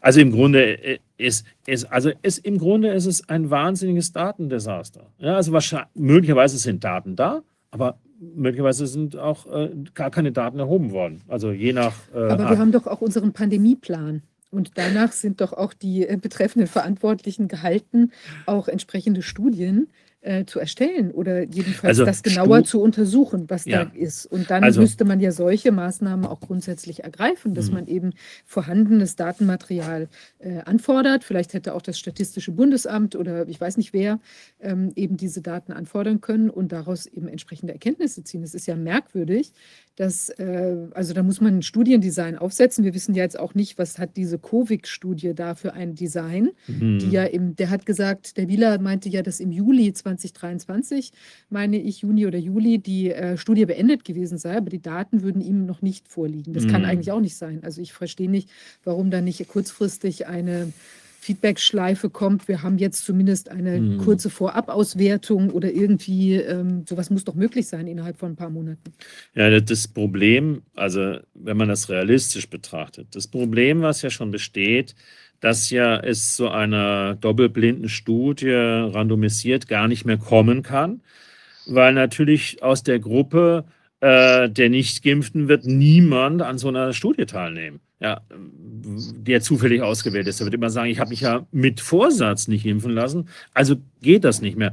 Aber man kann natürlich einfach Kohortenstudien machen. Also man kann einfach 100.000 oder 200.000 Geimpfte und 200.000 Nicht-Geimpfte auswählen. Das wäre doch das Einfachste und das, das, das Naheliegendste, dass man so eine Kohortenstudie macht und ganz einfach mit, mit, also wir geben ja so viel Geld aus für Masken oder haben es ausgegeben für Masken und für äh, die Vakzine selber und für die acht Dosen für jeden Bundesbürger und die Schließungen der Schulen. Und das, das hat ja auch alles irgendwie Ressourcen gekostet, ja. Und, und die, der Mittelstand wird an die Wand gefahren. Und das, das, das, äh, das, das hat ja alles wahnsinnig Geld gekostet. Und dann, dann ist es halt so, dass, dass man sich vorstellen muss, dass, dass dann dafür eine solche, Ein Geräusch im, im äh, das Im ist kein Hund, ich weiß nicht, ich glaube, es ist ein, irgendeine Zoom-Geschichte, die noch zusätzlich ist. Okay, aber sag bitte weiter. Nein, macht er nicht. Ich dachte, das, das klang jetzt stark nach Hund hier. Mhm. Ich mag Hunde sehr, deswegen, also, aber deswegen habe ich das Meine nicht. ist es nicht. Nee, okay. ja, also das, um, um das, äh, um mehr kann ich erstmal oder kann man dazu eigentlich nicht viel sagen. Also die, ähm, es war halt sehr zäh, muss man sagen, wie der Laut, äh, wie der Lauterbach sei schon, wie der sich gegeben hat. Das ist einfach sehr zäh gewesen und äh, die Fragen waren vielleicht auch manchmal nicht ganz äh, so zielgenau. Was man sagen muss, äh, man kann sich ja vorstellen, dass eine der Parteien ähm, das initiiert hat, das war die AfD und ähm, kann aber auch sagen, dass äh, die Vertreterin der CDU auch super gute Fragen gestellt hat. Also die war voll Feuer, Flamme, also da auch Erkenntnisinteresse äh, zu wecken. Also das muss man schon sagen. Und äh, Freie Wähler waren auch da und haben auch interessante Fragen gestellt. Und ähm, also die Grünen haben gar keine Fragen gestellt, also fast keine. Und die Linken haben Fragen gestellt, um das Narrativ zu bestätigen, kann man so sagen. Mhm. Also da, die SPD hat so allgemeine gültige Fragen gestellt, also da war jetzt nichts äh, Weltbewegendes dabei. Ähm, man muss sich ja schon vorstellen, dass die äh, Parlamentarier, die Abgeordneten natürlich äh, sehr viel um die Ohren haben. Und jetzt, äh, das ist ja nur ein Untersuchungsausschuss und die müssen ja ihre ganze Arbeit, die sie sonst so be zu bewerkstelligen haben, als Abgeordnete, das ist ja ein kleines Abgeordnetenhaus. Äh, in Potsdam, in Brandenburg, äh, das, die sind ja dauernd beschäftigt. Also das ist schon so, dass es keine, ähm, keine Fachleute sind, die dann auch vielleicht das Gespür haben, wie man dann nochmal nachfragen könnte. Ja? Also was mir fehlt, ist immer, wenn, wenn äh, äh, Wieler sagt, dann also, dass es natürlich so sei, dass die Impfung äh, bei Kindern, deswegen müssten ja dann auch die Kinder geimpft werden, dass die natürlich dann auch die Übertragung weniger sei. Ne? Also die, die Übertragung des Virus von Kindern auf Erwachsene sei dann auch weniger, wenn Kinder geimpft werden. Und dann frage ich, würde ich sofort immer nachfragen, ja, wenn das weniger ist, möchte ich mal gerne wissen, um wie viel ist es denn weniger? Weil wir haben, also das steht ja sogar, das haben die sogar selber reingeschrieben in die Homepage vom Robert-Koch-Institut, kann man nachlesen. Ne? Also, dass die, ähm, dass die davon ausgehen, dass es marginal ist. Da muss man sagen, das ist marginal. Also wenn man nur marginal die Übertragung dann sozusagen für einen kurzen Zeitraum mutmaßlich, das haben die so quasi geschrieben, Mhm. mutmaßlich vermindert, dann kann es ja überhaupt kein Grund sein, äh, fremdnützig Kinder zu impfen. Wobei Kinder, also da war die ähm, Vertreterin der CDU, die Fragestellerin, die Abgeordnete auch sehr dahinterher. Und das ist ja auch, also mein Kernanliegen ist ja, äh, Kinder zu schützen. Äh, dann, das kann ja dann kein Grund sein, Kinder zu impfen, wenn es marginal nur ist. Vor allem, wenn man weiß, dass der, der, dass der, und das hat er ja auch zugegeben, der wieder, dass der äh, Grund, dass der, dass der Impfstoff nicht die Wirkung hat, äh, drittstützend, hun- dann hat er gesagt, 100 Prozent zu wirken. Nee, es geht ja nicht um 100 Prozent, es geht um marginal, dass es vielleicht um ein Tausendstel ist.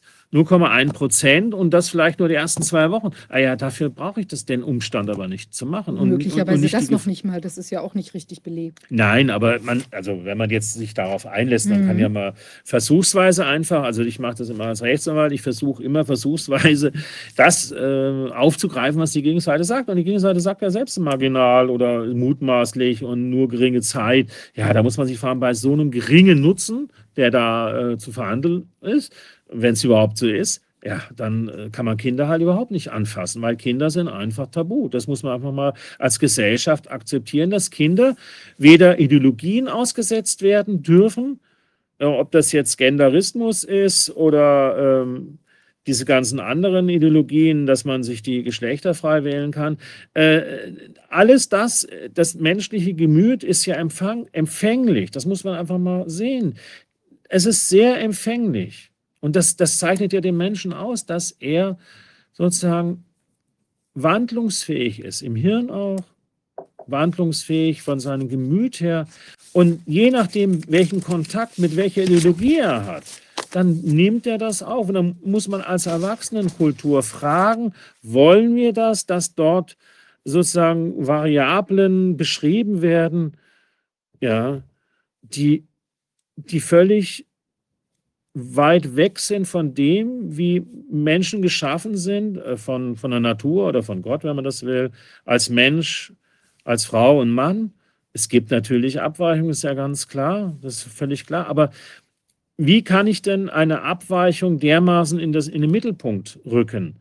Dann wird die Abweichung ja sozusagen als erstrebenswert, als Besonderheit, die ähm, normal ist, beschrieben. Und das alles ist ja Unfug. Und dass dieser, dieser Unfug etwas in, den, in das Zentrum zu rücken, was eigentlich marginal ist. Das wird nicht nur sozusagen äh, bei dieser Diskussion des Geschlechts äh, in die Gesellschaft reingetragen, es wird auch in, in, das, in, in die Bedeutung des, des, des Impfstoffs hineingetragen, als ob das irgendwie äh, etwas bewirken würde, nämlich die Übertragung ähm, sozusagen verhindern kann. Und das ist einfach totaler Unfug. Also das äh, weiß ja auch jeder und, und das ist ja auch allgemein Konsens. Nur wird durch, die, durch diese komische Darlegung zum Beispiel jetzt auch, ja, durch den äh, Wieler, wird es dann einfach so verwässert, sodass man denkt, naja, irgendwie da diese Größe, die Größe, die Größenordnung wird ja nicht dazugegeben. Ja? Mhm. Dann sagt er, hilft nicht 100 Prozent. Da denkt jeder, naja, so vielleicht 98 Prozent. Nee, das ist aber 0,002 oder was. Oder wenn überhaupt, ja. Oder 0,1. Da- da- Das, das, da- die Größenverhältnisse spielen eben eine Rolle der Abschätzung. Man muss es eben abschätzen. Risiken abschätzen bedeutet immer Größenverhältnisse ins Verhältnis zu setzen. Ne? Äh, Grö Größen ins Verhältnis zu setzen. Und das, das, ähm, ja, dazu braucht man halt auch die Daten. Also ähm, Ich meine, was schon irritierend war, er wirkte auch irgendwie so, wie will man sagen, so wenig engagiert oder so wenig kreativ engagiert. Also weil ich als so ein Behördenchef, ähm, ich, der hätte ja wirklich alle Möglichkeiten gehabt. Der hätte auch Möglichkeiten gehabt, äh, Rabatz zu machen und zu sagen, Achtung, hier, passt auf, Mhm. oder wie, wie können wir da noch Mhm. ähm, bessere, also Erkenntnisse gewinnen. mhm. Oder wie können wir vielleicht auch, ähm, ich weiß nicht, auf die Bremse treten zum Beispiel, dass man mal sagt, bevor man das jetzt total rausrollt, das nochmal näher ähm, untersuchen. Und das wirkte Mhm. so, er wirkte tatsächlich so wie gelähmt, ja, Mhm. also wie gelähmt, als hätte er eigentlich da gar keinen eigenen ähm, tja, wie will man sagen, Ent Entscheidungsspielraum oder Ideenspielraum auch gehabt. Ja, er hatte ja auch in Bezug auf die Aussagegenehmigung, die schien ja auch sehr begrenzt zu sein. Da entbrannte ja eine gewisse Diskussion, wo Mhm. äh, dann der Text nicht verlesen werden durfte. Der ein AfD-Mitglied wollte das eben äh, vorlesen, Mhm. wie weit diese Aussagegenehmigung reicht. Da haben wir ja wahrscheinlich auch weiterhin keine Erkenntnisse, was genau da drin stand, aber die schienen ihm ganz schön Fesseln anzulegen. Mhm. Also es gibt man, man nach außen hin ist der Wieler natürlich der Herr Wieler. Wenn man äh, dem Ausschuss beigewohnt hat, weiß man, dass es da einen Herrn Rottmann Großner gab und gibt. Und wenn man die ähm, Autorität gesehen hat, eines Rottmann Großner, Der saß neben ihm und der saß Prinzip neben beraten. ihm, ja nicht beraten, sondern äh, er war dafür da, äh, dass der Herr Wieler sozusagen die Aussagegenehmigung, die er hatte, nicht verletzt. Also dass er sozusagen in dem Korridor bleibt der Aussagegenehmigung. Wenn man aber die Autorität, die Ausstrahlung von Herrn Rottmann-Großner gesehen hat, dann weiß man ganz genau, dass der eigentlich wesentlich mehr Chef ist oder war äh, als der Wieler. Also das spürt man ja als Mensch, welche Kraft jemand hat und welche Autorität jemand ausstrahlt. Ne? Und dann Mhm. sieht man ja, dass der wesentliche, wesentlich besser ähm, dahinter steht, na, was da passiert. Und äh, wie, wie mir gesagt wurde, ich habe das noch nicht überprüft, war auch Rottmann Großner war derjenige, der bei diesem Event 201 im Oktober 2019 bei diesem Event mit dabei war als Mhm. Vertreter des Robert Koch Instituts. Also der ist ganz hoch aufgehängt, sagt man mal so. Und er hat zum Beispiel, der Herr Wieler hat auch ganz klar gesagt, dass der. Herr Holterm, das ist ein General, nämlich äh, ihm weisungsbefugt ähm, befugt ist und Weisungen erteilt hat. Das wäre klar gewesen. Also der Herr Holterm, Nein, im Zoom, das ist, da spricht jemand anderer. Das müsste irgendwie abgestellt werden, bitte. gut. Also das wollte ich, ist, glaube ich, klar geworden, dass äh, welcher, welchen Eindruck ich davon gewonnen habe, dass der Herr Hottmann Großner äh, wesentliche stärkere Persönlichkeit ist und auch der Herr Holterm, den kenne ich natürlich auch nur jetzt über, über Medien und so weiter, der ist ja auch immer im Hintergrund geblieben, war vielen gar nicht bekannt, dass der Herr Holterm äh, ist ein General, äh, der schon im Januar 2020 angefragt worden war, äh, das, durch das Gesundheitsministerium dort Dienst zu leisten, also schon zum Zeitpunkt, wo das noch nicht klar war eigentlich mit, mit wie, wie sich das entwickeln würde. Aber Politiker scheinen ja manchmal sehr vorausschauend und sehr weise zu wissen, was passieren wird. Also das muss man ja mal sagen. Also das, die haben ja eine Glaskugel, da können wir ja nur von lernen. Und konnte denn die Frau Stanislawski mit irgendetwas zu einer größeren Erkenntnis beitragen? Wie gesagt, also, die, also das, dass sie alleine das so deutlich beschrieben hat, dass sie völlig überfordert war damals. Oder ne, das, das war ja schon Hinweis genug für uns, äh, dass so viele Zahlen gar nicht zu erwarten waren. Ne? Und ähm, man wird sie sicherlich weiterhin befragen können. Leider ist es so, und das, da werde ich auch vielleicht noch mm, hoffentlich darauf äh, hin, können, dass wir auf jeden Fall noch mal jemanden bekommen von der Chargenprüfung, Mhm. dass wir nämlich sozusagen die, den Inhalt dieses Gebräus näher in Augenschein nehmen können. Also uns, wir wissen ja aus dem Prozess in Leipzig, wer dafür, wer, welche Personen dafür verantwortlich sind innerhalb des äh, ähm, Paul-Ehrlich-Instituts. Und äh, da, da wäre es äh, angesagt, diese Leute zu befragen, weil die Impfstoffe sind doch sehr my my mysteriös, will ich mal so sagen. Wir haben äh, aus unserer Gruppe der Fragesteller und der, sag ich mal, Experten haben wir einen dabei, der wirklich ähm, fulminante Erkenntnisse beigetragen hat zu äh, allen Fragestellungen. Und äh, der hat auch eine Studie selbst in Auftrag gegeben äh, bei einer Professorin in Deutschland. Aha. Und ähm, dort ist herausgekommen, dass der Produktionsprozess äh, bewirkt ja, dass wir DNA-Stränge haben, die dann sozusagen als Matrize dienen für diese mRNA-Stränge, Mhm. die dann in, in Nano, diese Lipide eingehüllt werden. Und ähm, was aber jetzt sozusagen herausgekommen ist, also ist, dass natürlich auch diese DNA-Stränge als Verunreinigung auch in Nanolipide eingehüllt werden und auch in die Zelle gehen. Und wenn DNA in die Zelle reingehen kann, dann, also das, ich bin ja nun da auch nicht fachlich bewandert, aber dann ist es so, dass die das, wenn die Zellteilung anfängt, dass die dann auch sogar eingebaut werden kann für die Zelle, die dann sich eben äh, dupliziert. Also man kann oder, oder überhaupt eingebaut wird in die Zelle. Ähm, das ist zumindest die Möglichkeit da. Also nicht nur die ähm, ähm, Transkriptase, die Reverse, kann dazu führen, sondern auch diese DNA-Verunreinigung. Ne, das waren ja, da gibt ja praktisch die beiden Möglichkeiten, äh, wie sozusagen dieses äh, ähm, mhm. ähm, diese, dieses Phänomen äh, stattfinden kann.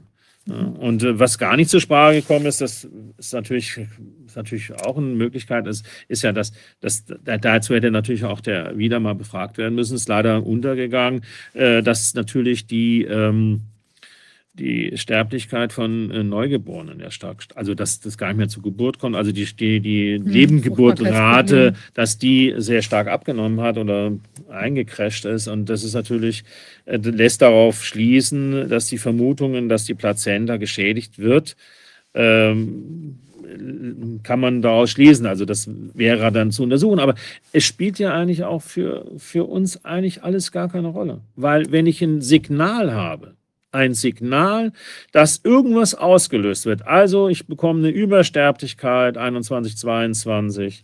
Ich bekomme, die Geburtenrate sinkt ab, weil es gibt, gibt viele äh, äh, Sterbefälle während der Schwangerschaft. Wenn ich solche Signale habe, dann muss ich gar nicht mehr nachdenken, auch nicht mehr über Kausalität oder sowas. Ja, dann, dann ist doch klar, dass irgendein ein Ereignis stattgefunden haben muss und wir kennen ja nur das eine. Also dann, äh, ähm, dann, dann muss man davon ausgehen, dass so ist. Und wir wissen ja auch noch, dass die Inzidenzen im Jahre 2021, 2022 hochgegangen sind. Also äh, auch das zeigt uns ja, dass ein Schutz also gar nicht äh, ausgebildet worden ist. Und dann kann man mhm. natürlich sagen, ja, also der, diese Impfstoffe, die waren dann eben nicht so gut äh, darauf orientiert, diese neuen Varianten äh, sozusagen in den Griff zu bekommen.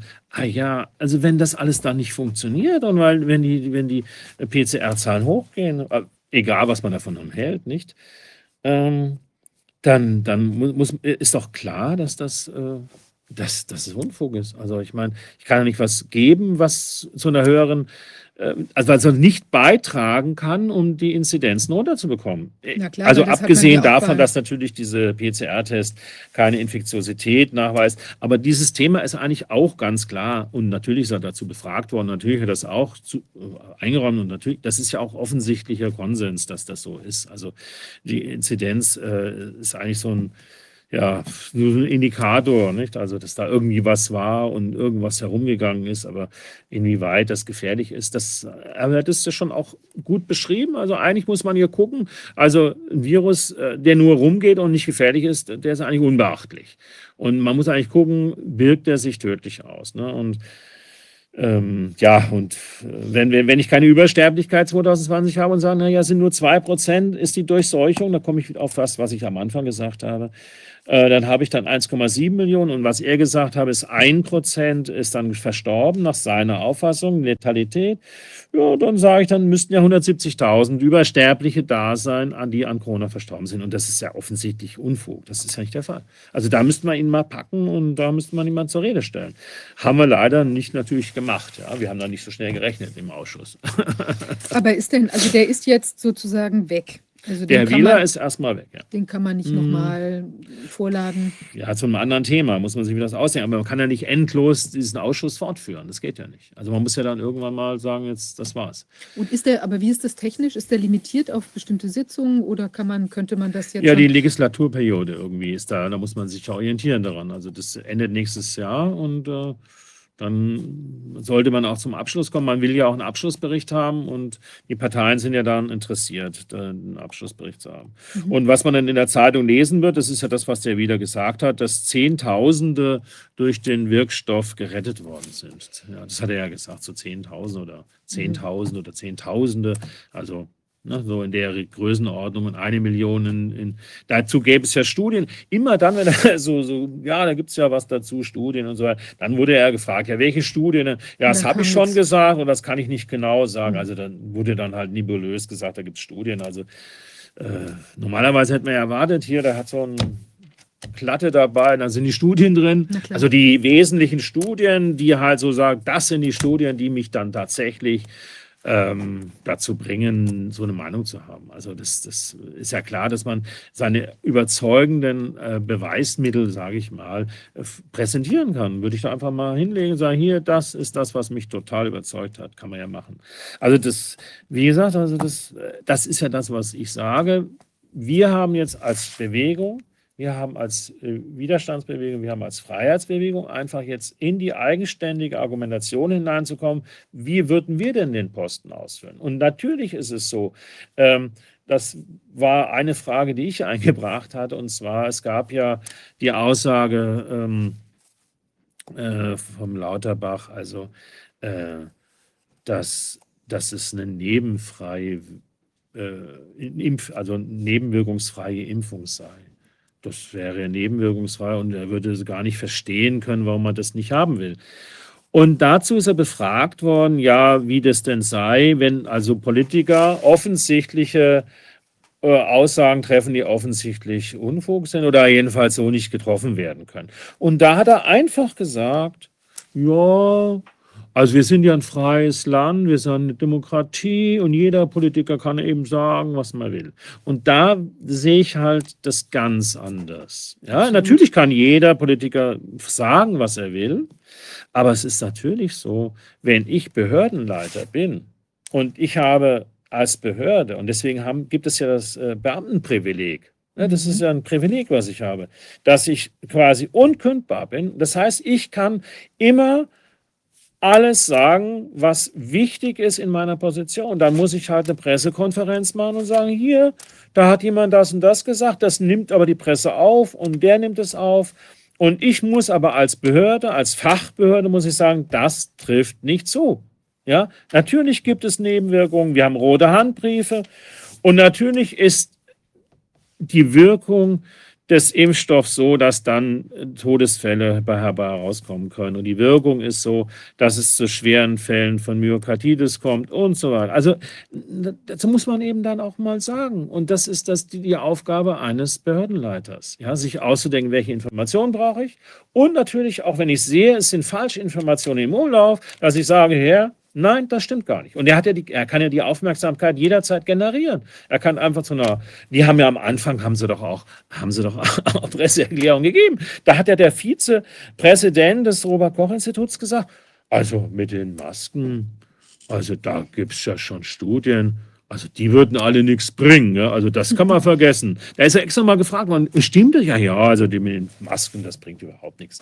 Und das war ja auch mal ursprünglich die Auffassung von Drosten. Also es ist ja nicht so, dass sie von Anfang an immer völlig quergelegen haben, sondern die, die haben sich dann einfach nicht mehr geäußert. Die sind dann einfach sozusagen klang, sang- und klanglos in die, in die, in die, in, in den Nebel hineingetaucht und haben dann nur noch zugeguckt. Also ich meine, der Wieler hat ja, ist ja ein Zyniker, kann man sagen, hat gesagt, naja, wir werden irgendwelche Impfstoffe haben, wir wissen nicht, wie sie wirken und was dabei rauskommt. Also das ist ja eigentlich zynisch, nicht? Also wenn man, wenn man so ein Amt ausübt und weiß genau, jetzt wird bald so ein Impfstoff kommen und da weiß man gar nichts darüber und das aber so nonchalant zu sagen und, und, und zu sagen, ja, das ist, ja, das ist also, also ich meine, jeder, der ein bisschen zuhören konnte, konnte eigentlich ja daraus schlussfolgern, also das scheint ja jetzt nicht äh, wohl überprüft zu sein. Ja, also ich finde das schon ganz schön monströs. Auch letztlich die Frau Stanislawski, das ist ja so, wenn sie sieht, Sie sind in der Behörde so massiv mhm. überfordert, dass sie diese ganzen Impfnebenwirkungen überhaupt nicht mehr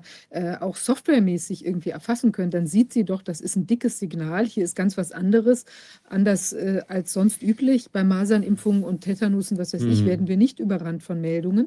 Dann hätte sie ja allein schon aufschreien müssen: Achtung, hier tut sich ungeheuer viel. Mhm. Wir müssen das mal genauer angucken und hätte auch um eine Art Amtshilfe oder sonst irgendwas bitten, bitten müssen. Und genau das Gleiche mit Wieler. Natürlich wäre der jederzeit in der Verpflichtung gewesen, über negative Erkenntnisse äh, eben auch zu berichten. Ja? Und ich meine, wir mhm. sehen, das ist einfach nicht erfolgt.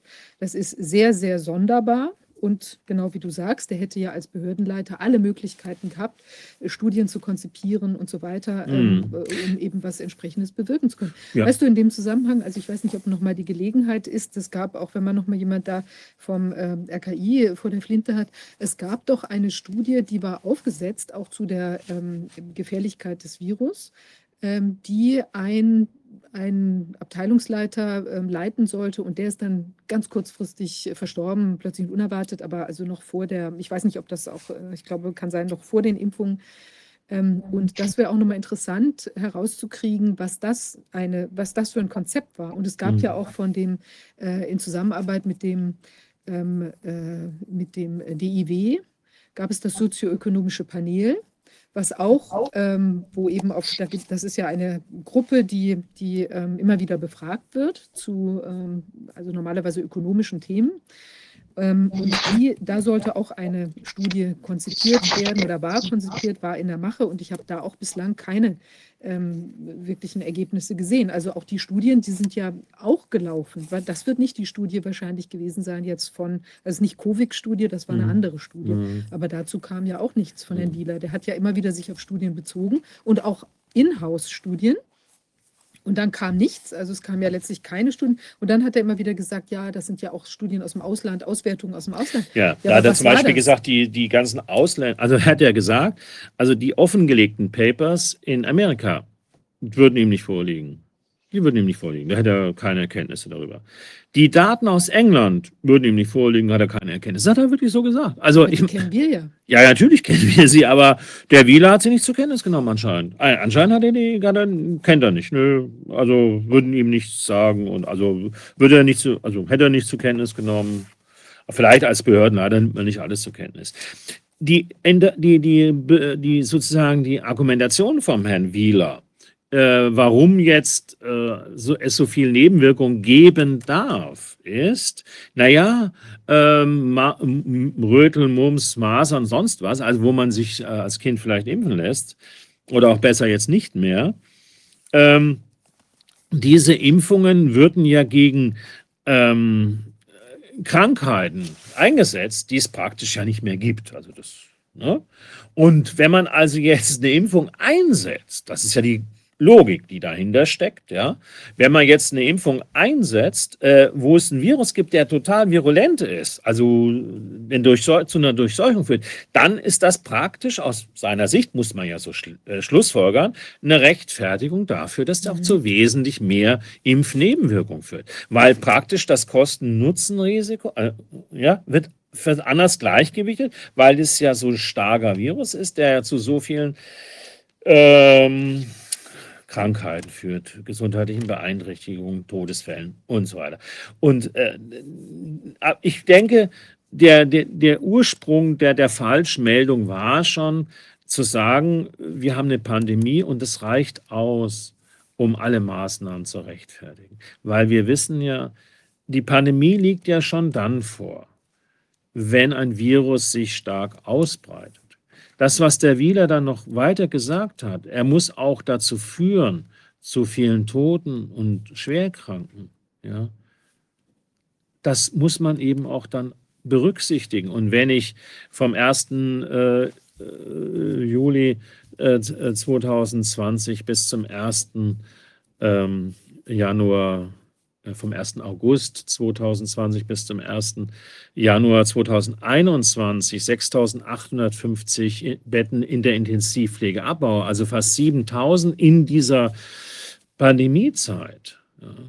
Allein diese Kennzahl, dass 7.000 Betten abgebaut worden sind, vom 1. August bis zum 2020 bis zum 1. Juli 2021, das sind die Divi-Zahlen aus dem Divi-Register. Also das habe ich quasi selbst ermittelt in meiner damaligen Beschwerde vor dem Verfassungsgericht. Und der Umstand, dass die Sterblichkeit, die durchschnittliche mit oder an Corona zu versterben, 83 sind. Diese beiden Kennzahlen reichen eigentlich völlig aus, ja, um zu erklären, dass diese Pandemie existieren mag, aber zu keinerlei Gefahr für die Bevölkerung geführt hat. Ja? Zu keinerlei.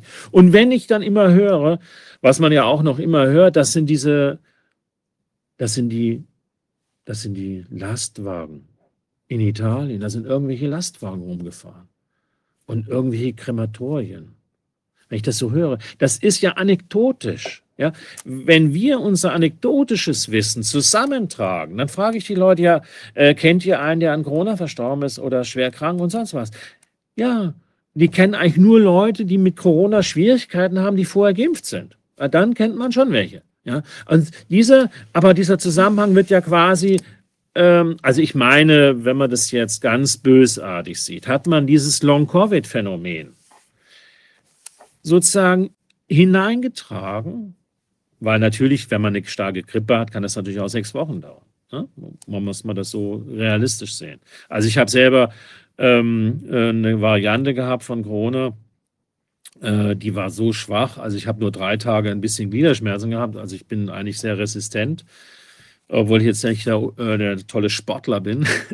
Aber äh, das war alles, was ich hatte. Mein Vater ist 93, hat mit 93, er war auch ungeimpft, hat er auch äh, Corona bekommen äh, und die Omega-Variante und hat das auch überlebt mit äh, Vitamin C, Vitamin D und Vitamin B-Gaben, die durch Infusionen durch meinen Hausarzt äh, ihm zugeführt worden sind. Er hat das dann überstanden und war auch der Meinung, das wäre jetzt auch kritisch und so, aber er hat es überstanden. Und äh, daran sieht man ja allein an dieser anekdotischen Geschichte, man konnte selbst sehr alten Menschen noch helfen. Ich wurde damals angerufen vom Altenheim. Jetzt müsste mein Vater also ins Krankenhaus. Und dann habe ich gesagt, nee, das machen wir nicht. Der bleibt da, wo er ist. Und der Arzt kommt zu ihm. Nicht er geht zum Krankenhaus, sondern der Arzt kommt zu ihm. Und auch das ist zum Beispiel eine Forderung, die wir stellen sollten als äh, Widerstandsbewegung, als Freiheitsbewegung.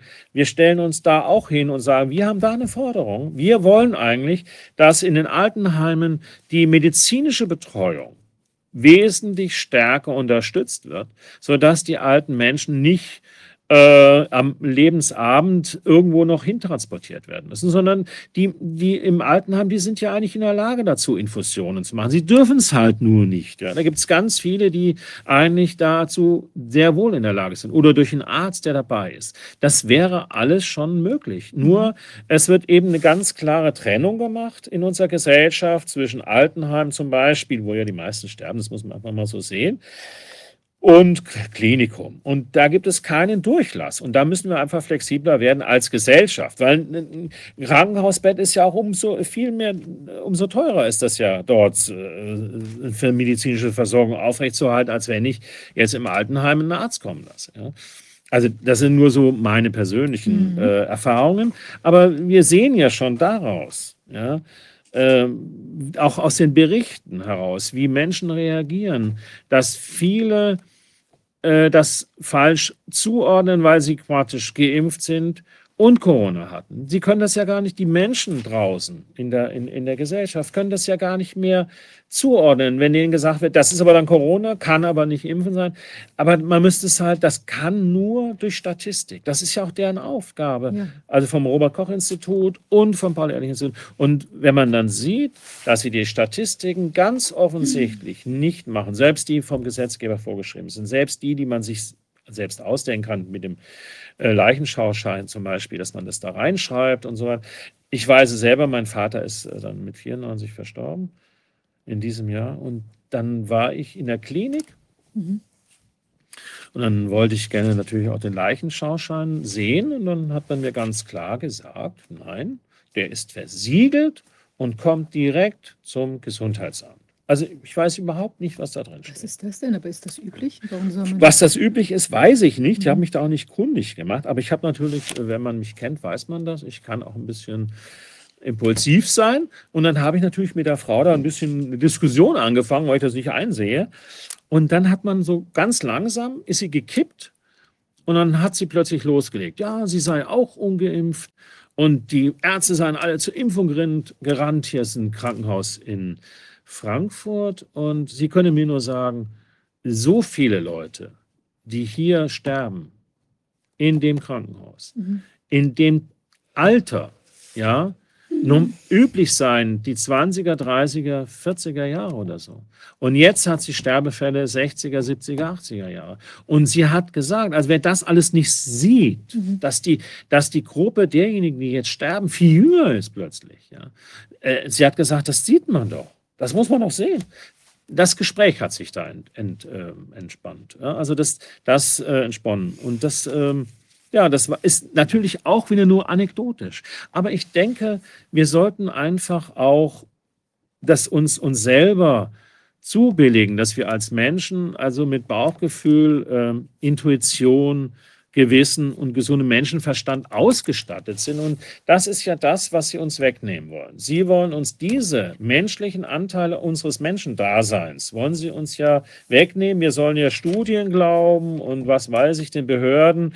Das darf nie hinterfragt werden. Und eigentlich diese, diese, diese Gabe dieser Menschen, die wir sind, dass wir eigentlich ein unheimlich komplexes Hirn haben, was unheimlich diese, das spürt. Ja? Und wir müssen ja nicht ins Kleinste wissen, was da nicht stimmt.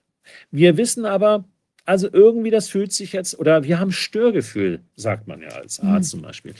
Und dieses Störgefühl, das darf, das ist ja typisch menschlich. Wir müssen gar nicht bis zum Schluss diskutieren, ob wir das wollen oder nicht. Wir, es reicht zu sagen, nein, ich spüre da was, das will ich eigentlich nicht. Und da muss, müß, müsste mich der Herr wieder schon mit guten Studien überzeugen, ja, und nicht sagen, äh, ich soll mein Kind impfen lassen, weil dann vielleicht äh, eventuell die Ga Weitergabe des Virus eingeschränkt ist. Und dann noch nicht mal, ja, also das ist doch viel zu wenig. Das ist einfach Gefahren einzugehen durch einen Wirkstoff, der erstmalig bei Menschen eingesetzt wird. Ja. Es ist einfach, das ist es nicht wert. Vor allen Dingen bei Kindern ist es das nicht wert. Also ich weiß nicht, irgendwie, wenn wir da so drüber sprechen, muss ich sagen, es erfüllt mich schon wirklich mit Traurigkeit auch. Also wir haben da Behörden, die eigentlich ähm, auch für unser Wohl und Wehe sorgen sollen und auch von uns bezahlt werden dafür. Und die äh, üben diese Aufsichtspflichten einfach überhaupt nicht aus. Die sagen, ach, ist uns doch eigentlich egal oder jedenfalls werden sie überhaupt nicht tätig in dieser Form. Und gleichzeitig, was du jetzt gerade gesagt hast, ähm, sterben plötzlich Menschen, die vielleicht vor ihrer Zeit ähm, möglicherweise gehen. Ähm, und dass da noch nicht mal irgendwie der Impetus entsteht, das zu untersuchen, mal zu gucken, was ist denn da los? Ja, warum ist das denn so? Also, das ist doch eigentlich, ich finde es wirklich erschreckend. Ja, also das zum Beispiel, was man ja auch, was ja ein Diskussionspunkt war. Er ist gefragt worden, ob das Robert-Koch-Institut am Anfang erklärt hat, äh, dass die ähm, Toten nicht obduziert werden sollen. Und das hat er von sich gewesen. Nö, da hat man nie was gesagt. Und, und dann wurde er gefragt, ja, haben Sie denn dazu geraten, dass obduziert wird? Nein, er hat dazu gar nichts gesagt und so weiter. Also dieser Mangel an Erkenntnisinteresse ist aber durchgehend. Da kann man jedes Thema anschneiden und es ist überall so. Also natürlich sind die Staatsanwaltschaften verantwortlich oder die Angehörigen. Das ist schon richtig, aber man kann natürlich sagen, wir sind eigentlich auf, auf, auf Daten angewiesen. Wir müssten eigentlich mal untersuchen, wie wirkt denn jetzt eigentlich das Virus am Anfang? Wie wirkt denn eigentlich der Impfstoff dann zum Schluss und so. Also das ist, ähm, ja, aber das, das ist ganz offensichtlich, dass der null in Erkenntnisinteresse hat. Das ist einfach, vor allen Dingen, wenn man sich vorstellt, so eine tolle Position, die er hat. Ist wirklich so eine super Position, also vom Geld abgesehen. Aber er hat so viele Möglichkeiten, kreativ äh, sozusagen was anzufordern. Das ist doch klar, der Behördenleiter kann anfangen, er will das und das haben. Und das, das, das, das strahlt überhaupt nicht aus. Wenn man aber den sieht, den, den Herrn Rottmann Großner, da weiß man, äh, dass da Hunde da sind, ich sage mal Hunde, also Wachhunde, mhm. die äh, nichts zulassen. Das, die lassen einfach nichts zu. Und der Holtherr wird genauso ein Wachhund sein, der nichts zulässt. Ja? Und das ist, das ist eigentlich schade. Und deswegen ist es ganz wichtig, dass wir eine freie Forschung und Wissenschaft haben, die nicht Drittel, drittmittelfinanziert ist. Bei uns läuft das so, wir stellen die Firmen alle frei. Die Gelder können die sozusagen steuerlich absetzen und dann wird praktisch querfinanziert die Wissenschaft. Und das muss einfach aufhören. Wir müssen einfach die Wissenschaft auf, auf eigene Beine stellen. Weil wir haben das ja auch gemerkt in dieser Krise jetzt, wer sich gemeldet hat oder wer jetzt zum Beispiel auch beim Corona-Ausschuss in, in Brandenburg so ein bisschen freier ist, freien Herzens, das sind die Rentner. Ja. Hm. Also die schon äh, ihr Berufsleben hinter sich haben. Und aus, dem, aus den Bereichen, die ihr Berufsleben noch nicht hinter sich gebracht haben, Andreas Sönnigsen zum Beispiel, ja, ja, die werden dann eben freigestellt. Oder äh, unser Richter in, in, in Weimar, der wird freigestellt. Und die Richterin in, ähm, äh, in der Landeshauptstadt ähm, in Thüringen, die, die sagt, sie verteidigt die Rechtsordnung. Ja, das ist die Verteidigung der Rechtsordnung im Staate Deutschlands im Jahre 2023. Da wird der, der letzte Unfug und Mist äh, wird hier noch durchexerziert, obwohl jeder schon weiß, dass es völliger Unfug war, also im Freien irgendwelche Regeln einzuführen. Äh, um den Virus irgendwie zu bannen oder so. Also ich, also das ist äh, und was wir natürlich auch sehen sollten. Also es ist ja immer noch meine Entscheidung, ja? also welches Risiko ich eingehe. Ja? Und das ist doch das, äh, das, das Entscheidende, dass, dass wir selbstbestimmt darüber entscheiden können. Und das, das, ist, äh, das gehört zum Würde des Menschen einfach dazu, dass er selbst entscheiden kann, wie er damit umgeht, wenn er nicht andere gefährdet. Aber die Gefährdung kann ich ja durch Impfung nicht hinbekommen. Also die Gefährdung anderer äh, zurückzunehmen. Und wenn man das einfach so handhaben würde wie früher, wenn man sich krank fühlt oder nicht wohlfühlt, dann bleibt man zu Hause oder meidet Umgang. Also jeder spürt das ja auch anders. Also wenn ich erkranke, spürt das fast niemand um mich herum. Das weiß nur immer ich selber. Ich bin der typische symptomlose Erkrankte. Aber ich weiß, ich spüre das, also dass ich da mich unwohl fühle, dass ich kraftloser bin und so weiter. Und dann weiß ich, das ist jetzt die Zeit, wo ich mich ein bisschen ruhiger verhalten muss. Dann bleibe ich vielleicht zu Hause, äh, tun nicht so, nicht so kommunikativ äh, einbringen und so weiter. Und wenn man, das kann man doch den Menschen auch zutrauen, dass sie das äh, machen. Ne? Naja, also das war ja auch all die Jahre so, dass man im Ja, Prinzip natürlich. über die äh, Gesundheitsfürsorge Mhm. irgendwie selbst entschieden hat Ja. für sich, ja, wenn man jetzt nicht gerade irgendwie betreut war. Aber ähm, ich finde das insgesamt, ja, also ich weiß auch nicht, ich fühle mich jetzt gerade geradezu beklemmt, äh, weil es eben schon äh, wirklich bestürzend ist, dass da so wenig ähm, gelaufen ist und was es für Möglichkeiten gegeben hätte und wie man diesen ganzen äh, Zirkus hätte aufhalten können, ja, und dass dann Leute sitzen und in dieser wie will man sagen, Ungerührtheit, ja, Ungetrübtheit von irgendeinem Ja. Zweifel oder auch voller Ausflüchte Mhm. eigentlich da sich entsprechend artikulieren. Wer Mhm. kommt denn noch in diesem Untersuchungsausschuss? Das sollten ja eigentlich an dem Tag, ich meine, vier Leute ähm, Ja, es ging wohl auch sein. um die Erziehungsministerin Mhm. und äh, noch einen vierten, aber das, damit hatte ich jetzt da keinen Mhm. Kontakt. Und der nächste Termin, der 13., wird ja auch dann wieder äh, Frau Keller-Stanislawski sein, die dann angehört wird. Und dann wird man eben gucken, ja, was, wie sie reagiert. Also wir, wir freuen uns auf sie und ich freue mich wirklich auf sie, weil sie auskunftsfreudig ist. Und äh, ich denke, aber Beamte können natürlich auch nach dem Ausscheiden, sind sie weiterhin äh, daran gehalten, ähm, Aussagegenehmigungen einzuholen und auch nur innerhalb der Aussagegenehmigungen äh, auszusagen. Ich meine natürlich, dass wenn eine äh, Gefahrenlage für die Bevölkerung besteht, äh, natürlich darüber gehen, Notstand da so zu, zu interpretieren ist, dass man sagt, natürlich, wenn die Bevölkerung gefährdet ist, muss ich immer alles sagen dürfen. Ist ja klar. Also ich kann ja nicht sehenden Auges ähm, die, die Bevölkerung in Gefahr bringen. Und ähm, ja, das, wir, wir sind ja alle im gleichen Boot. Also wir werden das ja mitbekommen. Wir könnten gerne so eine Studie noch machen. Das wäre natürlich doppelblind jetzt nicht mehr möglich, weil die Ungeimpften würden sich ja nicht freiwillig an dem Risiko aussetzen, bei einer doppelblinden Studie möglicherweise dann doch geimpft zu werden. Nein, Würde ja keiner machen. Also wäre es eine entblindete Studie, zumindest einseitig entblindet. Der Arzt müsste es ja gar nicht wissen, nur der, der Patient müsste es ja wissen. Also man könnte sich das schon vorstellen, dass man auch solche randomisierten, also einfach blinden Studien dann durchführt. Also ich, für mich als Laie wäre es denkbar, das so zu machen. Und wie gesagt, wir hätten ja also eine Kohortenstudie mit 200.000 Geimpften und 200.000 Ungeimpften oder wie auch immer.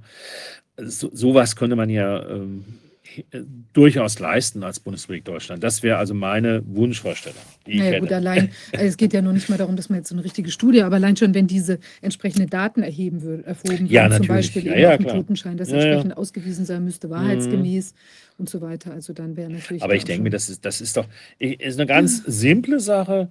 Lebe ich mit dem Vakzin besser oder lebe ich ohne das Vakzin besser? Und wenn man dann so durch Zufallsgenerator sozusagen die 100.000 hat oder die 200.000 Leute, dann sieht man es doch. Die sind äh, alle geimpft, die sind alle ungeimpft und dann guckt man, ah, wer lebt besser. Ganz einfach. Also es ist so simpel wie noch was. Also da, da, und diese Modellstudien und so weiter, die dann jetzt gemacht werden, das ist ja alles, äh, wenn man jetzt die Modellstudie 85 Millionen, davon sind 2% infiziert und 1% hätten sterben müssen, nach seiner Meinung. Da wären das 170.000 Tote, ja. Also das, oder? Vielleicht habe ich mich ja auch verrechnet. Ja. Aber ich glaube nicht. Das müsste so sein, oder? Na, doch, ich glaube, es kommt hin, weil 2 Mhm. Prozent von diesen 84 Millionen äh, Mhm. und dann entsprechend, was du gesagt Aber hattest. äh, 1,7 Millionen, davon 1%. Wie viel sind das? Sind das ja, sind, wie viele ähm, Stellen? Oder sind das 17.000? Sind das sieb- 170.000 oder sind das nee, 17.000? das sind sogar nur 17.000. Das sind 17.000. Naja, da sind wir schon bei einer anderen Zahl. Ne? Muss man sich berechnen. Siehst du mal, das eben so schnell berechnet und so. da muss man äh, 170.000, genau, sind 17.000. Sind 17.000, ne? Sind 17.000. Da muss man mal korrigieren. Also, das ist ein starker Rechenfehler. Da siehst du mal, mal wieder, Judex non calculat. Äh, äh, Letalität wäre dann bei 17.000. 1,7 Millionen, davon 1 Prozent. Die Kommastelle einmal rübergezogen sind 170.000, ein zweites Mal rübergezogen sind 17.000. Also, das war zu schnell gerechnet eben. Ne? Naja, haben wir schon wieder was gelernt. Ja, gut. Also, das wäre ja auch ein bisschen zu viel, diese 170.000. Aber 17.000, naja, das, das ist dann schon wieder im Bereich des Realistischen. Aber wir haben ja keine Übersterblichkeit, muss man auch so sehen. So Naja, sieht's wir haben aus. schon eine Übersterblichkeit, aber nicht unbedingt wegen. Ja, ja, jetzt 21 und 22, aber diese Zahlen äh, rekurrieren ja auf das Jahr 2020. Also, Ja, schon, also der Herr Grosenbach hat da jetzt mal so, so schnell gehandelt, dass er da sich vertan hat. Das habe ich ja eben kurz mal so nur auf, ausgerechnet, weil ich da, aber das, ich habe das nicht bis zu Ende äh, gedacht. Ne? Ja, also jetzt äh, würde ich ganz gern noch auf ein kleines anderes Thema mit dir zu sprechen kommen, Frank. Also, und zwar, wir haben ja heute das Thema auch augenweit geöffnet. Und ich glaube, es ist ganz wichtig, dass wir auch innerhalb unserer, wie will man sagen, Widerstandsbewegung wachsam bleibt in Bezug auf ähm, Entwicklungen, die vielleicht nicht förderlich sind. Also das kann anfangen von ähm, Fehlverwendung von Geldmitteln oder auch eben, äh, wie will man sagen, ähm, Beeinflussung oder, oder ähm, auch äh, tja, Fehlinformationen. Und ich glaube, da müssen wir einfach insgesamt wachsam bleiben und auch selbstkritisch bleiben. Und ähm, es kann auch sein, dass manche Dinge vielleicht sich auch einfach aus Missverständnissen oder aus sonstigen Dingen äh, schlecht entwickeln. Aber ich glaube, wir müssen wirklich, ähm, tja, wie will man sagen, auch an, an, an in selbstkritischen Punkten den Finger in die Wunde legen. Und wir äh, waren ja jetzt, also Frank, du bist ja auch Mitglied in der Basis. Und ähm, wir haben da ja den Bundesparteitag gemeinsam verlebt. Und ich bin ja auch wirklich dafür, dass die, ich sehe da sehr, sehr viele sehr positive ähm, Elemente auch bei der Partei, der ich ja selbst ähm, vorgestanden bin für eine Weile. Und ich glaube, da gibt es wirklich ganz wunderbare Menschen. Und ich möchte hier mal ganz kurz was verlesen. Ähm, also es soll keine Werbung sein für die Partei und auch keine Schleichwerbung.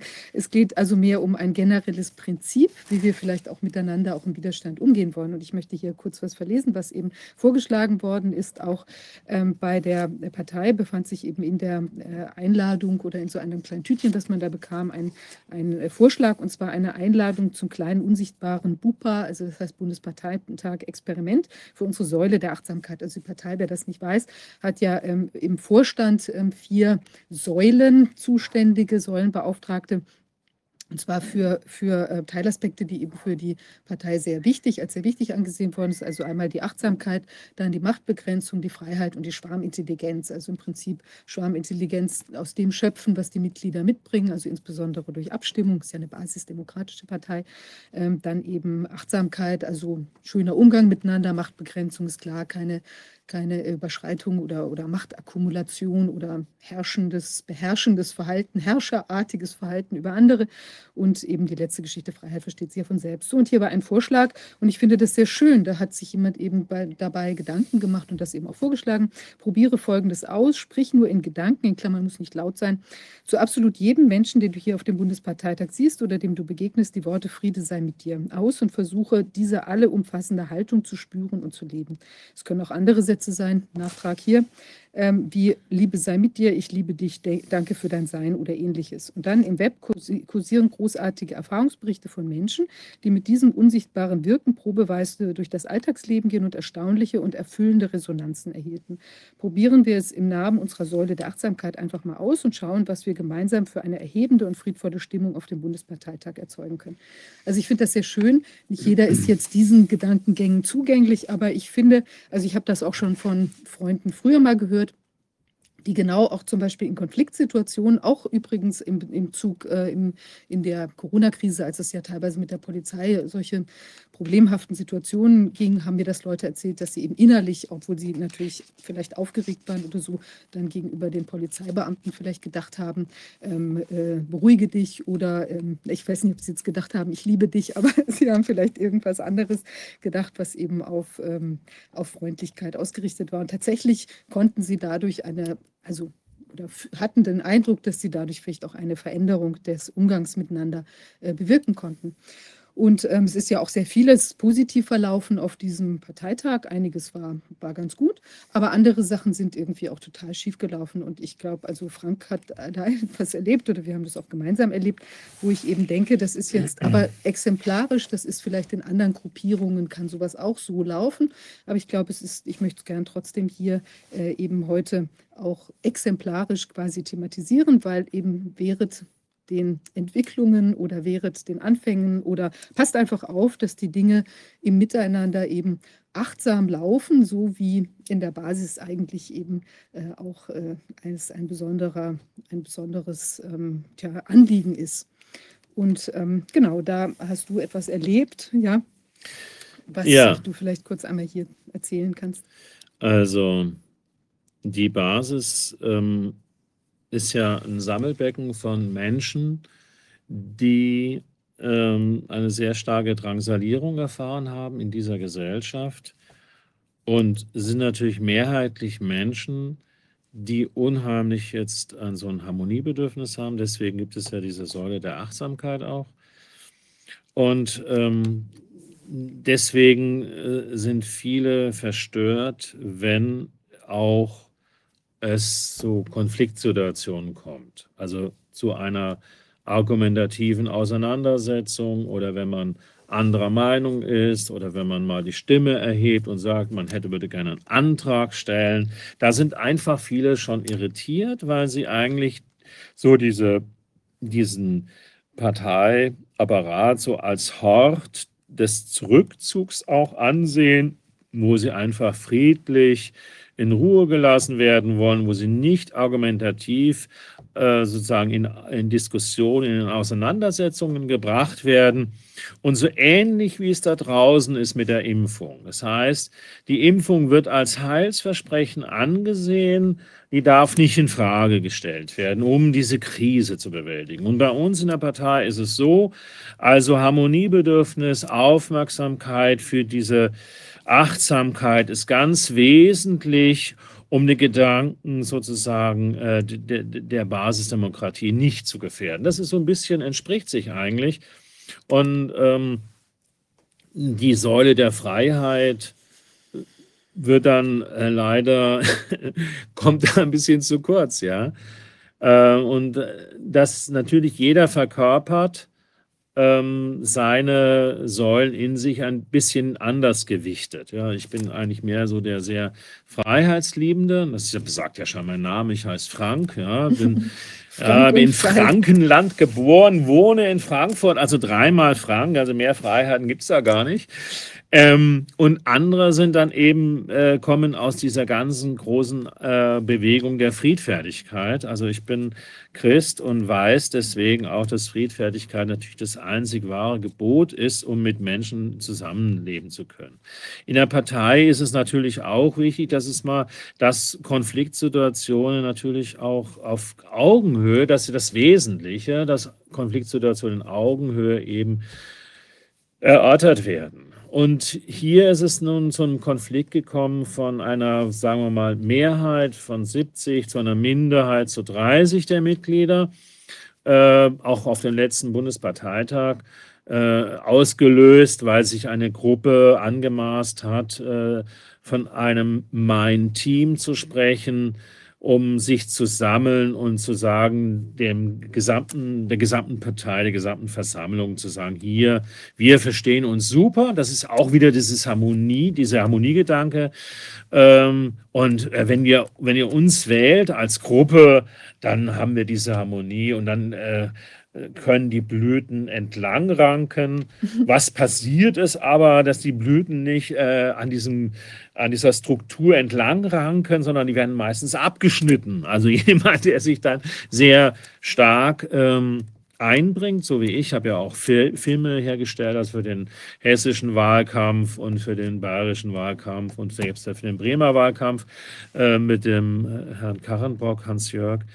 Äh, also ich habe mich wirklich sehr da eingesetzt. Und selbst wenn man das sagt, ja, das ist jetzt nicht konsensiert, das ist jetzt nicht abgesprochen, aber in so einer Partei, die dynamisch sein soll, muss es ja möglich sein, dass möglichst viele, sage ich mal, in der, auf der Ebene der Werbung sich einbringen können. Und äh, ich bin halt äh, ein Mann der Sprache und für mich ist es halt, also für mich ist es halt bedeutsam, dass man halt äh, Werbung macht, die, die, die beim Bürger ankommt. Und wenn ich eine Werbung habe, die heißt, äh, wählt uns, äh, bei uns geht die Stimme nicht verloren, also das Motto wird ja auch vermittelt, dann ist das ein Motto zum Beispiel, was, was da draußen gar nicht ankommt. Das ist einfach sowas von fernliegen, dass das verstanden wird. Und da lege ich doch Wert darauf, dass wir Werbematerialien in die Hand bekommen, auch Plakate, die, die wirklich uns voranbringen. Und nicht äh, einen Werbefilm haben in Hessen, der eine auf laienhafte Weise ein Demonstrationsgeschehen abbildet, wo die Leute irgendwelche vorgefertigten Sätze sagen. Und man merkt, das ist alles Laienschauspielerei und das ist ein dermaßen erschreckend Niveau. Die Beteiligten mögen ja zufrieden sein und finden das super und alle sind zufrieden. Und, aber wenn man jetzt mal das professionell ansieht, ist es eigentlich erschreckend, dass es so ist. Also das Thema, was dann damit verbunden ist, das muss ich dann leider hier auch mal ansprechen, ist natürlich, wenn man sich vorstellt, dass wir so eine Partei hier haben, die eine Sammlungs Sammlungsbewegung der Widerständler ist, dann ist doch klar, dass die Gegenseite sich auch überlegt, wie kann ich so eine Bewegung unterlaufen? Und wenn ich mir das vorstelle, und das sind einfach nur so Fantasien, die ich mir mache, ja, genauso wie ich mir Fantasien mache für den Wieler, was könnte der sozusagen an Erkenntnissen heranziehen? Mache ich mir jetzt mal Gedanken und ich bin jetzt mal im Ministerium und sage, ich habe die Brechstange Delegitimierung, das haben die sicher geschaffen, die Geheimdienste, und sage, wie kann ich denn so einen Haufen da am besten aushebeln? Mit welchem Hebel schaffe ich das am besten? Und dann sage ich, so von meinem Gefühl her, die beste Art und Weise, so einen Haufen hier äh, an die Wand laufen zu lassen. Das ist einfach Werbung zu machen, die vollkommen dilettantisch ist und die niemand versteht und die Geld verschlingt. Sowas würde ich mir ausdenken. Und eben auch ansonsten viele, viele dieser äh, Möglichkeiten, Geld auszugeben für sinnlose Sachen. Also es was ich mir vorstelle, ist ganz einfach ein ganz nettes äh, Ambiente bei so einem Bundesparteitag, aber natürlich kann es ganz schlicht sein, da muss man gar nicht viel Geld ausgeben. Das ganze Geld sollte immer in die Außenwirkung fließen und nicht irgendwie in eine innerparteiliche äh, Diskussionsfindungsphase. Und der Dante zum Beispiel hat in unserer Partei einen Vorschlag gemacht, wie man ähm, basisdemokratisch innerhalb der Partei abstimmt. Und da waren 16.000 Euro im Schwange. Also das war so angedacht, dass es 16.000 Euro kosten könnte. Wir haben ja auch das Problem noch der Konsensierung. Es muss ja dann irgendwie auch noch möglich sein zu konsensieren. Und dafür war dann kein Geld da. Und er ist auch nicht gewählt worden als stellvertretender Visionsbeauftragter, obwohl er wirklich sich alles, äh, er hat dafür, erlebt dafür, für diesen Gedanken ähm, der Basisdemokratie und ist in die, in die Lande hineingefahren, hat das überall vorgestellt, das Konzept, und er ist trotzdem nicht gewählt worden. Meine Vorstellung war, bei diesem Bundesparteitag im Grunde, dass man diese Gruppen der 70 zu 30, also der, der Minderheit zur Mehrheit, dass man die zum Ausgleich bringt, zum Konsensieren führt. Deswegen hatte ich mir gedacht, nachdem ich gesehen habe, dass jemand zur Versammlungsleiterin gewählt worden ist, die bereits verkabelt war, ja, also die bereits schon das Amt quasi ausgeführt hat, ohne dass sie schon gewählt war. Da habe ich mir gedacht, naja, wenn das alles so weiterläuft, äh, dann dann brauchen, kann man ja nach Hause gehen. Ne? Dann braucht man nicht mehr daran teilzunehmen, wenn man zu der Gruppe der 30 Prozent gehört oder 40 oder was auch immer.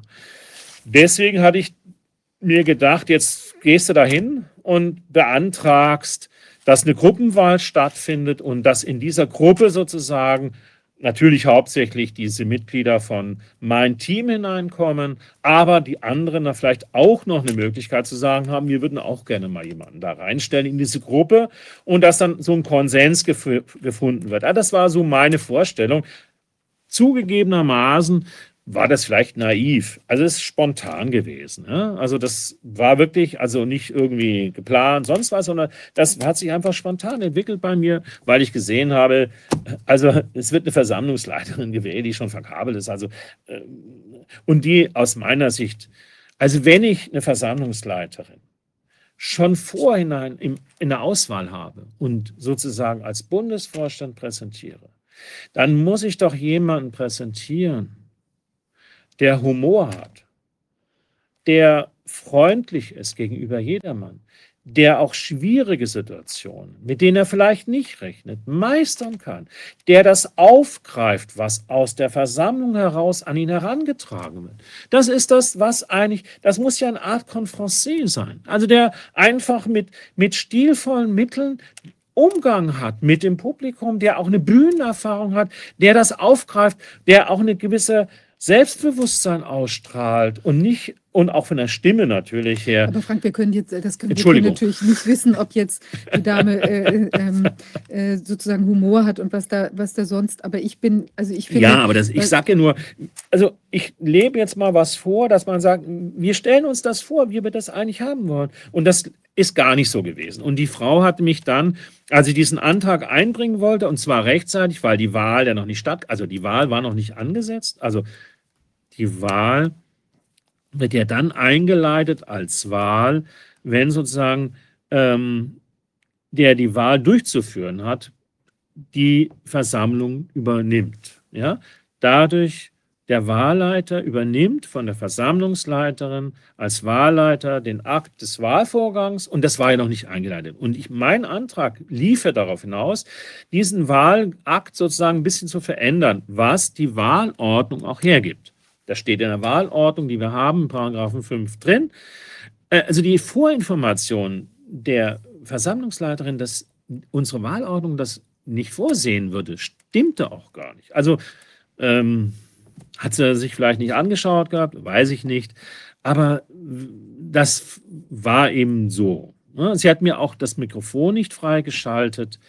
Also das sind alles so Sachen, dass man jemanden abwirkt, ohne dass man die Chance hat, Gehör zu finden. Und das ist eigentlich etwas, was wir ja in der Gesellschaft die ganze Zeit vorfinden. Und das passiert jetzt auch wieder auf der Partei und das in der Partei. Und das finde ich wirklich ganz schlimm. Und durch Murren und Buhrufe und so weiter kann ja der Schwarm nicht befragt werden. Ne? Das ist ja keine Art und Weise. Vor allem, weil der Schwarm ja gar nicht wusste, äh, welchen Antrag ich stellen würde. Die, die ersten Reihen haben vielleicht irgendwas mitbekommen, aber ich konnte es ja auch nicht begründen und gar nichts. Und äh, aus der Angst heraus, ja, dass da jetzt 20 Leute hintereinander aufstehen, irgendwelche Anträge stellen. Er gleich den ersten sozusagen des Saales zu verweisen, ist eigentlich eigentlich völlig inadäquat, sozial inadäquat so zu reagieren. Das hat auch gar nichts mit Versammlungsleitung und ich muss da eine Autorität sein. Das zeigt ja gerade Autorität, dass man sich auch mal dem anderen widmet und den anderen ins Wort kommen lässt. Das ist ja wirklich wahrhafte Autorität, den anderen Mund zuzumachen. Das ist ja nun wirklich, also das ist ja nur Machtgehabe. Ich bin dann rausgegangen. Ähm, draußen saß ich dann im Foyer und irgendeiner, sind ja einige mitgegangen, also einige wenige sind nur mitgegangen. Das war auch angenehm für mich, weil das natürlich eine schon demütigende ähm, Ereignis war. Und dann bin ich da draußen gewesen und ja, dann hat mir einer schon gesagt, hier, ähm, du, ich glaube, da kommen auch nochmal Polizeibeamte. Und ich habe gesagt, nee, das kann ja gar nicht sein und so. Also ich war ja ganz ruhig und so. Ich habe ja nichts gesagt da draußen. Ich habe nur mich ein bisschen unterhalten. Und tatsächlich kam dann Polizeibeamte. Das war ein älterer äh, Herr. Mit dem habe ich mich dann unterhalten. Und er hat drei junge Kollegen gehabt. Das war sozusagen praktisch eine Lehrveranstaltung. Wie geht man damit um, wenn man einen befragt, so einen wie mich?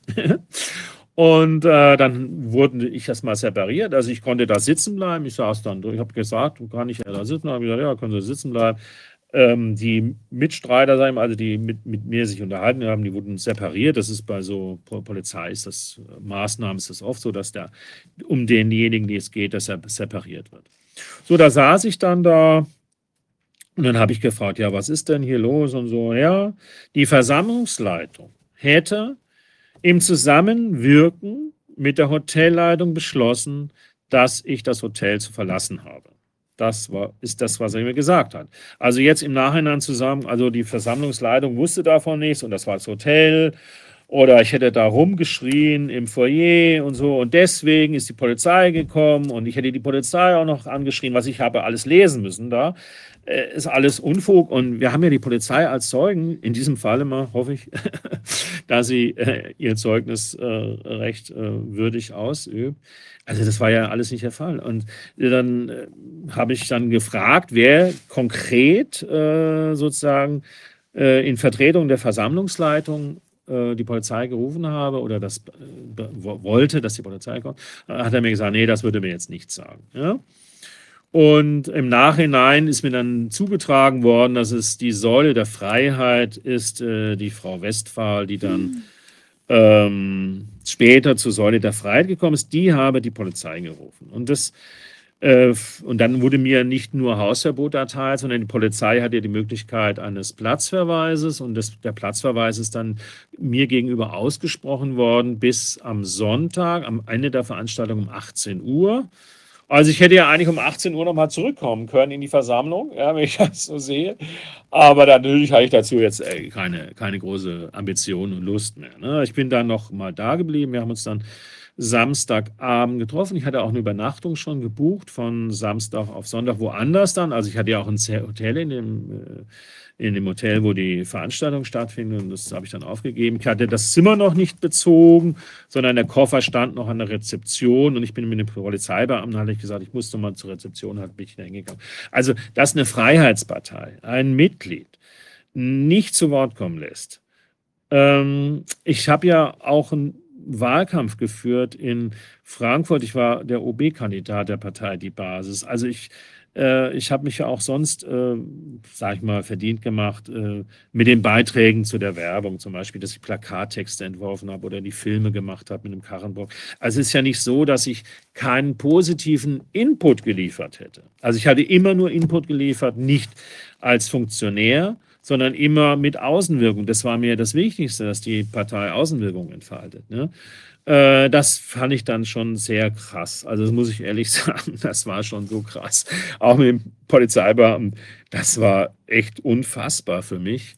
Und ich denke, äh, die Säule der Freiheit ruft also bei einem Parteitag für die Achtsamkeit einstehen, für die Freiheit, Schwarmintelligenz, ja. Also das ist, es ist, äh, für mich ist es immer noch, äh, es war für mich dann schon ein bisschen schwierig, aber ich bin da gelassen gewesen. Danach habe ich ja gleich ein Interview gegeben, äh, was auch im, was man auch nachlesen, also nachschauen kann. Und da wurde mir zum Vorwurf gemacht, ich hätte zu lange frei sprechen können. Das wäre alles, hätte ich da, hätte ich vorbereitet oder so. Aber ich spreche ja immer frei und unvorbereitet. Sieht man daran, dass ich ja die Zahlen dann auch mal falsch ausrechne. Also, ich meine auch das, wenn wir da so drüber sprechen, ich finde, ähm, also auch das macht mich sehr beklommen. Ich denke, es ist auch nicht, ähm, es entspricht nicht dem, dem Geist dieser Partei und auch, auch unheimlich vielen Mitgliedern dort. Also wirklich, es gibt ganz, ganz, ganz, ganz tolle und die allermeisten Mhm. Menschen sind ganz toll in der Partei. Und ich glaube, das ist auch wirklich ähm, auch sehr, da ist sehr viel Positives, auch sehr viel lokal Engagiertes passiert. Und ich glaube, dass die, ähm, dass die, äh, dass da auch ähm, durchaus ähm, ja, also auch viel Veränderungswillen und viel Kraft in dieser Partei ist, auch nach wie vor.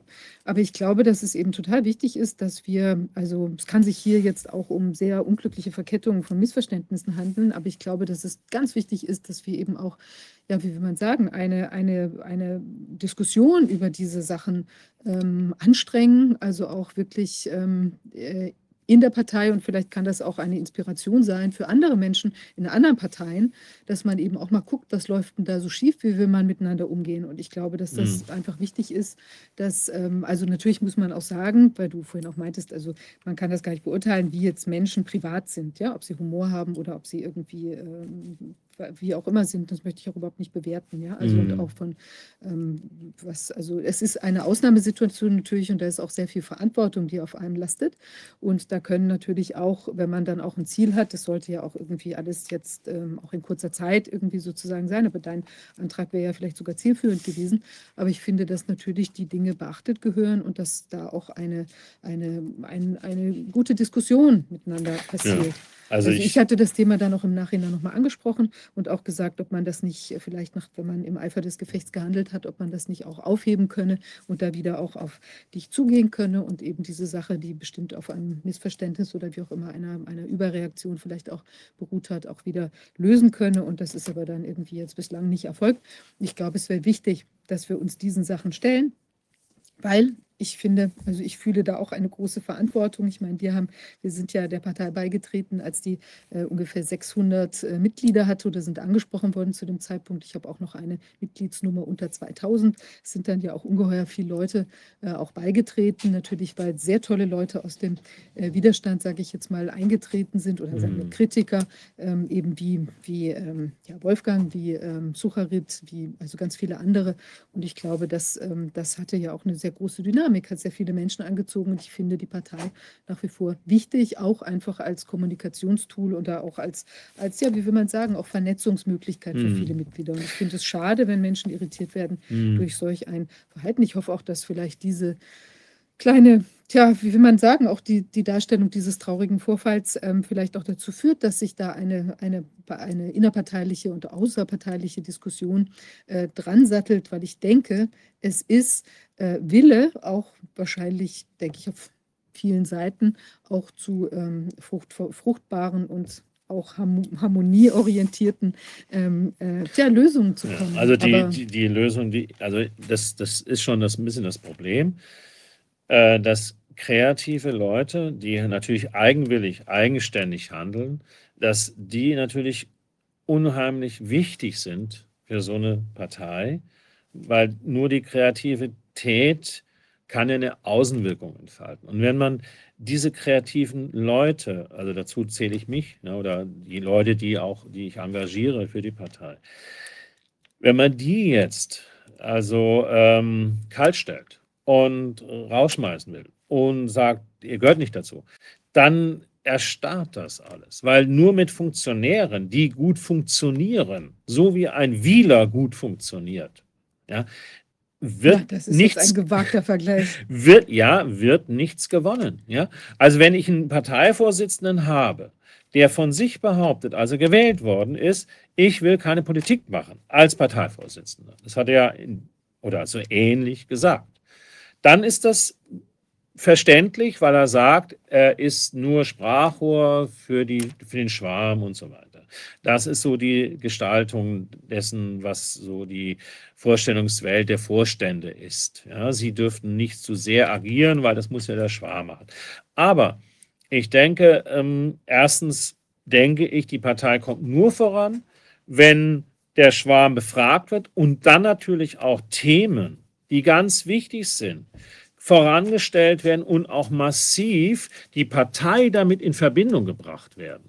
Ja, also wird. Das ist ganz entscheidend und dafür müssen sich die Vorstände einsetzen. Es geht nicht nur darum, eine Partei funktional innerparteilich äh, zum Funktionieren zu bringen, sondern es geht natürlich, wenn wir das Zeitlimit haben bis 2030, müssen wir uns ganz schnell darauf machen, äh, die Gesellschaft zu erreichen. Sonst werden wir alle Wähler an äh, eine Gruppierung äh, verlieren, die sozusagen ganz klare Botschaften auszusenden in der Lage ist, dass wir wissen, welche Partei gemeint ist. Ja?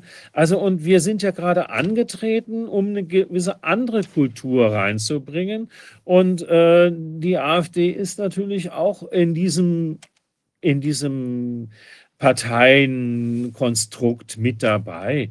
Und wir sollten eigentlich diese Alternative ausschöpfen und darlegen. Und das bedeutet nicht, dass wir äh, so Menschen, also so fühle ich mich ja schon, also auch in Frankfurt ausgegrenzt. Ja? Also, dass man mich rausschmeißt aus den Kanälen und so weiter. Wie kann man mich rausschmeißen, wenn ich im Europäischen äh, Parlament dabei bin, wenn ich in, im Parlament in Brandenburg bin, wenn ich beim Leipziger Prozess dabei bin, wenn ich auf Demos, in ganz vielen Demos rede? Ausrede. Und dann schmeißt man so jemanden dann raus. Was, was, wo sind denn die anderen? Was machen die denn eigentlich da im Vorstand? Woher kennt man denn die? Was machen sie denn eigentlich? Und da, da frage ich mich, ich lasse sie doch auch in Ruhe. Dann will ich auch in Ruhe gelassen werden. Ich will einfach nur Zugang haben und ich will auch mal den Mund aufmachen. Und äh, der, der letzte Parteitag in Braunschweig war natürlich auch eine gewissermaßen, äh, wir haben uns das ist doch klar, wir haben uns dagegen gewehrt, so einfach übernommen zu werden, weil wir das gesehen haben, wenn es so läuft, dann wird das nur noch eine Funktion, äh, Kaderpartei, ja, die nur noch als Kaderpartei sozusagen sich selbst versteht und sich selbst verwaltet. Und das kann es ja nicht sein. Also das Also, kann es nicht sein. Nein, also ich denke, es ist natürlich so, wir wollen jetzt auch nicht da in diese Verästelungen in allen Bereichen da, was die, was die, was die Basis anbetrifft. Mir geht es um das äh, Prinzipielle und ich glaube, auch das kann jetzt nur hier im Ausschuss, ist das ja auch eher jetzt am Rande äh, Mhm. zur Sprache gekommen, weil es geht einfach darum, wie wollen wir als Menschen miteinander umgehen. Und ich glaube, dass es wirklich so ist, dass wir eine offene Diskussion brauchen und dass es auch ähm, jetzt äh, zum Beispiel auch, ähm, unser Anspruch ist ja auch im, im Außen, ja, in dieser Corona-Krise, Maßnahmenkrise, dass eben die Stimmen, die, die ähm, wie will man sagen, abweichend sind oder die auch Vorschläge haben, alle Menschen, die Vorschläge haben, dass wir die uns auch vorurteilsfrei anschauen und eben gucken, wie können wir das Beste rausholen in diesem äh, Miteinander. Natürlich müssen wir gucken, wenn jetzt Leute irgendwelche, ähm, wie will man sagen, also sich gar nicht, ähm, also wenn es gar nicht geht, ja, weil jetzt irgendwelche ähm, ganz schwierigen Dinge irgendwie passieren, dann ist es vielleicht schwer miteinander im Gespräch zu bleiben. Aber ich glaube, ansonsten muss es doch so sein, dass wir ähm, wirklich miteinander ins, ins Gespräch gehen und dass wir versuchen, die, die ähm, eher die Gräben zu überwinden, statt jetzt auch äh, eben auf Einzelpersonen beispielsweise rumzuhacken. Ähm, das meint jetzt nicht nur das Parteigeschehen, sondern eben auch dieses ganze andere. Ich sehe, dass viele Menschen jetzt ja ähm, äh, auch Zweifel bekommen haben an der Narrative, dass Menschen jetzt auch teilweise, ich kann es auch nur aus eigener Anschauung sagen, wieder auf einen zukommen, wieder das Gespräch suchen, wo eben vielleicht auch diese ganze Spaltung überhaupt gar keine Rolle mehr spielt oder zusammenwachsen kann. Und ich glaube,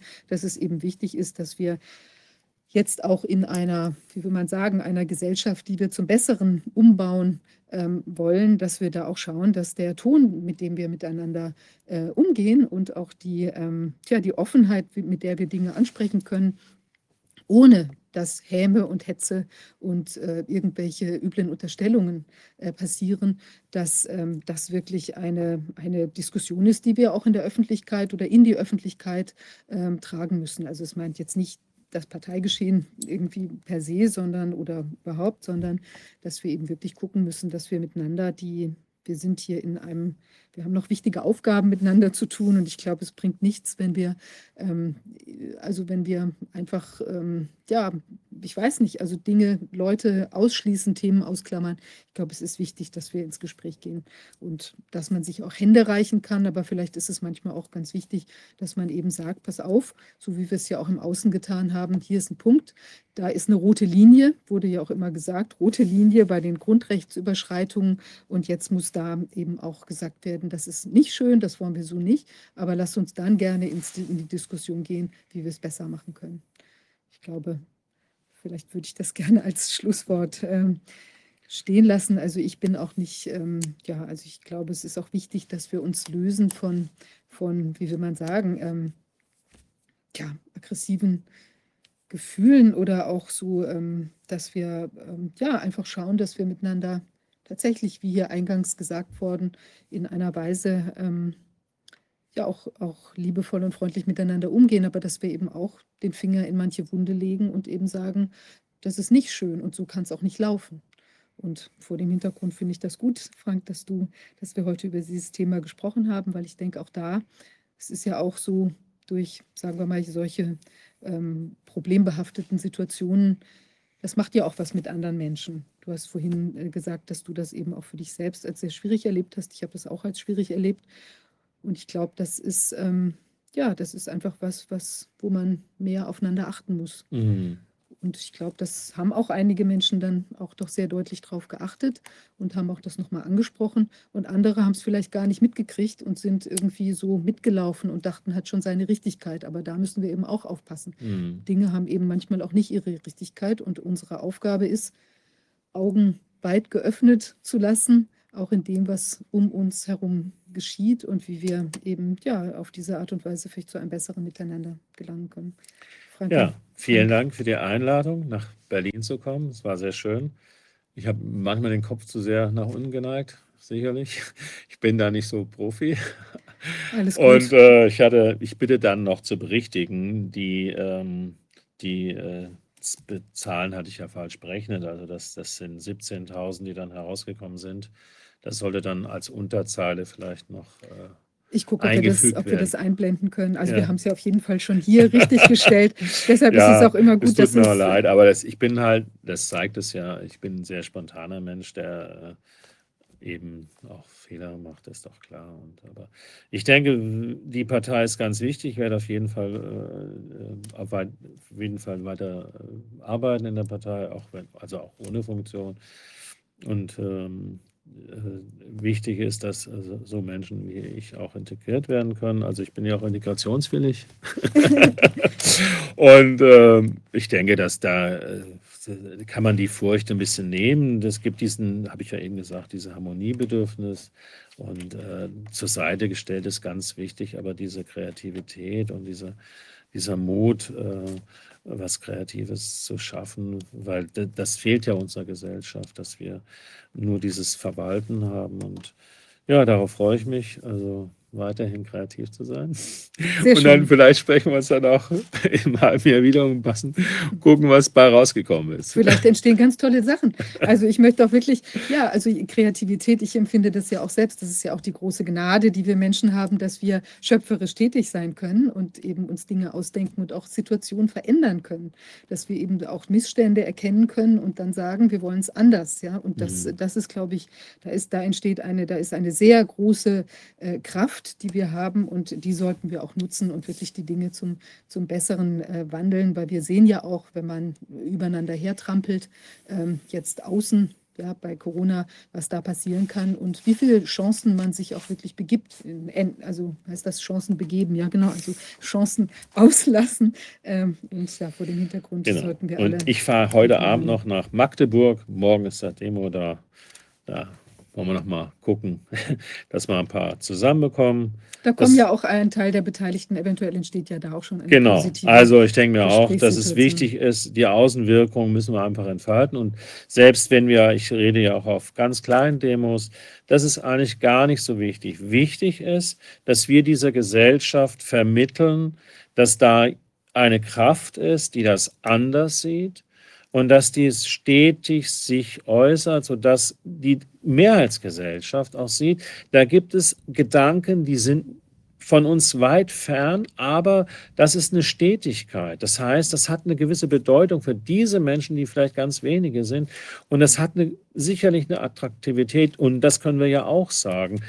Also unsere Gruppe der, der, Widerständler und der Freiheitskämpfer ist ja eine Gruppe, die nur dazu wachsen kann. Weil wenn wir den Erkenntnisgewinn einmal genossen haben, wenn wir vom Baum der Erkenntnis gegessen haben, ja, dann ist es klar, wir werden da nicht mehr dumm werden. Also dumm in Anführungszeichen, wir werden da nicht mehr ohne Kenntnis da sein und wir werden dann immer kritisch bleiben, Bezug auf die Vakzine oder auf verschiedene Aspekte dieser Gesellschaft. Das heißt, wir bekommen stetig neu überzeugt. Und wir sind natürlich darauf angewiesen, dass wir in Anführungszeichen Überläufer bekommen von der Seite der Geimpften. Und deswegen ist es unsere Aufgabe, liebevoll und freundlich und offenherzig die aufzunehmen bei uns, weil das ist natürlich ein unheimliches Problem für viele, äh, zu wissen, irgendwas hat nicht gestimmt, ich habe mich darauf eingelassen, mich erpressen zu lassen und dann den Weg dahin zurück, zurückzufinden und zu sagen, ich mache da jetzt nicht mehr mit, ist für diese Menschen unwahrscheinlich viel schwerer als für uns, wo wir sagen, naja,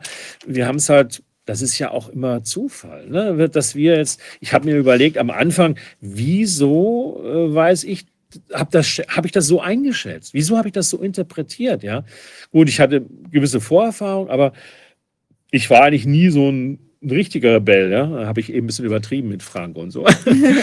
Aber gut, wir, ein, wir ein, wollen mal zum Schluss kommen, weil wir haben ja schon so lange geredet. Ich weiß gar ja. nicht, ich habe gar keine Uhr im Gut, ich sage noch ein paar letzte Worte. Ja. Also es ist, glaube ich, Professor Desmet hat ja auch gesagt, also in der Wahrheit sprechen und die Dinge ansprechen und auch ähm, aussprechen, auch unangenehme Dinge, aber eben das auch mit einem, ja, wie will man sagen, einem, einem auf die Gegenseite auch ausgerichteten oder sie ernst nehmenden ähm, Herzen. Ich glaube, dass das ein, ein ganz, ganz wichtiger Punkt ist. Und ich glaube, so kommen wir, können wir miteinander ins Gespräch kommen. Und ich habe mich sehr gefreut auf der Rückfahrt vom, äh, vom äh, Bundesparteitag, habe ich dann auch, war ich in Wiesbaden ähm, und habe dann auch, äh, war also in angenehmer Begleitung und habe dann dort kam eine, ein Mann äh, auf uns zu und hat gesagt, herzlichen Dank also für die Arbeit vom Corona-Ausschuss.